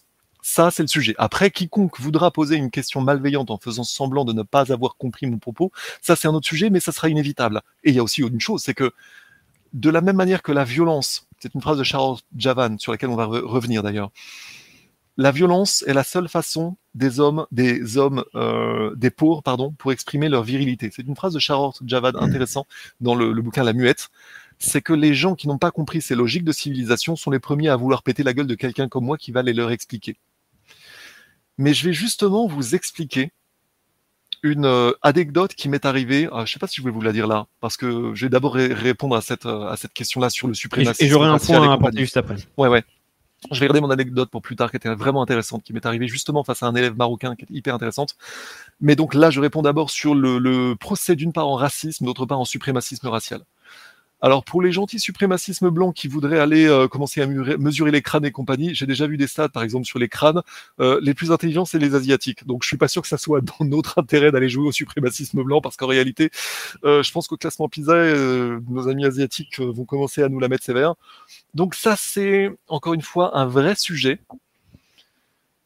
Nous sommes en train de parler de la nécessaire entente et coopération entre les peuples dans un contexte où il y a un flux et un, un, inévitable flux et reflux des peuples et des civilisations.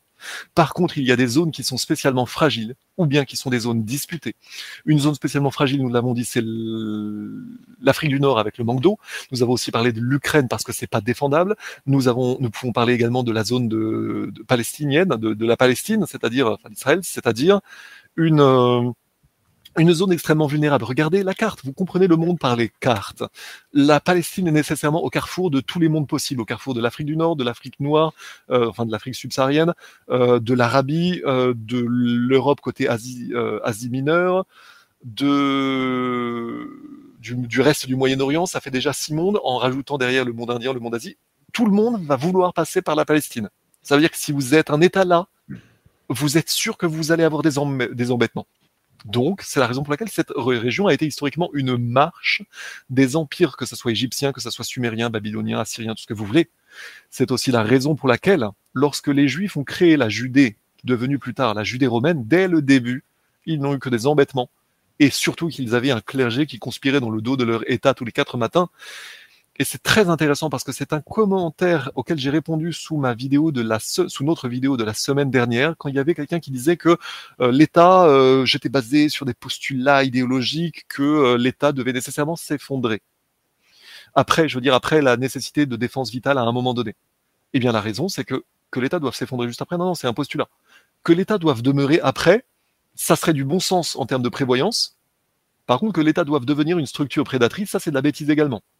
Mais ce qu'il s'est passé après la révolte des Maccabées, c'est qu'à peine les Juifs ont créé leur propre État légitimement créé, la, dynastie des Asmonéens, et bien juste après, le clergé leur a dit "Écoute, il n'y a plus d'envahisseurs, on n'a plus besoin de toi. Maintenant, laisse-nous le, laisse-nous le, le pays. On va le gérer. Pour nous, il y a que la Torah qui existe. L'État, on s'en fout."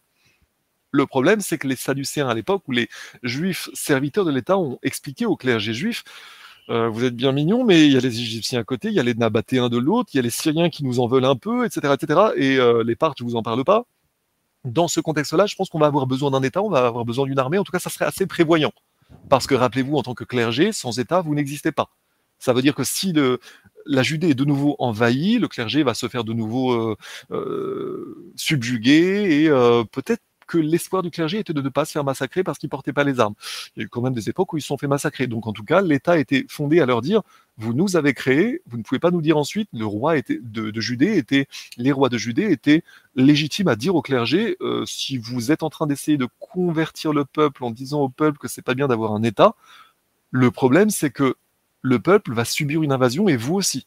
Donc l'État était légitime. Le problème, c'est que les Juifs, par bien des égards, n'ont pas le sens de l'État parce que leur clergé leur communique une vision fausse de l'État. Parce que eux-mêmes ont du mal à comprendre leur propre histoire, spécialement entre cette époque de la euh, révolte des Maccabées, on est vers 140-160 avant Jésus-Christ, jusqu'aux guerres judéo-romaines, donc à partir de 73 et compagnie. Là, on a donc ce problème universel d'un État fragile dans une zone fragile. Donc le sujet, c'est celui-là. Mais que vous tourniez le problème dans un sens ou dans un autre, vous avez ce même problème-là quelque part. En revanche, si après vous voulez comparer les États et les autres, euh, pardon, les États des uns et des autres, euh, ce n'est juste pas le sujet. Mais je vous dis juste que l'État, la puissance de l'État sera, sera fonction, je vous l'ai déjà dit, donc de la euh, disponibilité, de la maîtrise de la violence. Ce sont très souvent des tribus dynamiques qui vont créer des embryons d'État, par exemple. Mais après, il faudra rapidement de l'eau, donc de l'agriculture, donc assurer l'abondance, etc. C'est après que va se constituer l'État. Donc on aura une conjonction entre des peuples dynamiques, des zones plus ou moins fertiles, mais ça sera toujours fragile par certains égards. Et plus il y aura d'eau, moins ça sera fragile. Plus il y aura des montagnes, plus ça sera défendable, plus il y aura des frontières naturelles, etc. Mais je vous parle avant tout, encore une fois, le titre de l'article, c'était une leçon civilisationnelle. L'État est fragile. Les peuples qui réussissent à créer des États où les euh, États stables bah, sont toujours menacés. Et dès qu'il y a de l'abondance qui est créée quelque part, il n'est jamais impossible, il n'est jamais impossible qu'un autre peuple surgisse qui, lui, n'a pas connu l'abondance et qui n'est pas la culture de création de l'abondance et qui donc voudra voler l'abondance d'une certaine façon. C'est la raison pour laquelle, par exemple, euh, le Maroc s'est constitué bien souvent en tant qu'État structuré, mais que beaucoup de tribus du désert étaient, euh, comment ça s'appelle? Je crois que c'était les Méharis, si je ne me trompe pas, ou alors les, il y avait certains noms, les cavaliers du Maxen, qui étaient en fait l'autorité dépendant du sultan, euh, je, je crois, du Maroc, c'est-à-dire que des tribus du désert venaient spontanément se mettre au service de l'État du Maroc, car l'État du Maroc était connu pour être une zone d'abondance. Donc là, encore une fois, je suis très loin de tout suprémacisme, surtout, enfin, surtout ça n'a aucun sens en fait. En revanche, il y a clairement une suprémacisme de conception civilisationnelle chez des peuples qui ont pu avoir dans leur époque une culture du travail. Rappelez-vous la, la, la semaine dernière, j'avais parlé des deux conditions pour la civilisation le travail et la confiance. De fait, dans l'histoire, qu'on le veuille ou non, il y a quelque part une supériorité factuelle des peuples qui ont compris que le travail et la confiance permettent de bâtir de grandes civilisations. Mais de là à dire que c'est une supériorité atavique dans les gènes, ça serait aller loin en vite en besogne parce que bien souvent, euh, à une frontière près, ça sera souvent vaguement les mêmes peuples, ça sera plus ou moins les mêmes races, etc. Vous pouvez avoir des contre-exemples partout. Donc, encore une fois, vous pouvez avoir le, Maroc qui tient mieux, l'Égypte qui tient mieux, euh, la Tunisie ou l'Algérie qui tient moins bien, la Libye qui tient moins bien parce qu'il va manquer de l'eau, etc. Pourtant, génétiquement, très souvent, on aura les mêmes. On aura des mélanges de sémites ou de peuples arabes et de d'autres, voilà. Voyez l'histoire des Berbères, etc. Donc voilà pour la réponse. Et, j'aimerais juste en suprémacisme euh, hors sujet. Voilà. Donc, euh, on a fait quand même une première partie juste avant, donc avec Laurent Guiénaud, pour parler de Byzance. Mmh. Et on s'est concentré pour euh, montrer qu'il y avait une falsification de l'histoire et qu'en fait, on pouvait observer une civilisation différente, c'est-à-dire on avait de nouveaux éléments qui montraient donc des éléments à la fois donc culturels, aussi au niveau du droit, etc. C'est-à-dire en fait un fonctionnement euh, très différent et avec une identité propre qui montre une civilisation. Donc quand par exemple Jean-Maxime va parler de leçons civilisationnelles, en fait les civilisations existent. Hein. Il, y a, il, y a, des critères et des caractéristiques qui forment des civilisations. Donc déjà euh, ça, c'est un élément à prendre en compte lorsqu'on va étudier certains sujets. Ensuite, euh, donc évidemment, là, il y a plein de messages dans le chat qui te soutiennent, on va dire, c'est-à-dire que ton exposé a été très clair. Mais c'est vrai que des personnes pourraient être euh, surprises à cause de problématiques euh, sémantiques. Il faut bien comprendre que quand vous faites de l'ethnologie ou de l'anthropologie, il y a des termes qui sont utilisés, il faut le voir en fait vraiment sous un angle objectif. Par exemple, en, anthropologie et en ethnologie, lorsqu'on va parler de certaines cultures ou civilisations, ou de même certaines peuplades, on va parler, euh, par exemple, de, de peuples plus primitifs. Et vraiment, je, mets les guillemets. Et quand ils vont dire primitif, c'est parce que euh, avec leur prisme, ils vont se dire que c'est en gros un fonctionnement que nous aussi nous avons pu avoir, mais nous, il y a eu une, une, modification qui est vue comme, comme peut-être des fois par certains après, qui peuvent être surprématistes, comme une évolution bien supérieure et qui crée une hiérarchie.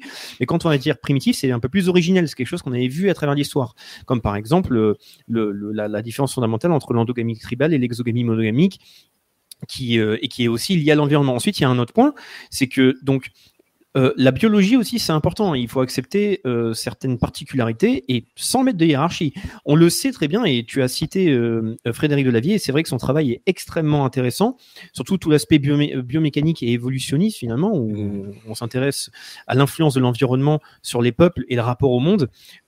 c'est très simple. on ne peut pas aller contre le fait, par exemple, que les études montrent qu'il y a un taux de testostérone bien supérieur pour certaines euh, populations africaines. Alors évidemment, il y, a, plein de problématiques endocriniennes aujourd'hui en Occident, etc. Mais imaginez ce que ça peut faire quand vous avez un taux de testostérone qui peut être bien supérieur mhm. dans une certaine zone, une zone où il y a une raréfaction des ressources, où il y a euh, un besoin de captation de richesses avec à la fois des populations sédentaires et des populations nomades. Euh, ça amène certaines conséquences, certains résultats. Donc c'est des analyses tout simplement objectives et après, libre à vous, si vous voulez euh, prendre ce chemin-là, que je déconseille, de faire en fait une sorte de hiérarchie euh, parce que souvent ça peut être euh, plein de contradictions et assez problématique. Mais en tout cas, voilà, moi ça me semble important de, de préciser ce point-là. Regardez par vous-même certaines disciplines scientifiques et regardez les termes qu'ils utilisent. Donc voilà, il faut ne le prenez pas forcément personnellement. C'est dommage de vous braquer, sachant qu'en plus là on discute calmement et on répond d'ailleurs à vos questions pour vous rassurer s'il y a des incompréhensions. Voilà, donc euh, Jean-Maxime, il y a deux questions pour toi avant de passer euh, sur, euh, à mon avis, ce qui sera peut-être la dernière partie. Je vais te laisser peut-être un peu plus de temps pour développer, ce qui sera bientôt 23h. En tout cas, on est proche des 1000. N'hésitez pas à partager la vidéo pour être encore plus nombreux en direct. mais en tout cas, on va arriver bientôt à la fin de l'émission. Donc alors, il y avait deux questions qui finalement sont quand même liées. C'était lorsque tu parlais donc du modèle occidental un petit peu donc au début. Et après, attends, il y a aussi une question que je n'oublie pas, excuse-moi. Une question sur les femmes. Donc, il y aura trois questions. La première, c'est est-ce que le malthusianisme, euh, est-ce que ce n'est pas le meilleur système pour gérer la prolifération des humains et donc créer un cycle crise, guerre, reconstruction? Est-ce que ce n'est pas un système qui est même obligatoire pour l'Occident? Ça, c'était une question. Alors, concernant le malthusianisme, euh, Rappelez-vous, là, nous sommes en train de faire une pause dans un propos. Quelqu'un demande incidemment où Jean-Maxime veut-il en venir. Le sujet, c'était la leçon civilisationnelle, la compréhension des termes qu'on emploie au quotidien, à savoir l'État, la politique, le sens de l'État, pour comprendre à quel point la subversion internationaliste cible les États stables pour globalement spolier des ressources qui devraient revenir équitablement au peuple avec une idée de justice. Tout ça est clair, mais si vous posez des questions, réécoutez d'abord les 4h30 précédentes et surtout, surtout, surtout, là, je suis en train de vous parler, façon cours magistrale, d'un article qui résume tout ça. Et cet article suffit pour comprendre tout le propos. Après, je ne, je peux ne, je peux ne pas être responsable de la façon idéologisée ou bien des complexes des uns et des autres. Par contre, nous essayons de dégager ensemble des solutions qui sont au-delà des complexes des uns ou de, l'agressivité des autres. Concernant le malthusianisme, on va venir juste, on va y venir juste après. Mais concernant les gens qui peuvent mal prendre certaines choses, je vois Zinzel qui s'excite. C'est important de comprendre qu'on n'est pas en train de raisonner en termes d'infériorité-supériorité. Par contre, chacun va raisonner d'après son histoire. Je suis justement en train de parler, et d'ailleurs c'est quand j'ai cité déjà Anton Zishka, j'ai déjà cité Anton Zishka qui parlait dans Afrique complément de l'Europe. Il rappelait quelque chose d'intéressant. C'est que hum, il y a des gens qui sont plus agressifs qu'ils n'écoutent. Plus on écoute, moins on a envie d'être agressif. Donc il parlait, Anton Zishka parlait de la Méditerranée comme étant non pas deux civilisations opposées, mais en réalité un bassin de développement commun. Un bassin de développement commun, et c'est vrai si on considère l'histoire de la Méditerranée d'une part, et c'est vrai également si on considère, si on considère l'histoire, on va dire, moderne, c'est-à-dire post. Rappelez-vous, l'année dernière, la dernière fois, j'avais parlé de, de l'éruption du Kilimanjaro vers 2200 avant Jésus-Christ, qui avait créé un phénomène de désertification. Euh, je ne suis pas responsable de, des flux et des reflux des peuples, mais nous devons comprendre une même subversion internationaliste qui nous broie tous à force de nous jeter les uns contre les autres. Il peut également y avoir une tentation pour euh, des gens qui se considèrent comme en devoir de se venger d'une colonisation soi-disant vilaine, vilaine, etc., très méchante qu'ils auraient subie et que du coup il faudrait se venger. Mais là, encore une fois, toutes ces idéologies-là excessives amènent d'autres excès dans l'histoire. C'est comme le communisme, ce que Lamennais disait au communisme, on, en reviendra, on y reviendra par la suite. Mais quand vous pensez pouvoir, par la prédation, prendre quelque chose aujourd'hui, eh bien, demain, un autre vous le prendra pareillement.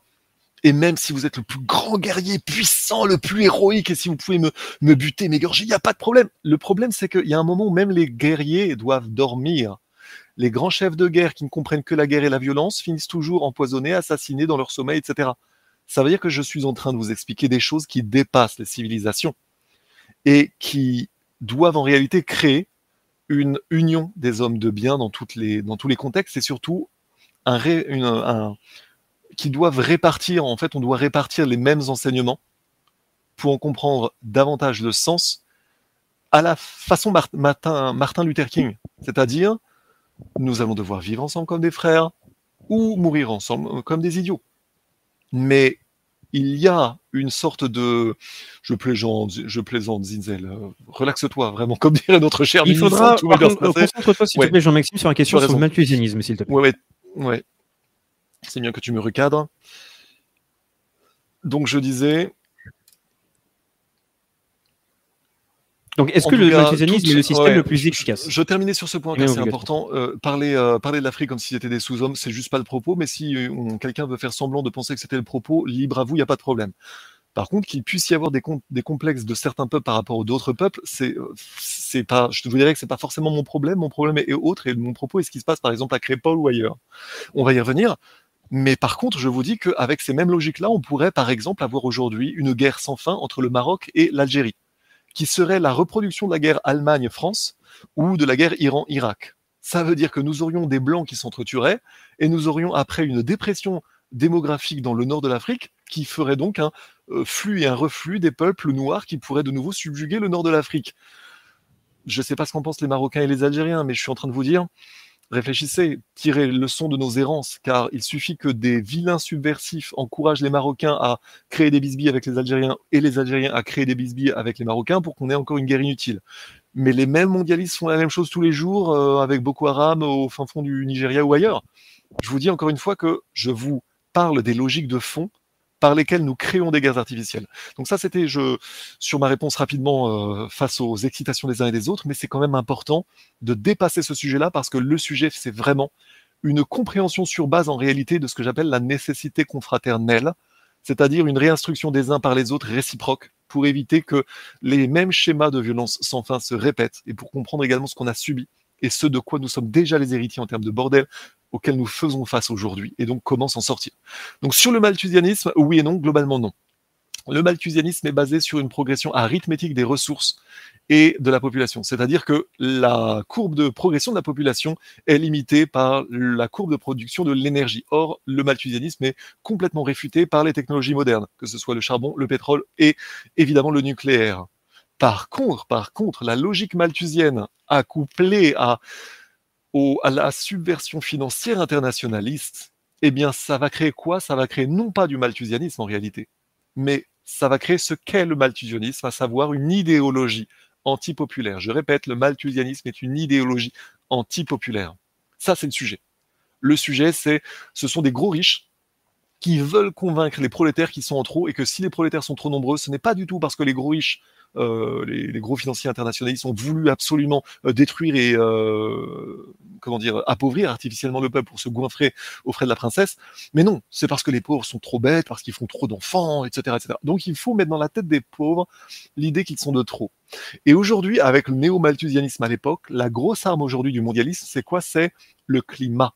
Et je suis, euh, je suis très peu politisé. Le seul parti pour lequel j'ai donné de l'argent, je l'ai déjà dit, je crois, c'est Solidarité et Progrès, c'est-à-dire Jacques Cheminade, c'est-à-dire euh, une vraie expertise de gauche jaurétienne, mais dans le vrai sens traditionnel. Et pourtant, ils sont très naïfs sur certains aspects du mondialisme, hein, sur Franklin Delano Roosevelt et aussi sur l'immigration. Mais ils ont, c'est leur côté gauchiste, ok. Mais on reviendra sur ce clivage gauche-droite. C'est juste fait pour diviser le peuple le clivage gauche-droite, c'est une illusion. C'est comme le racisme, c'est comme ces idéologies, ça sert à diviser le peuple. Donc ce que je veux dire, c'est que le néo-malthusianisme aujourd'hui, par la nouvelle idéologie à la Greta, le cli, on pourrait dire le climatisme, j'entends le réchauffisme et compagnie, veut créer l'idée que les pauvres, en fait, c'est du, c'est de, du mépris antipopulaire poussé à son extrême, c'est du néo-malthusianisme à son extrême, c'est-à-dire les pauvres doivent s'arrêter de respirer parce que les pauvres consomment du CO2.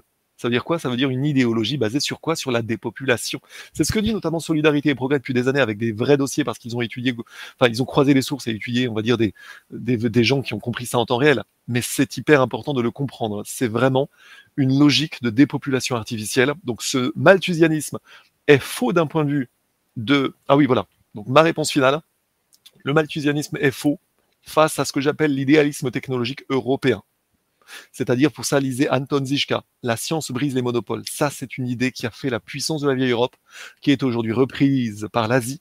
Et rappelez-vous, pour nos amis Zinzel et compagnie, c'est que les Chinois en Afrique seront pas aussi gentils que les Français. Hein. Ils auront euh, beaucoup moins de patience. Et c'est ce que les Camerounais ont appris récemment quand ils ont dit Ah, on était quand même bien payés par les Français et les Chinois, sont beaucoup moins drôles. Hein.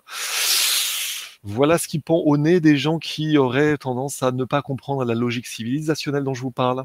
Je ne suis pas en train de vous dire que oui, la France est merveilleux, on est les plus beaux, les plus forts. Je suis en train de vous dire que le développement est fragile et qu'en effet, il y a des inerties civilisationnelles dont je vous ai parlé qui sont plus forts dans certaines zones que dans d'autres. Par contre, si vous voulez prouver, bah, réalisez en fait. Mais là, je suis pas dans le concours d'appendice codal. Je suis au contraire en train de vous dire, il faut bien réfléchir maintenant parce que la guerre civile, elle est devant. Et ça va être sale. Donc, dans ce contexte-là, on peut essayer de comprendre les mécanismes pour ne pas trop les subir. Parce que mon propos là, où est-ce que j'allais C'était j'allais arriver à Crépole, en fait. C'était le propos de mon article qui est déjà écrit, donc qui est déjà apparu dans la révolution janvier, là. Mais donc, je parlais du malthusianisme comme étant faux face à l'idéalisme technologique de la vieille Europe et la réalité technologique, c'est-à-dire le fait que l'humain trouve des solutions technologiques. Par contre, évidemment, il faut une certaine responsabilisation, c'est-à-dire ce que j'appellerais une discipline démographique qui est un réel problème en Afrique noire. Là, Zinzel, je, ne sais pas de quelle est ton origine, mais on peut en parler. N'empêche que je peux te donner les sources de médecins au Malien ou au Mali ou au Niger qui disent il y a un vrai problème dans la culture locale, on fait beaucoup trop d'enfants, on n'a pas assez d'eau, pas assez d'abondance. Donc le fait de créer, de, penser après que l'Europe doit être nécessairement le débouché pour la, euh, la population en trop, par absence de discipline démographique et par absence de maîtrise des appétits, là, ça serait un autre sujet. Mais c'est pas vraiment le sujet là, n'empêche que la responsabilisation quant, à, euh, quant au nombre d'enfants par femme en lien avec les ressources disponibles, hein, d'une part, et aussi avec la préservation de la civilisation d'autre part. On doit faire des enfants, on ne doit pas en faire trop, ou on doit faire euh, dans une certaine adéquation par rapport aux ressources qui sont disponibles. Voilà, ça serait la réponse face au malthusianisme, tout en ayant en arrière-plan que le néo-malthusianisme actuel n'est pas une solution, c'est au contraire une idéologie destructrice qui est vendue comme une solution pour que les peuples s'autodétruisent surtout les peuples les plus intelligents, les plus sensibles à la planète et compagnie. Là, et on va passer. mondialisme. Et on va passer donc aux autres questions, Jean-Maxime, parce qu'après, donc, il y aura la dernière partie. Là, je pense qu'on va pouvoir dépasser un peu l'horaire tant que tu es disponible, euh, Jean-Maxime. Il n'y a pas de souci, parce qu'on est encore très nombreux. Merci à tous d'être aussi présents, évidemment, hein, sur ces formats longs. ça fait vraiment très plaisir. Combien par curiosité? là, ben là on, on, est presque 1000. Voilà, la dernière fois, on était un peu plus nombreux, mmh. mais au moins là, on est quand même un dimanche soir. Il y en a plein qui travaillent le lendemain, donc merci d'être bah, présent en direct et aussi surtout lors, de, lors des rediffusions. Euh, donc quelque chose que je vais préciser évidemment. Hein. Euh, pour les rediffusions, si par exemple vous partez en cours d'émission, ne vous inquiétez pas, patientez 24 heures et vous allez avoir aussi les chapitrages des vidéos à chaque fois hein, qui vous permettent de, de, revenir sur certains sujets ou même de choisir euh, certains thèmes précis que vous allez pouvoir voir dans le chapitrage. voilà. Donc dans tous les cas, euh, on va arriver à la dernière partie. Euh, il va rester là quelques questions. Euh, à mon avis, il va nous rester encore 45 minutes. donc là, n'hésitez pas à poser vos dernières questions. On sélectionnera, je pense, deux ou trois. Et là, ce sont des questions même un petit peu plus libres avant d'arriver à la conclusion et surtout euh, au dernier développement, dernière partie de développement de Jean-Maxime. Alors pour les deux dernières questions, euh, enfin plutôt la dernière parce que tu as répondu à une des questions qui était en attente là, et c'était une question sur le sujet donc féminin parce que ça aussi c'est un vaste sujet qui est très intéressant et qui va à mon avis susciter beaucoup de débats débat qu'on a eu d'ailleurs en privé. Euh, donc alors là, c'est une question de Louis-Marie qui est euh, quelqu'un qui assiste régulièrement à toutes les émissions. Donc euh, merci pour la fidélité, y compris pour les émissions en studio. Donc merci beaucoup d'être présent et surtout de participer. Donc là, c'est une question. la civilisation est dégénérée. Est-ce parce que les femmes ne sont pas respectées? Voilà. Et Jean-Maxime, je te donne jusqu'à 23 heures, c'est-à-dire 9 minutes. Attends, ah, répète-moi la question, je suis pas sûr de sa formulation. Alors, c'est donc l'observation d'abord de, Louis-Marie, c'était la civilisation est dégénérée. Et sa question, c'est est-ce parce que les femmes ne sont pas respectées? Est-ce que la perte progressive de respect de la femme est responsable euh, de la dégénérescence de la civilisation? Et tu as 9 minutes. Alors, voilà. Alors, pas du tout. La vraie cause de la décadence de la civilisation, c'est ce sur quoi on est censé arriver dans la suite de notre propos.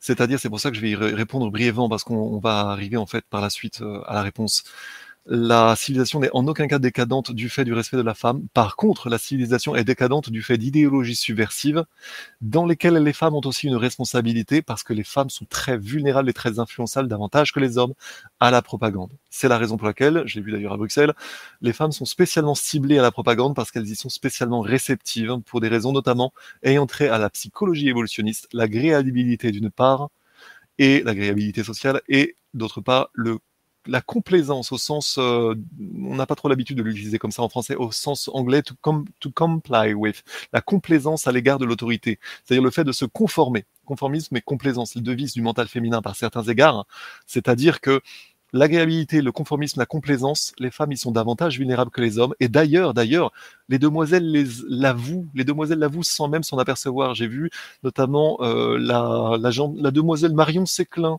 qui était mignonne, la pauvre Marion Séclin, en fait. Il faut pas être méchant avec Marion Séclin parce que, en réalité, c'est une demoiselle qui a été traumatisée. C'était intéressant parce que dans une de ses vidéos où elle parlait justement de, des épreuves par lesquelles elle était passée, et elle en parlait avec une grande honnêteté et elle osait. Enfin, il faut avoir de l'empathie parce qu'en réalité, ce genre de, de, demoiselles, quand elles sont dans des excès de révolte, c'est avant tout, d'avant tout, c'est avant tout par premièrement des traumatismes et deuxièmement des idéologies dont on abreuve globalement les lycéennes puis les post-lycéennes à notre époque.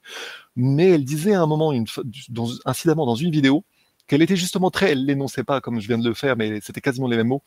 Elle disait en gros qu'elle était très dans la dans le, fait d'obéir, quand par exemple le commentaire, lui, le, contrôleur dans le train lui demandait son ticket, elle était là, contente de montrer son, son ticket, sa petite carte, son machin, et qu'elle se sentait bien, euh, enfin, quelque part, rassurée intérieurement d'être dans cette histoire de conformisme social et de complaisance à l'autorité, de complaisance face à l'autorité.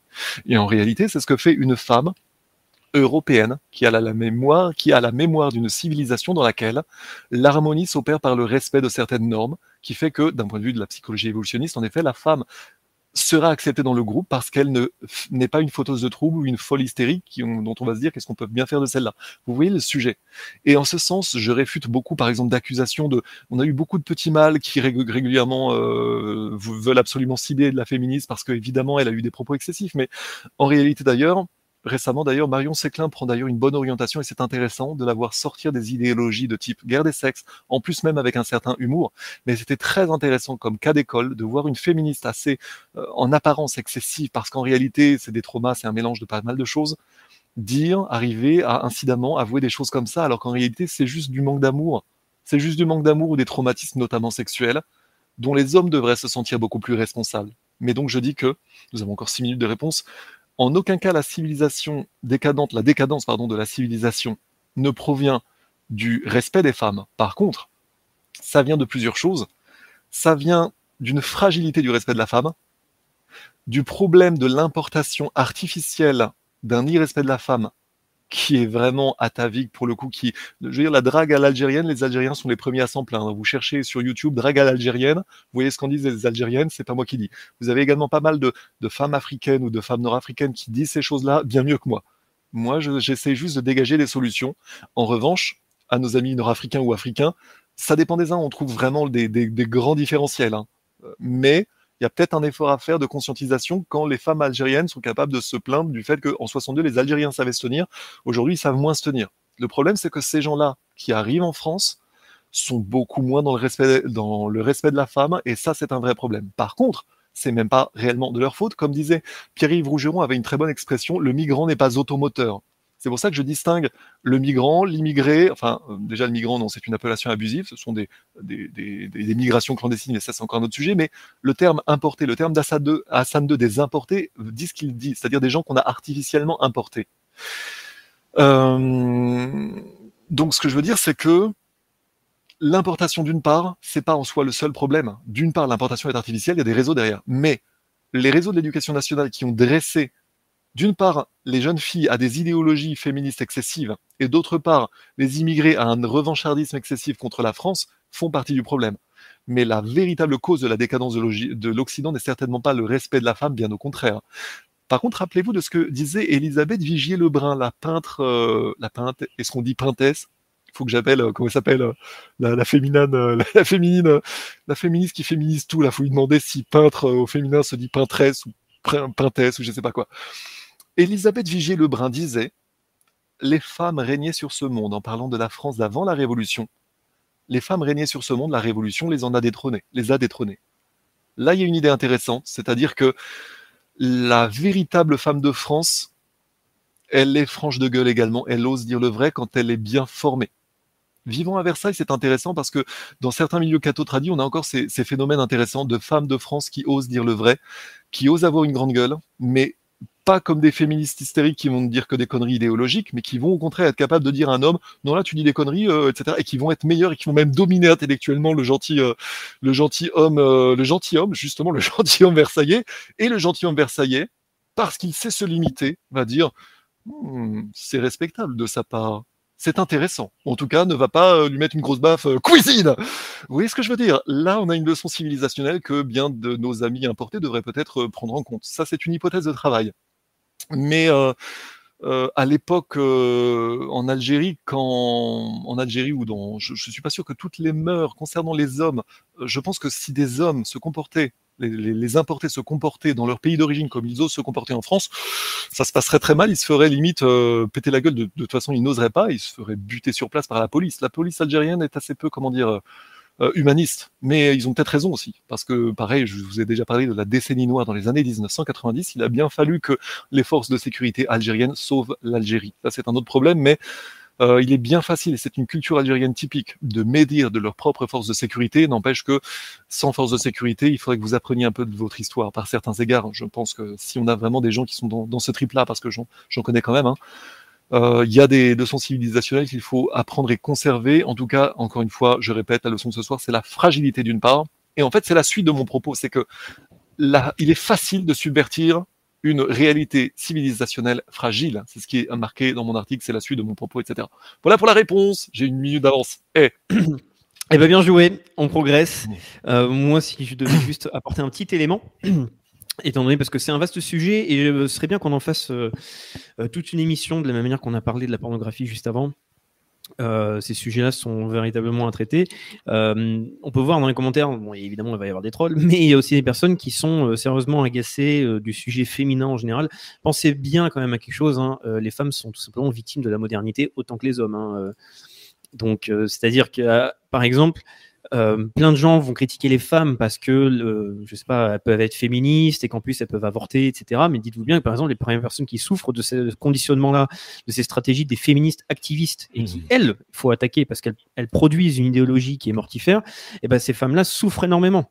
Donc, euh, il faut, voilà, c'est un petit, un petit discours bisounours, mais les femmes, il faut occidentales, il faut surtout euh, les respecter un maximum et surtout les plaindre de la même manière qu'on plaint euh, le- les hommes dans le grand débat euh, sur le, le conflit entre la, la féminité et les hommes qui, souffrent euh, de la à la fois de la féminisation et de la castration des hommes. Euh, les femmes sont surtout victimes. Et c'est pour ça qu'il y a un devoir de réconciliation en même temps d'information. Et d'ailleurs, il faut féliciter toutes les actions qui sont faites euh, des femmes qui rejoignent de plus en plus le débat. Euh, là, quelqu'un citait une personne qui ne fait plus trop de contenu maintenant, mais qui était Virginie Vota, mais même quelqu'un comme Des- Descuffon, même s'il y a plein de choses qui peuvent être, on peut débattre sur certaines formes du message. Il faut féliciter ça parce que souvenez-vous bien, hein, il y a 10-15 ans, il n'y avait aucune femme dans le débat public, surtout dit de droite, traditionnel, etc.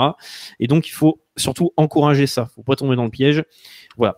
Donc, bref. euh, et donc, je vais euh, m'extirper. Je vais te laisser, Jean-Maxime, terminer ta partie, la dernière. Et oui, 4h30, donc il va nous rester encore un petit moment. Ce seront les dernières questions. Posez vos questions en lien avec le sujet. Et euh, je vous dis à tout à l'heure. Euh, bien, bien, bien. Je, je, je voulais. C'est drôle. J'ai vu, passer un commentaire une française qui se fait draguer par un, Américain sans éducation. Je voudrais bien voir ça, l'Américain qui est juste la risée sauvage des Européens. Eh bien, pas plus tard qu'aujourd'hui, on m'a on m'a raconté un cas de ce type-là. Et euh, la française me racontait que la- l'Américain avait justement euh, bah, sa culture américaine, quoi. Ça a été très violent et très très mauvais, en fait, très mauvais. C'est-à-dire qu'il était certainement dans les excès typiquement de la, les excès de la société américaine, c'est-à-dire euh, la domination, dominer ou être dominé et, euh, et euh, il faut être fort, il faut être dominant, etc. C'est-à-dire l'inverse de la compréhension du sexe par le gentilhomme français.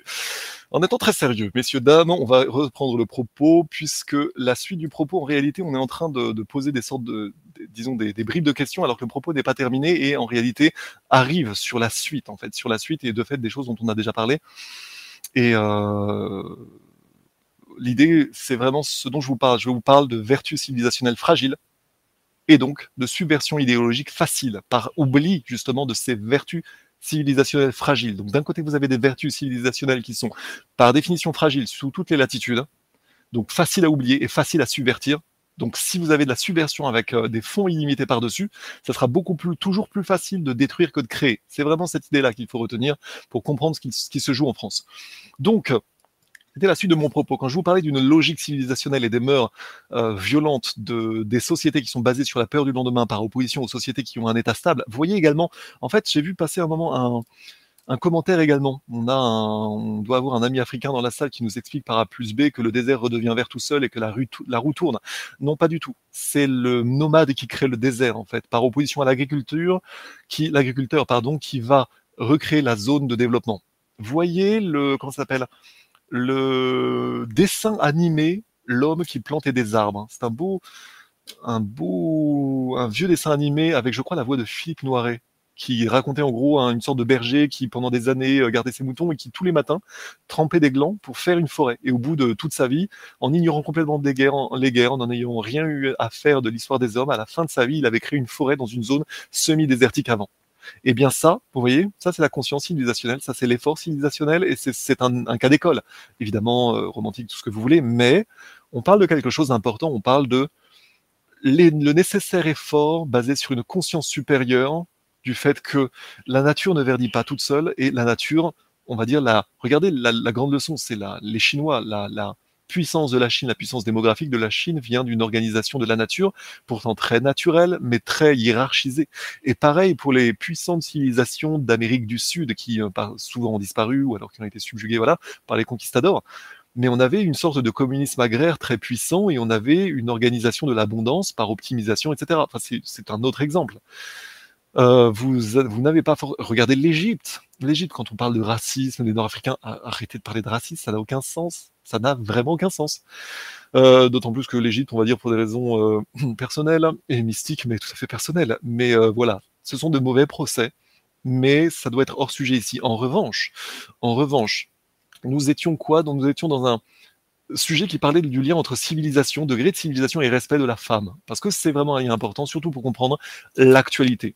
Donc ce que j'étais en train de vous dire, c'est qu'il y a donc euh, potentiellement que tout homme en situation de survie devient coupable et qu'il peut y avoir clairement une logique anti- anti-civilisationnelle dans la culture de radia, de violence, de nomadisme, par opposition à la création de l'abondance sédentaire.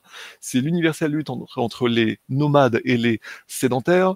Euh, mais, mais surtout, enfin, c'est très particulier dans l'histoire de l'Afrique du Nord. Mais donc, ce que je vous disais, c'est que il a été très facile par des malveillances étrangères, par une influence anglo-américano-israélienne avec lesquelles avec laquelle les éventuels trolls dans les commentaires ne seront pas en paix, parce que le vrai sujet de la guerre d'Algérie, c'était les malveillances derrière pour des raisons pétrolières dont j'ai déjà parlé. La première cause de la guerre d'Algérie, c'était le pétrole. Hein. C'est pas la méchante France colonisatrice, c'était le pétrole point barre. Le pétrole que les anglo-américains voulaient monopoliser, j'en ai parlé la dernière fois, et les Israéliens qui avaient aussi des, intérêts mal, très malsains et beaucoup de corruption derrière, etc., etc.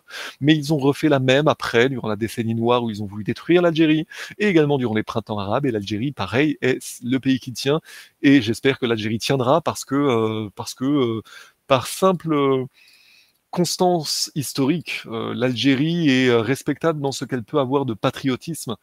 Euh, par certains égards, le patriotisme algérien est une bonne chose que la France a légué à l'Algérie. Par contre, quand c'est du patriotisme qui est opposé à la France par aveuglement, en ne comprenant pas cette histoire par laquelle le meilleur de l'Algérie a été disjoint du meilleur de la France, ne vous étonnez pas ensuite d'avoir retrouvé face à vous le pire de la France, qui parfois d'ailleurs a joué un jeu malsain contre l'Algérie après 62, notamment des raisons pétrolières. Je fais pas trop d'incises parce que sinon ça va en faire trop. Mais et de l'autre côté d'avoir le pire de l'Algérie, c'est-à-dire une Algérie violente et revendicatrice, dont les femmes algériennes sont les premières à se plaindre. C'est encore un autre sujet, mais j'entends que on devrait plus être, et j'en connais des Algériens intelligents, on devrait plus être Là, je vous parle quoi? Je vous parle de l'union des humains de bien, hommes comme femmes, des deux côtés de la Méditerranée, parce que les réalités civilisationnelles sont fragiles, et surtout, si l'Algérie et le Maroc venaient à s'autodétruire, on aurait un gros problème avec euh, également l'Afrique noire qui a un vrai problème de discipline démographique, de maîtrise de ses appétits. Tous les penseurs, y compris africains, le disent clairement d'une façon ou d'une autre. En tout cas, les gens sérieux qui, qui tentent de s'opposer à ce problème-là. Eh bien, ces gens intelligents ne sont pas assez écoutés, ne sont pas assez aux manœuvres, et il y a certainement une inertie civilisationnelle, mais c'est ce qui donne quelque part raison au pire du mondialisme, c'est-à-dire le mémorandum NSSM 200 de Kissinger, euh, quelle date exactement 75, je crois, je me trompe peut-être, qui préconisait en fait de créer des guerres sans fin en Afrique pour limiter la surpopulation africaine ou de créer des virus, etc. Ça veut dire que, quelque part, amis africains, en ne comprenant peut-être pas certains aspects d'une inertie civilisationnelle plus réelle en Afrique, qui est totalement diagnostiquée, je vous donne les sources par des Africains lettrés, tout ce que vous voulez, et les dirigeants africains qui sont souvent très méprisants avec euh, le petit peuple africain, justement, mais en tout cas qui parlent bien de ce problème-là.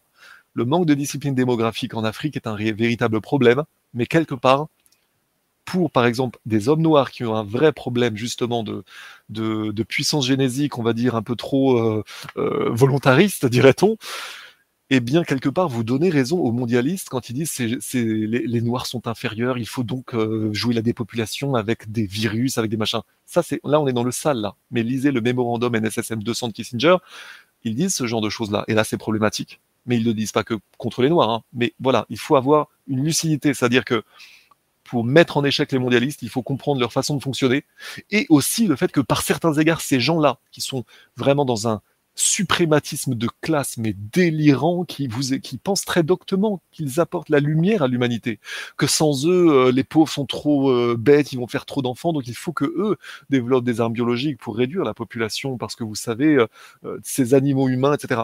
Mais en fait, ça, c'est une logique qui a d'abord ciblé des blancs. C'était la logique développée à partir des lois sur le blé britannique de 1844, je crois, en Angleterre. À l'époque, le Financial Times a été créé en 46, je crois, pour justement convaincre les pauvres qu'ils étaient trop nombreux et pour être l'organe de presse de la City, etc. Mais c'était un suprémacisme de classe avant de devenir un suprémacisme pseudo-racial, mais en réalité, c'est du mondialisme dans ce qu'il a de plus anti-populaire. C'est ça le sujet. On revient au sujet précédent parce que donc quand je parlais d'une logique anti-civilisationnelle, le sujet sur lequel il faut qu'il faut sur lequel il faut vraiment dire les termes, c'est que il faut beaucoup de mauvaise foi pour ne voir que des conséquences positives dans l'importation massive et artificielle de ces populations nord-africaines en Europe durant des, durant des décennies. Ça, c'est le vrai sujet après les accords de 62. Et surtout, parce qu'on a détruit là-bas des logiques de développement, c'était le sujet de ce soir, on a détruit là-bas des logiques de développement, et selon la grande, la grande, le grand vice du mondialisme, une fois détruites les logiques de développement, eh bien, on importe soudain les pauvres surnuméraires et les chômeurs en France, et surtout en plus au gré d'une logique qui était malsaine à l'époque. On a eu dès cette époque, dès 62, dès 62, on avait quelque chose comme 200, 240 000 euh, immigrés algériens par an. Ça faisait partie des accords d'Évian. Je, me trompe peut-être à très peu de choses près sur le chiffre, mais je suis quasiment sûr que c'est ça. Et dans le même contexte, dès 1964, les femmes françaises étaient chassées dans les piscines parisiennes par des bandes de Nord-Africains agressifs et les hommes français esselés qui tentaient de s'y opposer se retrouvaient confrontés à des meutes d'étrangers. Oui, je pèse mes mots, bien plus habitués qu'à la violence. Ça, c'est documenté par le Spiegel. Vous trouvez cet article facilement sur, euh, sur F de souche, mais là, on a un vrai problème. C'est une, analyse froide, en fait, de la, de la réalité primitive de cette situation. De fait, c'est de comprendre que on a des mâles importés, plus violents, qui ciblent d'autres mâles pour les remplacer et pour prendre des femelles, tout simplement. C'est une réalité qui est de nouveau constatée en Europe depuis la crise des migrants à partir de 2014, après la destruction de la Libye, donc 2011, une réalité d'autant plus massive qu'elle fut protégée par une dissimulation idéologique d'ampleur mais historique. En Allemagne, on avait des, chaînes de télévision qui euh, montraient comment à des migrants comment retirer le soutien-gorge, le, maillot de bain euh, en tirant dessus des jeunes filles dans les piscines. Si vous ne voyez pas l'intention subversive derrière, vous êtes aveugle. Après, peut-être que nous allons avoir des trolls nord-africains ou africains qui vous trouvez ça formidable, mais les véritables nord-africains, les véritables africains seraient pas d'accord avec ça et, encore moins les véritables musulmans. J'ai déjà parlé de l'islam dans un certain sens en tant que facteur de civilisation. Par contre, les traditions violentes nord-africaines ou les atavismes, par suite de ce que j'ai déjà expliqué dans d'autres, dans les vidéos précédentes, il y a un vrai problème avec ça. Toujours est-il que on est là, dès cette époque-là, on a un problème face à nous. C'est que l'État français gaulliste à l'époque a déjà, dès cette époque-là, fermé les yeux sur cette réalité. Et d'ailleurs, moi, j'ai été maître nageur. Enfin non, j'ai été BNSSA. J'ai vu ces choses-là en vrai je pourrais vous en parler. J'ai vu ces choses-là en vrai, qu'on ne me dise pas que ça n'existe pas. Et les maîtres nageurs qui sont pétés la gueule à la sortie, voilà, ça, ce sont des réalités. En fait, ça arrive tous les mois, on le sait. Enfin, tous les, tous les ans. Euh, donc à chaque fois on a la même chose et je pourrais vous en parler. Donc euh, dès les années 60 on a ce problème-là, c'est l'indice d'une subversion bien réelle qui ne, donc, qui ne date donc pas uniquement du regroupement familial, donc 1700, 1976, ni du pouvoir socialiste 1981, c'est bien la droite qui a commencé, hein, ni de SOS Racisme 1984. Or, Jean Raspail, Jean Raspail, grand écrivain et ethnologue, observateur de tous les peuples du monde, il constatait froidement, c'était dans les années 80, après une, affaire de viol dans, un train parisien, il disait la chose suivante, après avoir observé les, peuples de, de l'humanité tout entière, une société dont les mâles ne sont plus en mesure de défendre les femelles n'en a plus pour longtemps. Ça, c'est la réalité, en fait.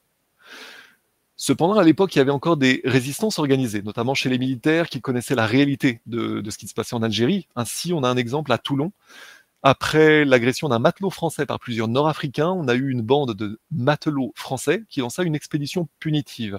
Ils ont pris d'assaut, ils ont saccagé divers lieux fréquentés par des Nord-Africains à l'époque, qui, qui, ont été molestés dans ce que l'on appelle aujourd'hui des ratonnades. À l'époque, trois matelots sont interpellés, donc suite à quoi 200 matelots français tentent de prendre le commissariat d'assaut, Ils sont difficilement contenus par les CRS. Ce que je suis en train de vous expliquer là, c'est que dès cette époque-là, on a un État qui sanctionnait une riposte à l'agression d'un membre de l'armée, donc l'émanation de la défense de l'État, c'est ce qui permet la défense de l'État et de son peuple, donc le rôle théorique de l'État. L'État est censé assurer la défense de son peuple grâce à son armée, et pourtant l'État défend des fauteurs de troubles contre l'armée. Là, il y a un problème de détournement de l'État. Donc, depuis, on a eu de multiples manipulations idéologiques subversives qui ont continué de désarmer cette volonté populaire d'autodéfense en France. C'est ce désarmement subversif, on était sur la cause tout à l'heure, subversif et artificiel des esprits qui rend aujourd'hui possible le pire en France. C'est ça le sujet en fait. C'est aussi l'indice surtout d'un État qui est détourné contre son propre peuple. C'est ce que je viens de dire. Donc en ce sens, la comparaison, quand on voit après ce qui s'est passé à Crépole, la comparaison de cette époque avec l'affaire récente du meurtre du jeune Thomas à Crépole, elle est édifiante en fait. On a eu une fête de village attaquée par des immigrés armés d'origine nord-africaine. Rappelez-vous aussi que dans l'ambiance de 62, pour les nord-africains, il y avait une ambiance aussi comme s'ils avaient gagné la guerre d'Algérie. Alors c'était totalement faux sur le terrain. C'est uniquement par subversion, et on en reparlera à l'occasion, que ces accords ont été obtenus, et surtout par corruption et par influence anglo-américano-israélienne derrière, c'est un autre sujet. Mais ce sont bien souvent les mêmes qui ont en plus recréé l'immigration ensuite en France. Et ça, c'est vrai, un vrai problème. Donc ce que je veux vous dire, c'est qu'avec Crépole, on a eu donc une fête de village attaquée par des immigrés armés d'origine nord-africaine en majorité qui étaient venus délibérément créer des incidents et ils étaient armés. Après, on a eu quoi? On a eu une contre-manifestation nationaliste. On a eu en plus des médias, Patrick Cohen, qui était vraiment la, la caricature de, de l'agent subversif qui est là pour inverser le narratif et pour encourager les véritables fauteurs de troubles à continuer de, de, créer des troubles parce qu'ils seront défendus par des idéologues comme ça, qui en réalité participent de cette subversion absolument évidente.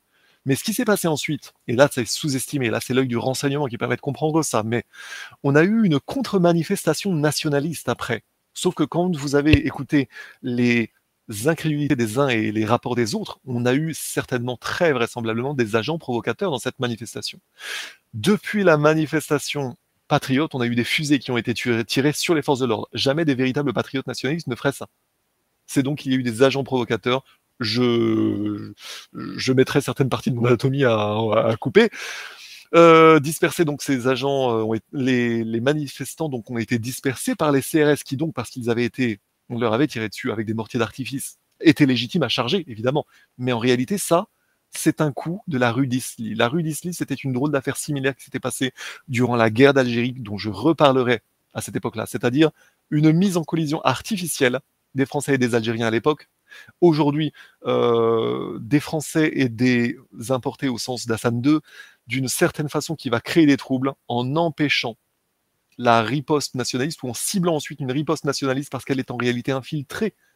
C'est-à-dire que les patriotes ne peuvent plus se défendre face à un État qui protège les fauteurs de troubles. Et surtout, les patriotes sont infiltrés par des agents provocateurs pour créer une logique de guerre spéciale. Et pire que ça, ils ont été dispersés par les CRS et ils ont été rabattus contre le quartier immigré d'où venaient les assaillants initiaux, qui ont pu alors les capturer, les humilier, et même les blesser gravement.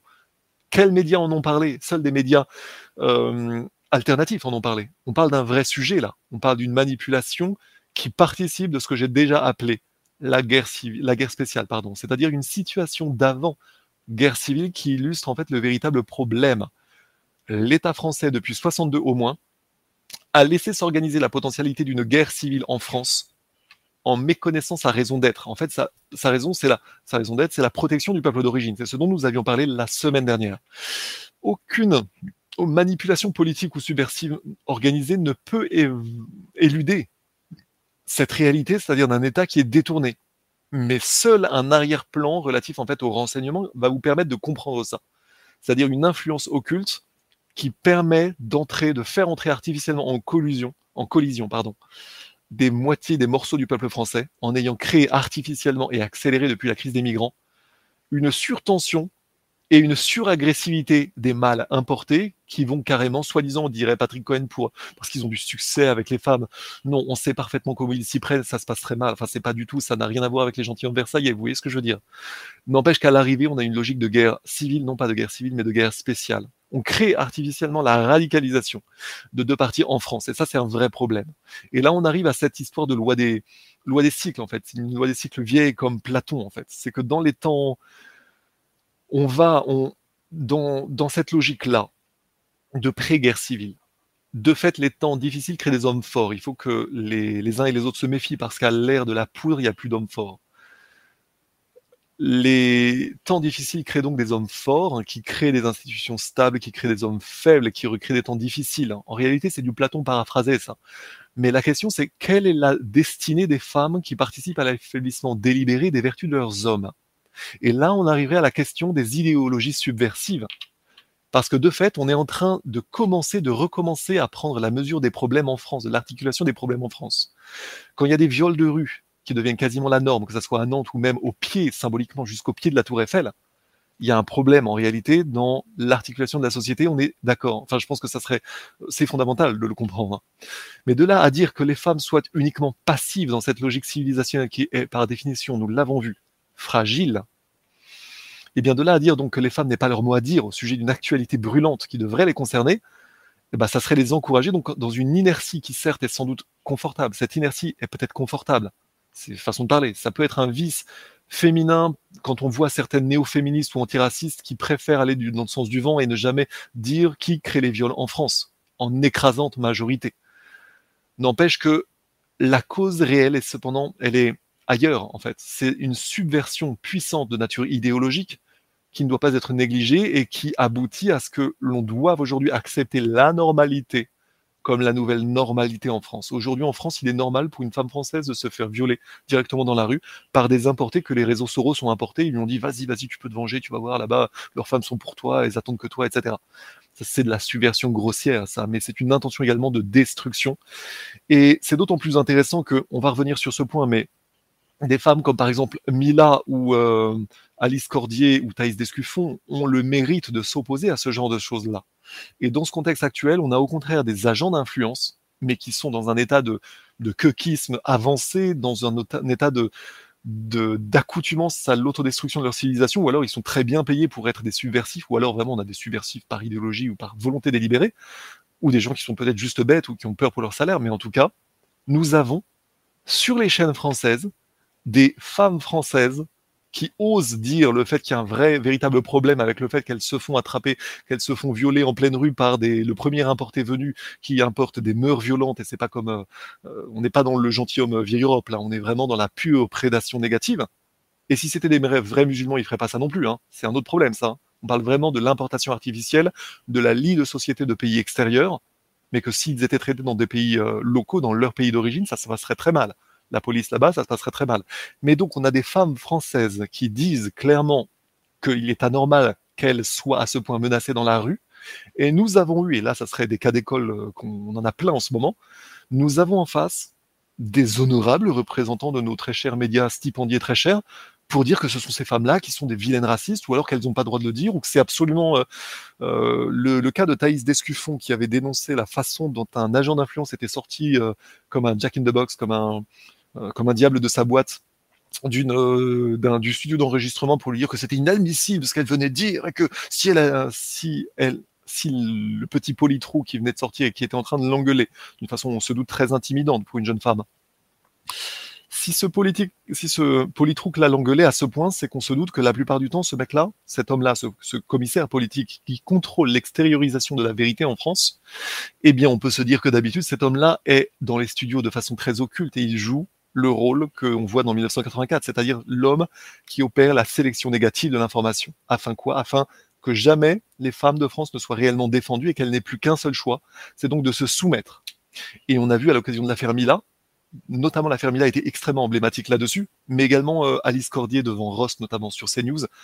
On voit des opérations d'agite propre, mais on voit vraiment des opérations de pure euh, domination sur nos femmes qui s'exercent dans les médias français et qui sont au contraire de toute constance civilisationnelle, voulant que normalement, le premier malvenu sur un plateau TV devrait être d'accord avec ce que dit euh, qui Thaïs Discussion, Mila ou les autres quand euh, elles disent que c'est pas normal que des femmes se fassent violer en pleine rue et surtout en ayant le courage de nommer d'où ça vient parce que clairement euh, c'est pas trop une tradition versaillaise que de violer les femmes en pleine rue. Hein.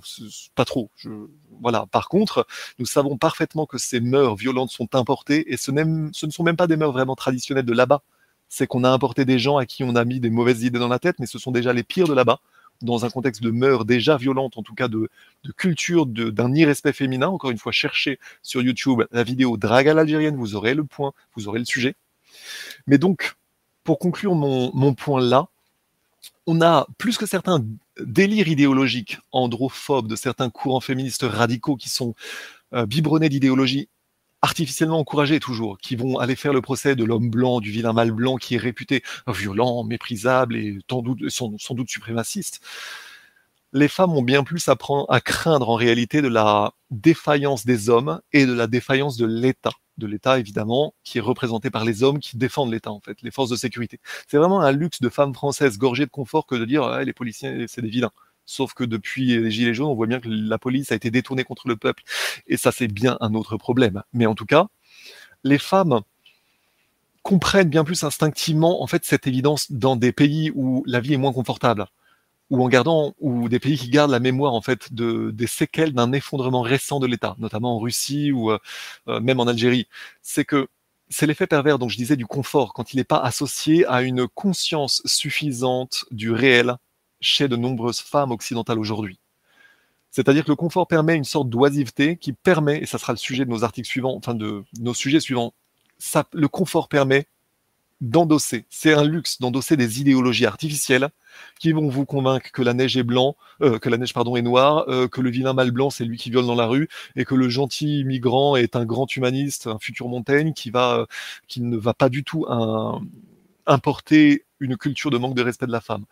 Le vrai sujet, donc c'est notre conclusion de ce soir, l'État doit aussi protéger son peuple, on va le voir après, contre des menaces idéologiques parce que c'est justement, ce sont ces menaces idéologiques qui nous empêchent de voir la réalité aujourd'hui. Nous avons aujourd'hui des femmes de France qui se font violer pour des oui ou pour non, qui se font intimider au quotidien et qui subissent ce, que, ce sur quoi on reviendra. Ils subissent, elles subissent, globalement, les Français subissent ce que l'on appelle aujourd'hui la panique muette. C'est un concept de, en, lutte, en matière de lutte antiterroriste. C'est l'état, on va dire, collectif des insécurités individuelles juxtaposées. C'est-à-dire, c'est la façon dont une population subit une sorte de terrorisme dans un contexte où l'État ne fera rien et où la population sait que l'État ne fera rien. Ça veut dire que la population est seule face aux terroristes. Elle sait que l'État ne fera rien. Donc elle sait qu'elle n'a que à faire le dos rond en espérant ne pas être victime et donc elle va être soumise d'une certaine façon. Les Français sont aujourd'hui bien plus souvent que l'on ne croit dans une situation de panique muette beaucoup trop peu de gens le disent, et ceux qui le disent le disent avec excès, c'est-à-dire qu'ils vont aller dire façon Zemmour que la cause c'est l'islam. Pas du tout. Je l'ai déjà dit, la cause de l'islam est au contraire. Enfin, le, le rôle de l'islam a au contraire été de domestiquer ça. Si ces gens étaient de véritables musulmans, on n'aurait pas ce, ces problèmes qu'on a. Le problème, c'est que quand ce sont des euh, soi-disant des, des, des, jeunes importés qui disent euh, Wallah sur le Coran en, fracassant des Français à 15 contre 1, c'était le le courageux Patrice Carteron qui disait ça, justement, qu'il n'avait jamais vu des Blancs fracasser à 15 contre 1 des, euh, des Noirs ou des, immigrés ou des Arabes, mais l'inverse, il l'avait toujours vu. De fait, je pense que tous les Français pourraient confirmer ça. Mais donc, nous avons une situation de panique muette, et les femmes commencent à s'apercevoir que dans toute situation d'effondrement des civilisations, euh, elles sont également en première ligne, en réalité. Les hommes sont davantage en première ligne, mais dans un certain contexte idéologique où par le féminisme, on nous dit que les hommes ne doivent pas défendre leurs femmes, eh bien les femmes se retrouvent donc en première ligne face à un risque civilisationnel qu'elles sont le les premières à subir de plein fouet. Et donc c'est là où, en quelque part en cas d'école, nous avons en ce moment beaucoup de cas d'école, encore une fois, de, de des cas, les cas intéressants que j'ai cités, notamment, euh, citons-les encore, Mila, euh, Thaïs Descuffon, Alice Cordier et euh, tac, tac, tac, je vais en oublier sans doute. Il y en avait une autre que je voulais citer, ça va me revenir. Donc ces femmes-là, on voit des, des séquences qui, d'un point de vue historique, auraient une valeur historique, dans laquelle on voit en fait un peuple qui est convaincu par ses médias que des femmes qui protestent du fait que l'État laisse entrer des immigrés violents et qu'au final elles sont violées, des femmes qui protestent contre ça passe comme d'odieuses fascistes méchantes. C'est quoi? C'est du terrorisme intellectuel en réalité. Mais c'est de la subversion idéologique euh, XXL. Mais si vous ne voyez pas le problème, aucun État ne tolère ça. Et rappelez-vous également de la situation, par exemple, en Algérie, historiquement. Si, euh, voyons ce que dit euh, Bassem, le courageux Bassem, ces derniers temps, Bassem Braiki, sur le fait que quand, quand aujourd'hui Bassem parle beaucoup de la façon dont les Noirs et les immigrés nord-africains ont quelques, quelques petits euh, soucis les uns avec les autres, mais en réalité, c'est vieux comme l'histoire de l'Afrique du Nord.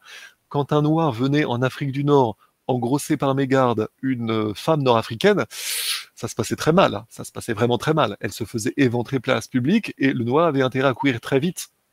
Là, de quoi on parle? On parle encore une fois d'une absence de discipline démographique, une absence de maîtrise, enfin d'une d'un manque sans doute de maîtrise de sa puissance génésique chez certains spécimens euh, à la peau mélaminée, mélaminée, je vais y arriver, dans un contexte de rareté calorique, et là c'est Fred Delavier qui en avait parlé de façon très juste, c'est qu'en situation de rareté calorique, on ne peut pas se permettre de faire trop de bébés, sinon ça donne des famines. Or, quand vous avez des Noirs d'Afrique subsaharienne qui importent justement une culture d'absence de maîtrise ou de manque de maîtrise de leur puissance génésique et de manque de discipline démographique, eh bien, si vous importez ça en Afrique du Nord, ça donnera des famines à terme. C'est une des raisons, et c'est Fred Delavier qui le disait très bien, pour lesquelles les mœurs nord-africaines sont non pas euh, violentes, mais le contrôle des femmes est assez traditionnellement acerbe en Afrique du Nord, peut-être pas partout, mais justement parce que, en fait, c'est ce qui crée une frustration chez les hommes. C'est ce que disent notamment des reportages intelligents sur la situation en, en Afrique du Nord. C'est que les hommes là-bas doivent d'abord avoir beaucoup, suffisamment d'argent pour entretenir une femme et compagnie. Ça veut dire qu'ils n'approchent même pas les femmes bien avant, donc ils ont une grande frustration sexuelle. Et en plus, ils sont face à un État qui bien souvent ne favorise pas leur activité économique. Vous avez beaucoup de... Cherchez sur YouTube des reportages sur la situation économique en Algérie.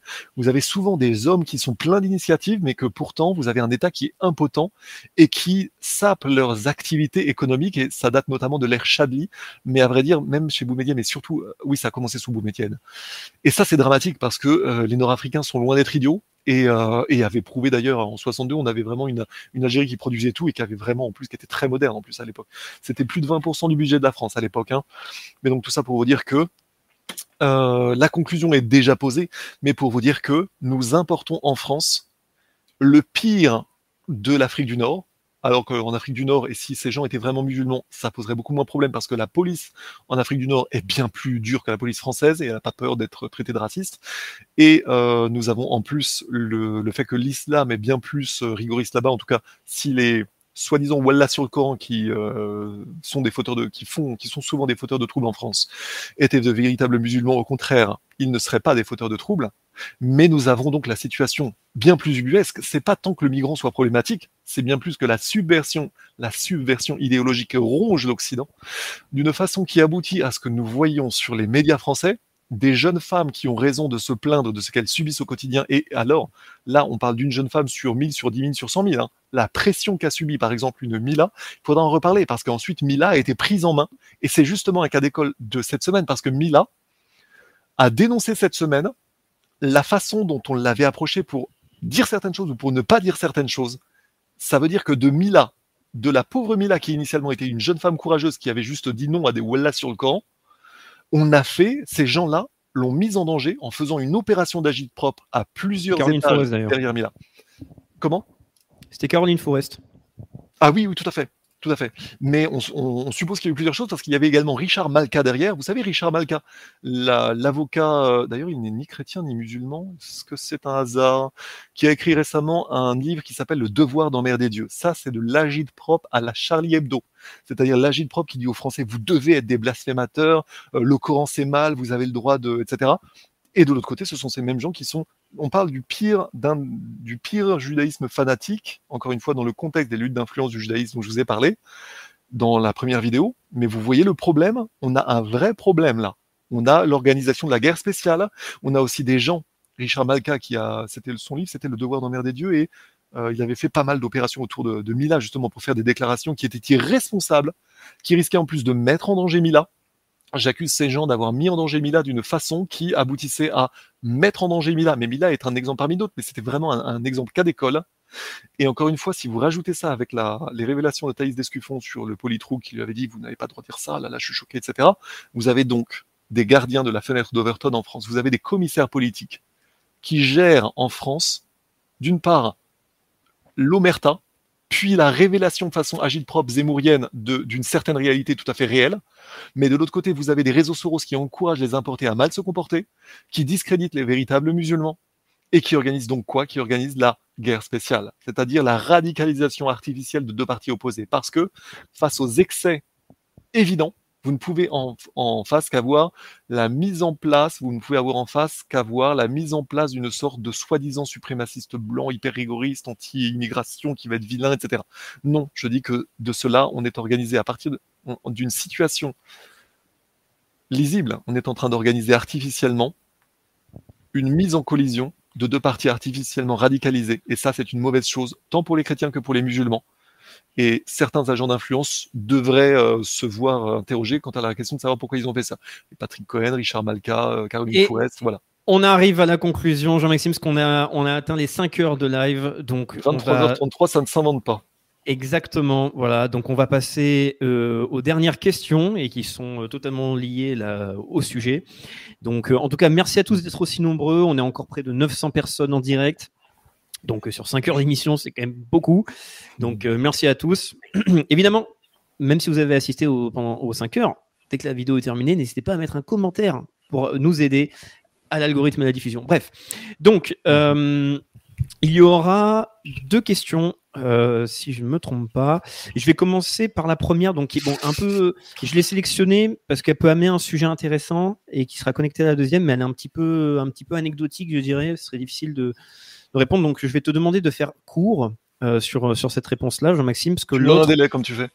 Ouais, voilà, parce que par contre, l'autre, tu auras, voilà, on aura un peu plus de temps pour en parler, parce que c'est clairement dans le sujet et c'est en, c'est une bonne continuité avec, avec tout ce que tu viens de dire euh, présentement. Donc, là, il y avait une question, c'était simplement, euh, est-ce qu'il faudrait euh, apprendre les arts martiaux à nos enfants? Euh, pour se protéger à l'école. Donc, moi, je vais même rajouter un petit détail, c'est euh, est-ce qu'il faut euh, essayer de s'approprier un petit peu plus des manières d'autodéfense ou de, violence, même je dirais, pour pouvoir se défendre face à toute cette insécurité, agressivité qu'il y a? Est-ce que tu aurais une remarque particulière par rapport à ça? Alors de fait, de fait, bien sûr, mais le rapport de force sera toujours en faveur des barbares les plus violents, qui ont eux une culture de la violence atavique. Ça ne veut pas dire qu'on ne puisse pas se défendre, mais vous savez bien que si l'on se défend, si un blanc ose se défendre, qu'est-ce qu'il se passe? Lui, il ira en tôle et lui il sera. bah, en fait, il viendra, il deviendra converti et futur djihadiste en prison. C'est-à-dire que le blanc qui ose se défendre avec des vraies conséquences problématiques aura toutes les emmerdes, il sera mis sur la paille. Là, on a encore une fois le vrai problème. Encore une fois, c'est pas les importés. Le migrant n'est pas automoteur. Ce ne sont pas les musulmans. Au contraire, les véritables musulmans ne devraient pas être des fauteurs de troubles. Et euh, c'est le, le vrai problème. Encore une fois, c'est la subversion idéologique qui agit de toutes les façons possibles, par l'importation artificielle, par le fait de répandre des visions fausses de l'histoire, tant de l'Afrique du Nord que de la France, que de la colonisation, que de ceci, que de cela. Ce sont aussi des agents d'influence qui au quotidien mettent de l'huile sur le feu. Là, nous voyons clairement la- la- le, trio, gagnant que, nous que nous avons cité préalablement. Le problème aussi, il y a une inertie très nette chez beaucoup d'importés et même chez beaucoup d'immigrés qui apportent, importent leurs atavismes. Même quand ils sont lettrés, ils ont certains tropismes anti-étatiques ou certains tropismes anti-français, etc. Il y a un autre problème. Donc, vous voyez le feuilletage de problèmes. En phase finale, oui, il est bon, bien sûr, de savoir se défendre, c'est évident, tout simplement parce qu'au quotidien, la dissuasion permet justement au minimum de donner le change, sachant que euh, tous, les, tous les importés ne sont pas des champions de boxe. Par contre, ils ont justement dans une optique de prise des femelles et d'éviction des hommes sur place, il y a plein de cas qui sont connus. Euh, je me souviens d'un reportage en Allemagne il y a quelques années où le reportage insistait sur le fait que pour les hommes musulmans, c'était très important d'aller à la salle, de faire de la muscu, de faire de la boxe, etc. Parce que vraiment, ils apportaient un grand, un grand, euh, une grande attention à leur corps, etc. Ouais, mais est-ce que c'est uniquement dans une optique pacifiste? Moi, je pense que ces hommes sont surtout dans une optique d'habituation à la violence depuis très longtemps, à la violence atavique, et surtout, ils ont été encouragés à ça, et surtout, eux savent que leurs voisins sont violents, donc ils ont leur sparring partner, par contre, ils feront cause commune, comme ils le font toujours, bien souvent, bien trop souvent, c'est ce que disait Patrice Carteron, contre des étrangers lorsqu'ils sont un peu trop lettrés. Je peux vous raconter un exemple assez particulier qui m'était arrivé il y a quelque chose comme 10 ans au moins. De façon assez intéressante, dans une, euh, dans une ruelle parisienne, j'étais à un bar et j'avais en fait, il y avait des, des- une sorte de prédicateur musulman, pseudo-musulman en, djellaba qui était plutôt djihadiste que musulman. Il était avec ses deux acolytes et il disait en gros Ouais, repentez-vous, buvez de l'alcool bande de koufars, etc. Et je l'avais alpagué, alors j'en savais beaucoup moins qu'aujourd'hui. hein. Je l'avais alpagué et de cet homme-là, en 10 minutes, j'en avais fait un ami, si ce n'est un frère. Et il était repassé après, quand il repassait en bagnole, ils étaient descendus juste pour me serrer la pince. Pourquoi? Parce que j'avais su en 10 minutes de temps retourner la logique de guerre spéciale pour lui expliquer que, en réalité, œil pour œil, le monde deviendra aveugle. Par contre, Dieu nous regarde tous. Et là, on parle de quoi? Là, on parle de la possibilité de s'entendre avec des gens qui sont des croyants, si ce sont des croyants véritables, et même quand ce sont des djihadistes qui ont été trompés par les idéologies djihadistes. Rappelez-vous, j'ai déjà dit, le djihadisme, par rapport à l'islam, c'est comme le bolchevisme et le christianisme orthodoxe. Ça n'a rien à voir, ce sont des idéologies artificielles que la France a été le premier pays à dénoncer. N'empêche qu'aujourd'hui, nous avons beaucoup, nous avons beaucoup de, nous avons beaucoup de, il faut pas que je regarde les commentaires. Et il Nous reste avons- deux minutes pour répondre à cette question. Parce que j'aurais aussi quelque chose à dire sur ça. Nous, nous avons donc beaucoup de. Nous pouvons nous entendre avec des vrais croyants. Par contre, nous avons, nous, une légitimité française en tant que premier pays ayant dénoncé le djihadisme. Et c'est bien la raison pour laquelle la France est le premier pays musulman ciblé par cette immigration artificielle, renforcée par une puissante subversion, etc. Et l'Allemagne, évidemment, deuxième source, deuxième cible, pardon. Euh, dernière chose, oui, sur, le, sur la réponse. la culture des importés violents qui veulent évincer les hommes pour impressionner les femelles et terroriser les femelles en détruisant les mâles. Il y avait un cas comme ça à Strasbourg il y a quelques années que je n'arrive plus à retrouver. C'était un Turc très violent qui était vraiment boxeur, boxeur pro, qui avait complètement défoncé un jeune Français, genre romantique, machin. Mais vraiment, la juge disait, il est utilisé comme punchibo. Le Français avait des séquelles partout, tout ce que vous voulez. Génial. En termes primitifs, c'est quoi? C'est un mâle qui détruit un autre mâle pour prendre une femelle. Ça s'appelle un effet d'éviction. Comme ça, la femelle va être plus réceptive. Et sur le temps long, vous savez quoi? Ça marche. Ça veut dire quoi? Ça veut dire que si on ne revient pas à des châtiments romains pour des hommes comme ça, si l'État était réellement un État, un homme, dans l'affaire par exemple, dans l'affaire Marin, des hommes qui, se sont, qui sont responsables de la destruction d'un mâle, en fait, il faudrait une sorte de délit, d'un acte, une sorte d'acte, en fait, d'un point de vue judiciaire, ça serait un acte anti-français. Un acte anti-français, on va y venir de toute façon, hein, parce qu'on va avoir du sang dans, les caniveaux bientôt. Si, on sera, je pense, obligé d'avoir un droit très rigoriste, d'ailleurs en accord avec les pays musulmans. C'est-à-dire que si on, pas, on applique la charia à ces gens-là, ça va très mal se passer et on peut avoir un droit très romain. C'est-à-dire qu'un mâle qui détruit un mâle français, vous pouvez imaginer les conséquences pour qu'on s'assure que cet homme-là n'aura aucune descendance non plus. Et sans doute, il sera réduit en esclavage toute, sa vie, en esclavage toute sa vie pour servir l'homme qui l'aura détruit. Ça, ça peut être une idée. Mais j'entends qu'il y a beaucoup de, droits des actes anti-français qui pourraient être mis en place. C'est-à-dire du droit de comment gérer l'anormalité de cette violence prédatrice extérieure qui a pour but, au final, de détruire les indigènes pour prendre les femmes, ou en tout cas, c'est une logique totalement barbare, que l'islam a été justement une religion qui a justement tempéré ça. Mais bon, c'est encore un autre sujet, mais en tout cas, oui, pour les arts martiaux, il faut savoir se défendre, mais le véritable problème, c'est la démilitarisation des populations.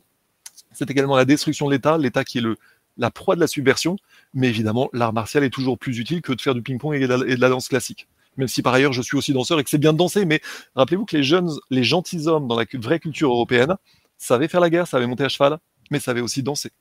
Par contre, si vous ne faites pas la guerre avant, si vous ne savez pas défendre votre femme, ça sert à rien de danser avec, vous ne saurez pas la protéger. Vous voyez le problème. Sauf que quand on va arriver les à la fin, ne pas défendre leur femme, c'est un problème. Alors, juste, je vais répondre à ce commentaire-là aussi, parce que c'est un sujet qui est important. Je vais faire très court et on posera la dernière question. Euh, parce que ça peut paraître comme un, comme un sujet annexe, mais euh, il y a plein de points à aborder là, euh, dont, certains où je, où je serais peut-être un peu plus direct que toi, Jean-Maxime. Donc, pratiquer un art martial est obligatoire. Hein. Moi, je vous conseille tous de pratiquer un art martial et de faire, non pas, enfin, si vous pouvez faire un sport de saisie, allez-y, mais surtout pratiquer au moins le pied-point.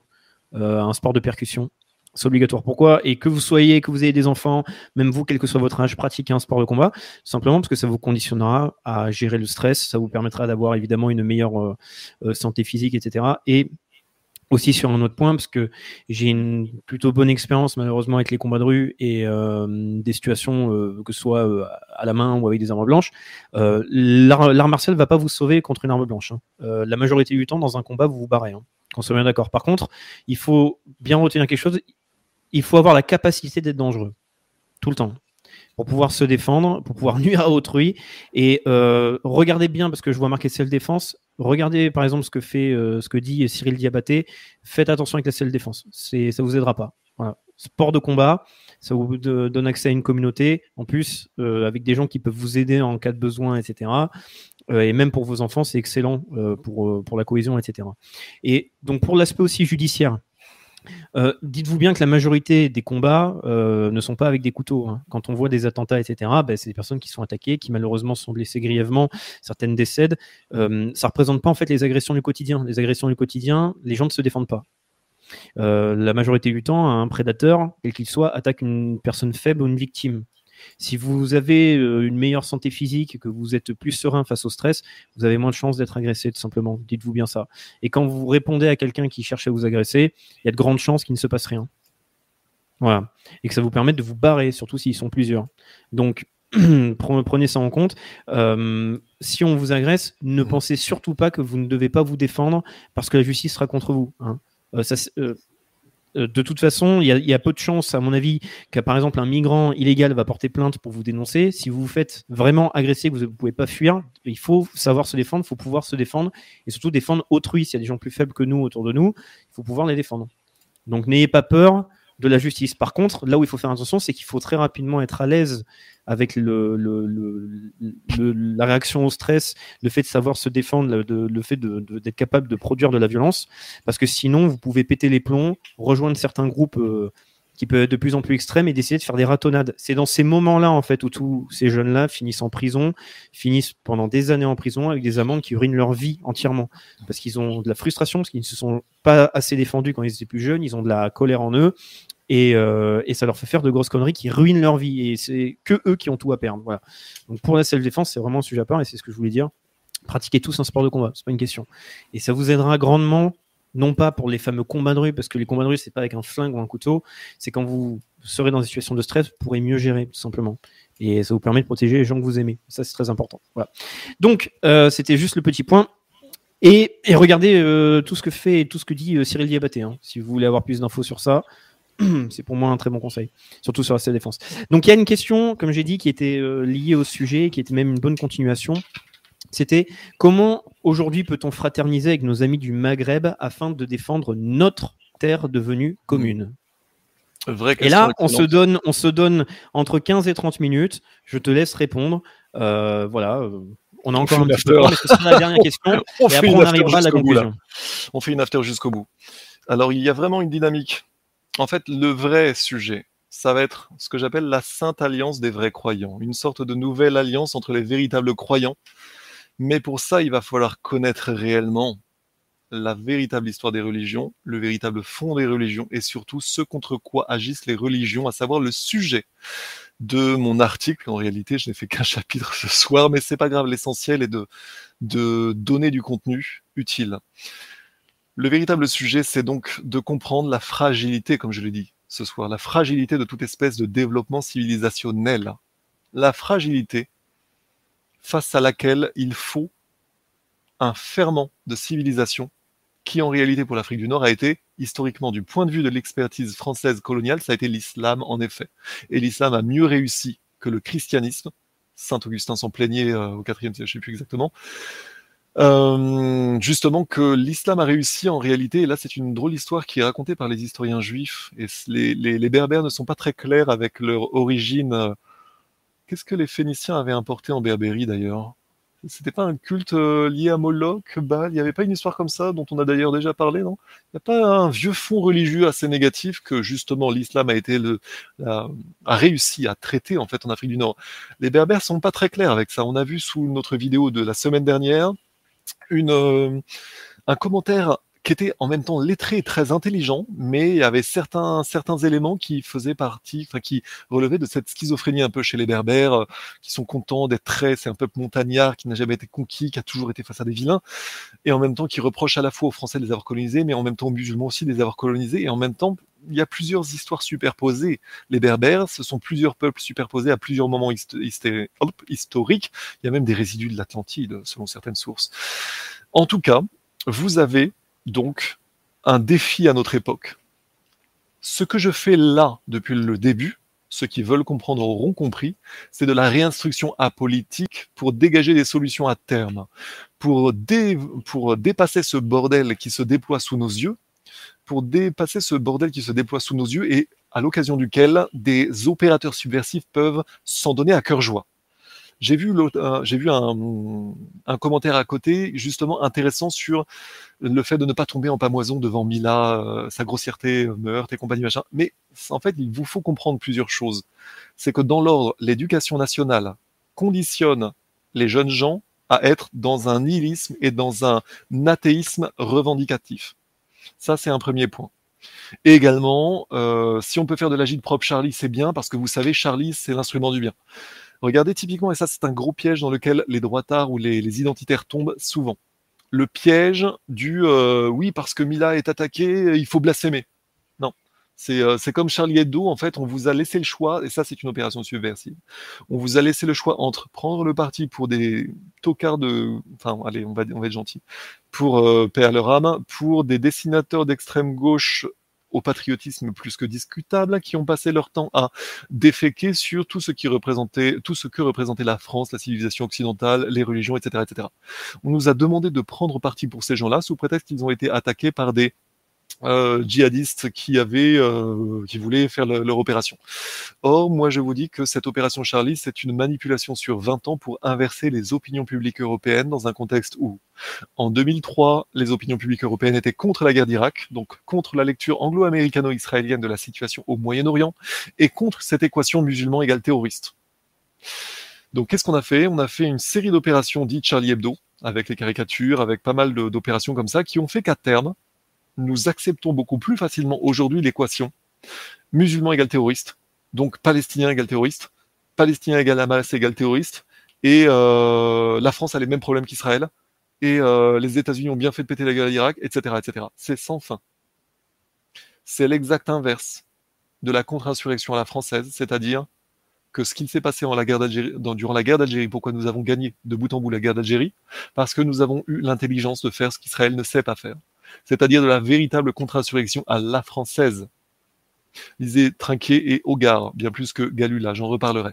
Galula a récupéré, mais les véritables experts, c'est Vibo, Trinquier, Hogarth, je reparlerai de ces choses-là. On parle de la véritable contre-insurrection, contre-insurrection à la française, c'est-à-dire, vous avez trois terroristes dans une population de 1000 personnes. Vous n'allez pas considérer que vous avez 1003 terroristes. Vous avez 1000 personnes et trois terroristes qui sont avant tout des humains qui se trompent. S'il faut les buter, vous allez les buter. S'ils ont mis des bombinettes, euh, la GGN sur les couilles, ça se justifie tout à fait. Par contre, dans un certain contexte où, si vous avez à choisir entre des gamines qui vont se faire estropier et, euh, et un coup de GGN sur les couilles sans séquelles, bah ouais. Mais réfléchissez-y. Réfléchissez-y vous-même, vraiment. Là, c'est un choix militaire. Néanmoins, c'est avoir la main légère que de mettre la GGN sur les couilles et qu'au final, il n'y ait pas de séquelles. Il est vite passé à table, il a été con- convaincu de passer à table par une douleur, par induction nerveuse. On a évité un attentat. Et surtout, ces gens-là peuvent être réinsérables façon Pompée. Rappelez-vous des pirates que Pompée avait reconvertis. On n'est pas obligé de tout le temps buter les terroristes. Et surtout, quand on crée une logique de développement, les terroristes ne fonctionnent pas, sauf, sauf, sauf, sauf, sauf, s'ils sont puissamment soutenus depuis l'étranger. C'est ce qui s'est passé durant la guerre d'Algérie. À l'opposé, vous avez la version dévoyée de la contre-insurrection à la française, qui a été utilisée et dévoyée par les, les Américains, surtout avec l'école des Amériques en Amérique du Sud, ou également en Afrique, et surtout par Israël. Israël prétend faire de l'antiterrorisme. Non, non, Israël, Israël ne fait pas de l'antiterrorisme. Pas plus que les États-Unis ont fait une guerre contre le terrorisme. C'est un oxymore, on ne fait jamais une guerre contre le terrorisme. Ça n'a aucun sens. Par définition, on ne fait que des opérations de renseignement et éventuellement de police antiterroriste en fin de compte, mais jamais on ne fait une guerre contre les terroristes. Ça n'a aucun sens. C'est un oxymore. On reviendra sur ces sujets-là. Mais ce que je veux vous dire, c'est que la contre-insurrection, soi-disant contre-insurrection, en fait non, il ne, parle pas comme ça, mais quand il prétend lutter contre le terrorisme, vous ne luttez pas contre le terrorisme en recréant 10 000 terrorismes, 10 000 terroristes. Des Israéliens intelligents, bien nombreux en réalité, l'ont compris. Les terroristes doivent avoir quelque chose à perdre. S'ils n'ont rien à perdre, ils deviendront tous terroristes et c'est normal. Mais la faute en est à l'État israélien et la faute en est surtout à une lecture spécifiquement israélienne de, la situation.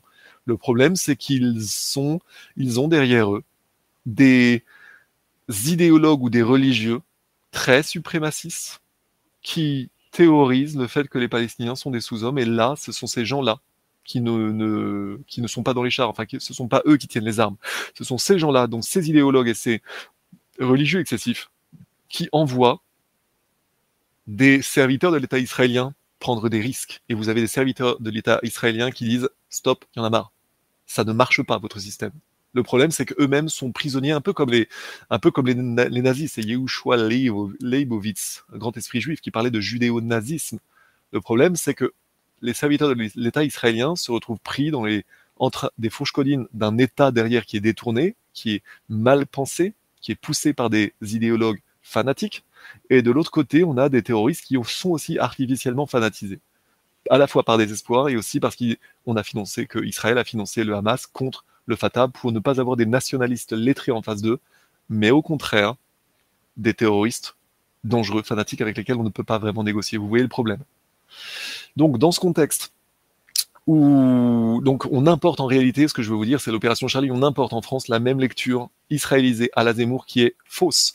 Et c'est ce qui fait que des opérations d'agite-propre s'organisent auprès de gens comme, euh, comme Mila, parce que je, je, dis Mila parce que Mila était vraiment le meilleur exemple de ça. Et c'est une mise en danger absolument terrible de Mila, et en même temps, Mila a dû être à la fois... Euh, protégée dans une certaine mesure, mais également euh, mise en danger de mon point de vue de plein de façons différentes en tout cas. Et c'est surtout que si un jour Mila se fait assassiner, ils auront un attentat djihadiste d'avance et ils diront oh là là c'était la fatalité, regardez c'est le problème.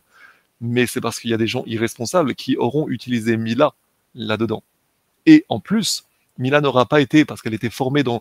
Il faut aussi comprendre une chose, c'est que les jeunes femmes, dans le contexte de l'éducation nationale, quand elles sont, surtout les jeunes, les jeunes belles femmes européennes, notamment les blondes, parce que quand vous êtes blonde en Afrique du Nord, vous valez au moins 70 chameaux.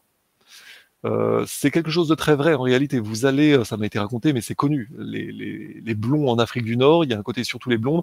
Euh, les enfants blonds, ils se font acheter très cher, ou alors, enfin, ce sont, ils sont considérés comme sacrés. J'ai une copine blonde qui m'avait raconté qu'en Afrique du Nord, ils devaient la, la, couvrir parce que tous les gens venaient pour l'admirer, pour cette sans doute peut-on aller chercher des causes ésotériques derrière le fait que les blonds, la génétique des dieux, les ovnis, tout ce que vous voulez, mais la réalité, c'est qu'en effet, les blondes sont très prisées.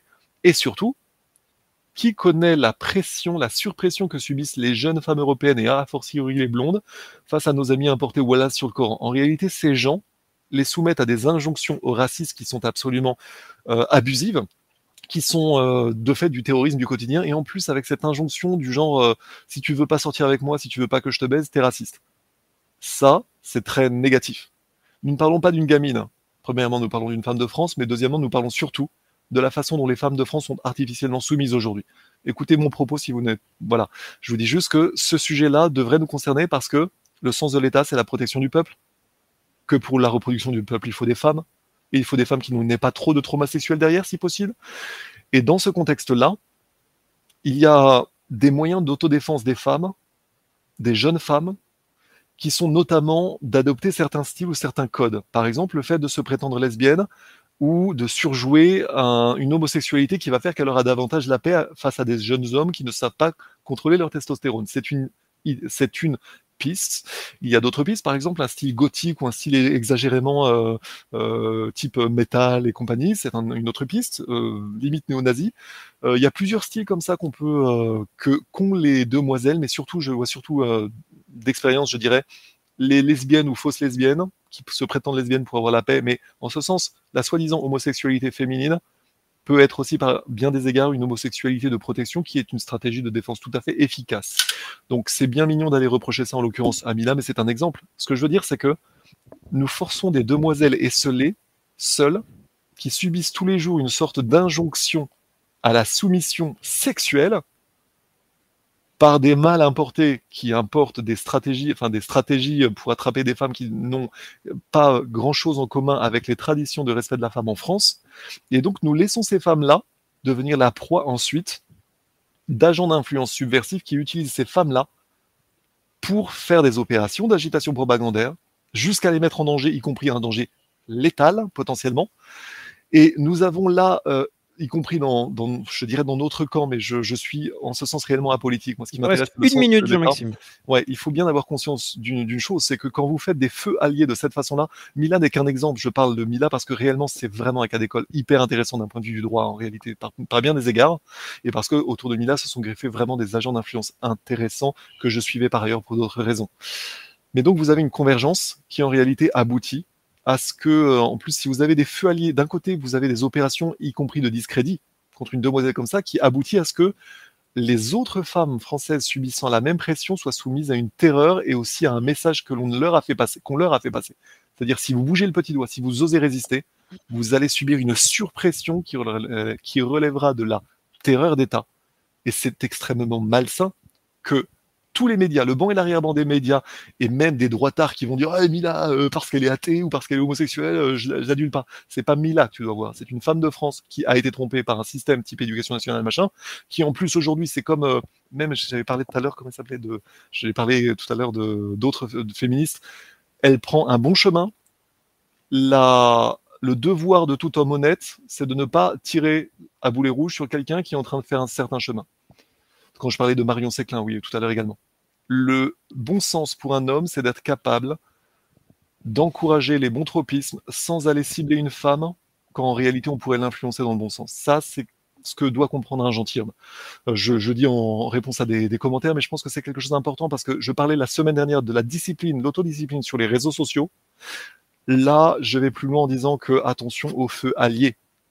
Les gens qui critiquent ce genre de personnes ne savent pas du tout quelle pression en l'occurrence Mila a subi, sachant en plus qu'elle était jeune et qu'elle n'était pas du tout armée pour ça. C'est juste un exemple. Je vois également Et- beaucoup de bons commentaires. Jean-Maxime, on va arriver à la conclusion. Désolé, mais on va atteindre les minuit, 5h30 de live. On est obligé euh, d'arrêter parce qu'il y a des gens qui vont travailler demain, et moi compris demain matin.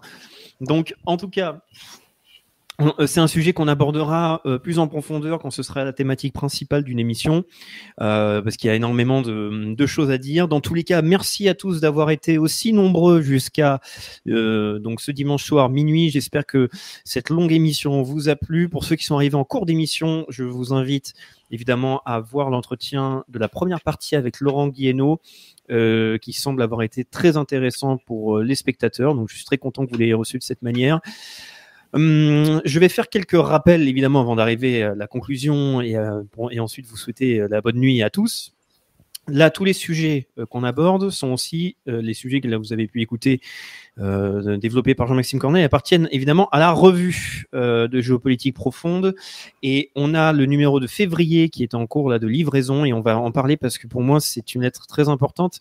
Il y a plus de sept auteurs qui travaillent dessus et il y a un aspect où on en fera aussi toute une émission sur la partie décentralisation. Pour les abonnés, vous savez qu'il y a plusieurs thèmes géostratégie, technosciences, mondialisme, macroéconomie, matières premières et décentralisation. Et là, vous avez simplement une explication, un accompagnement, un tutoriel, vous voyez ça comme vous voulez, pour faire vos premiers pas dans la DeFi et euh, la finance décentralisée. Et c'est très important, ça vous aidera énormément.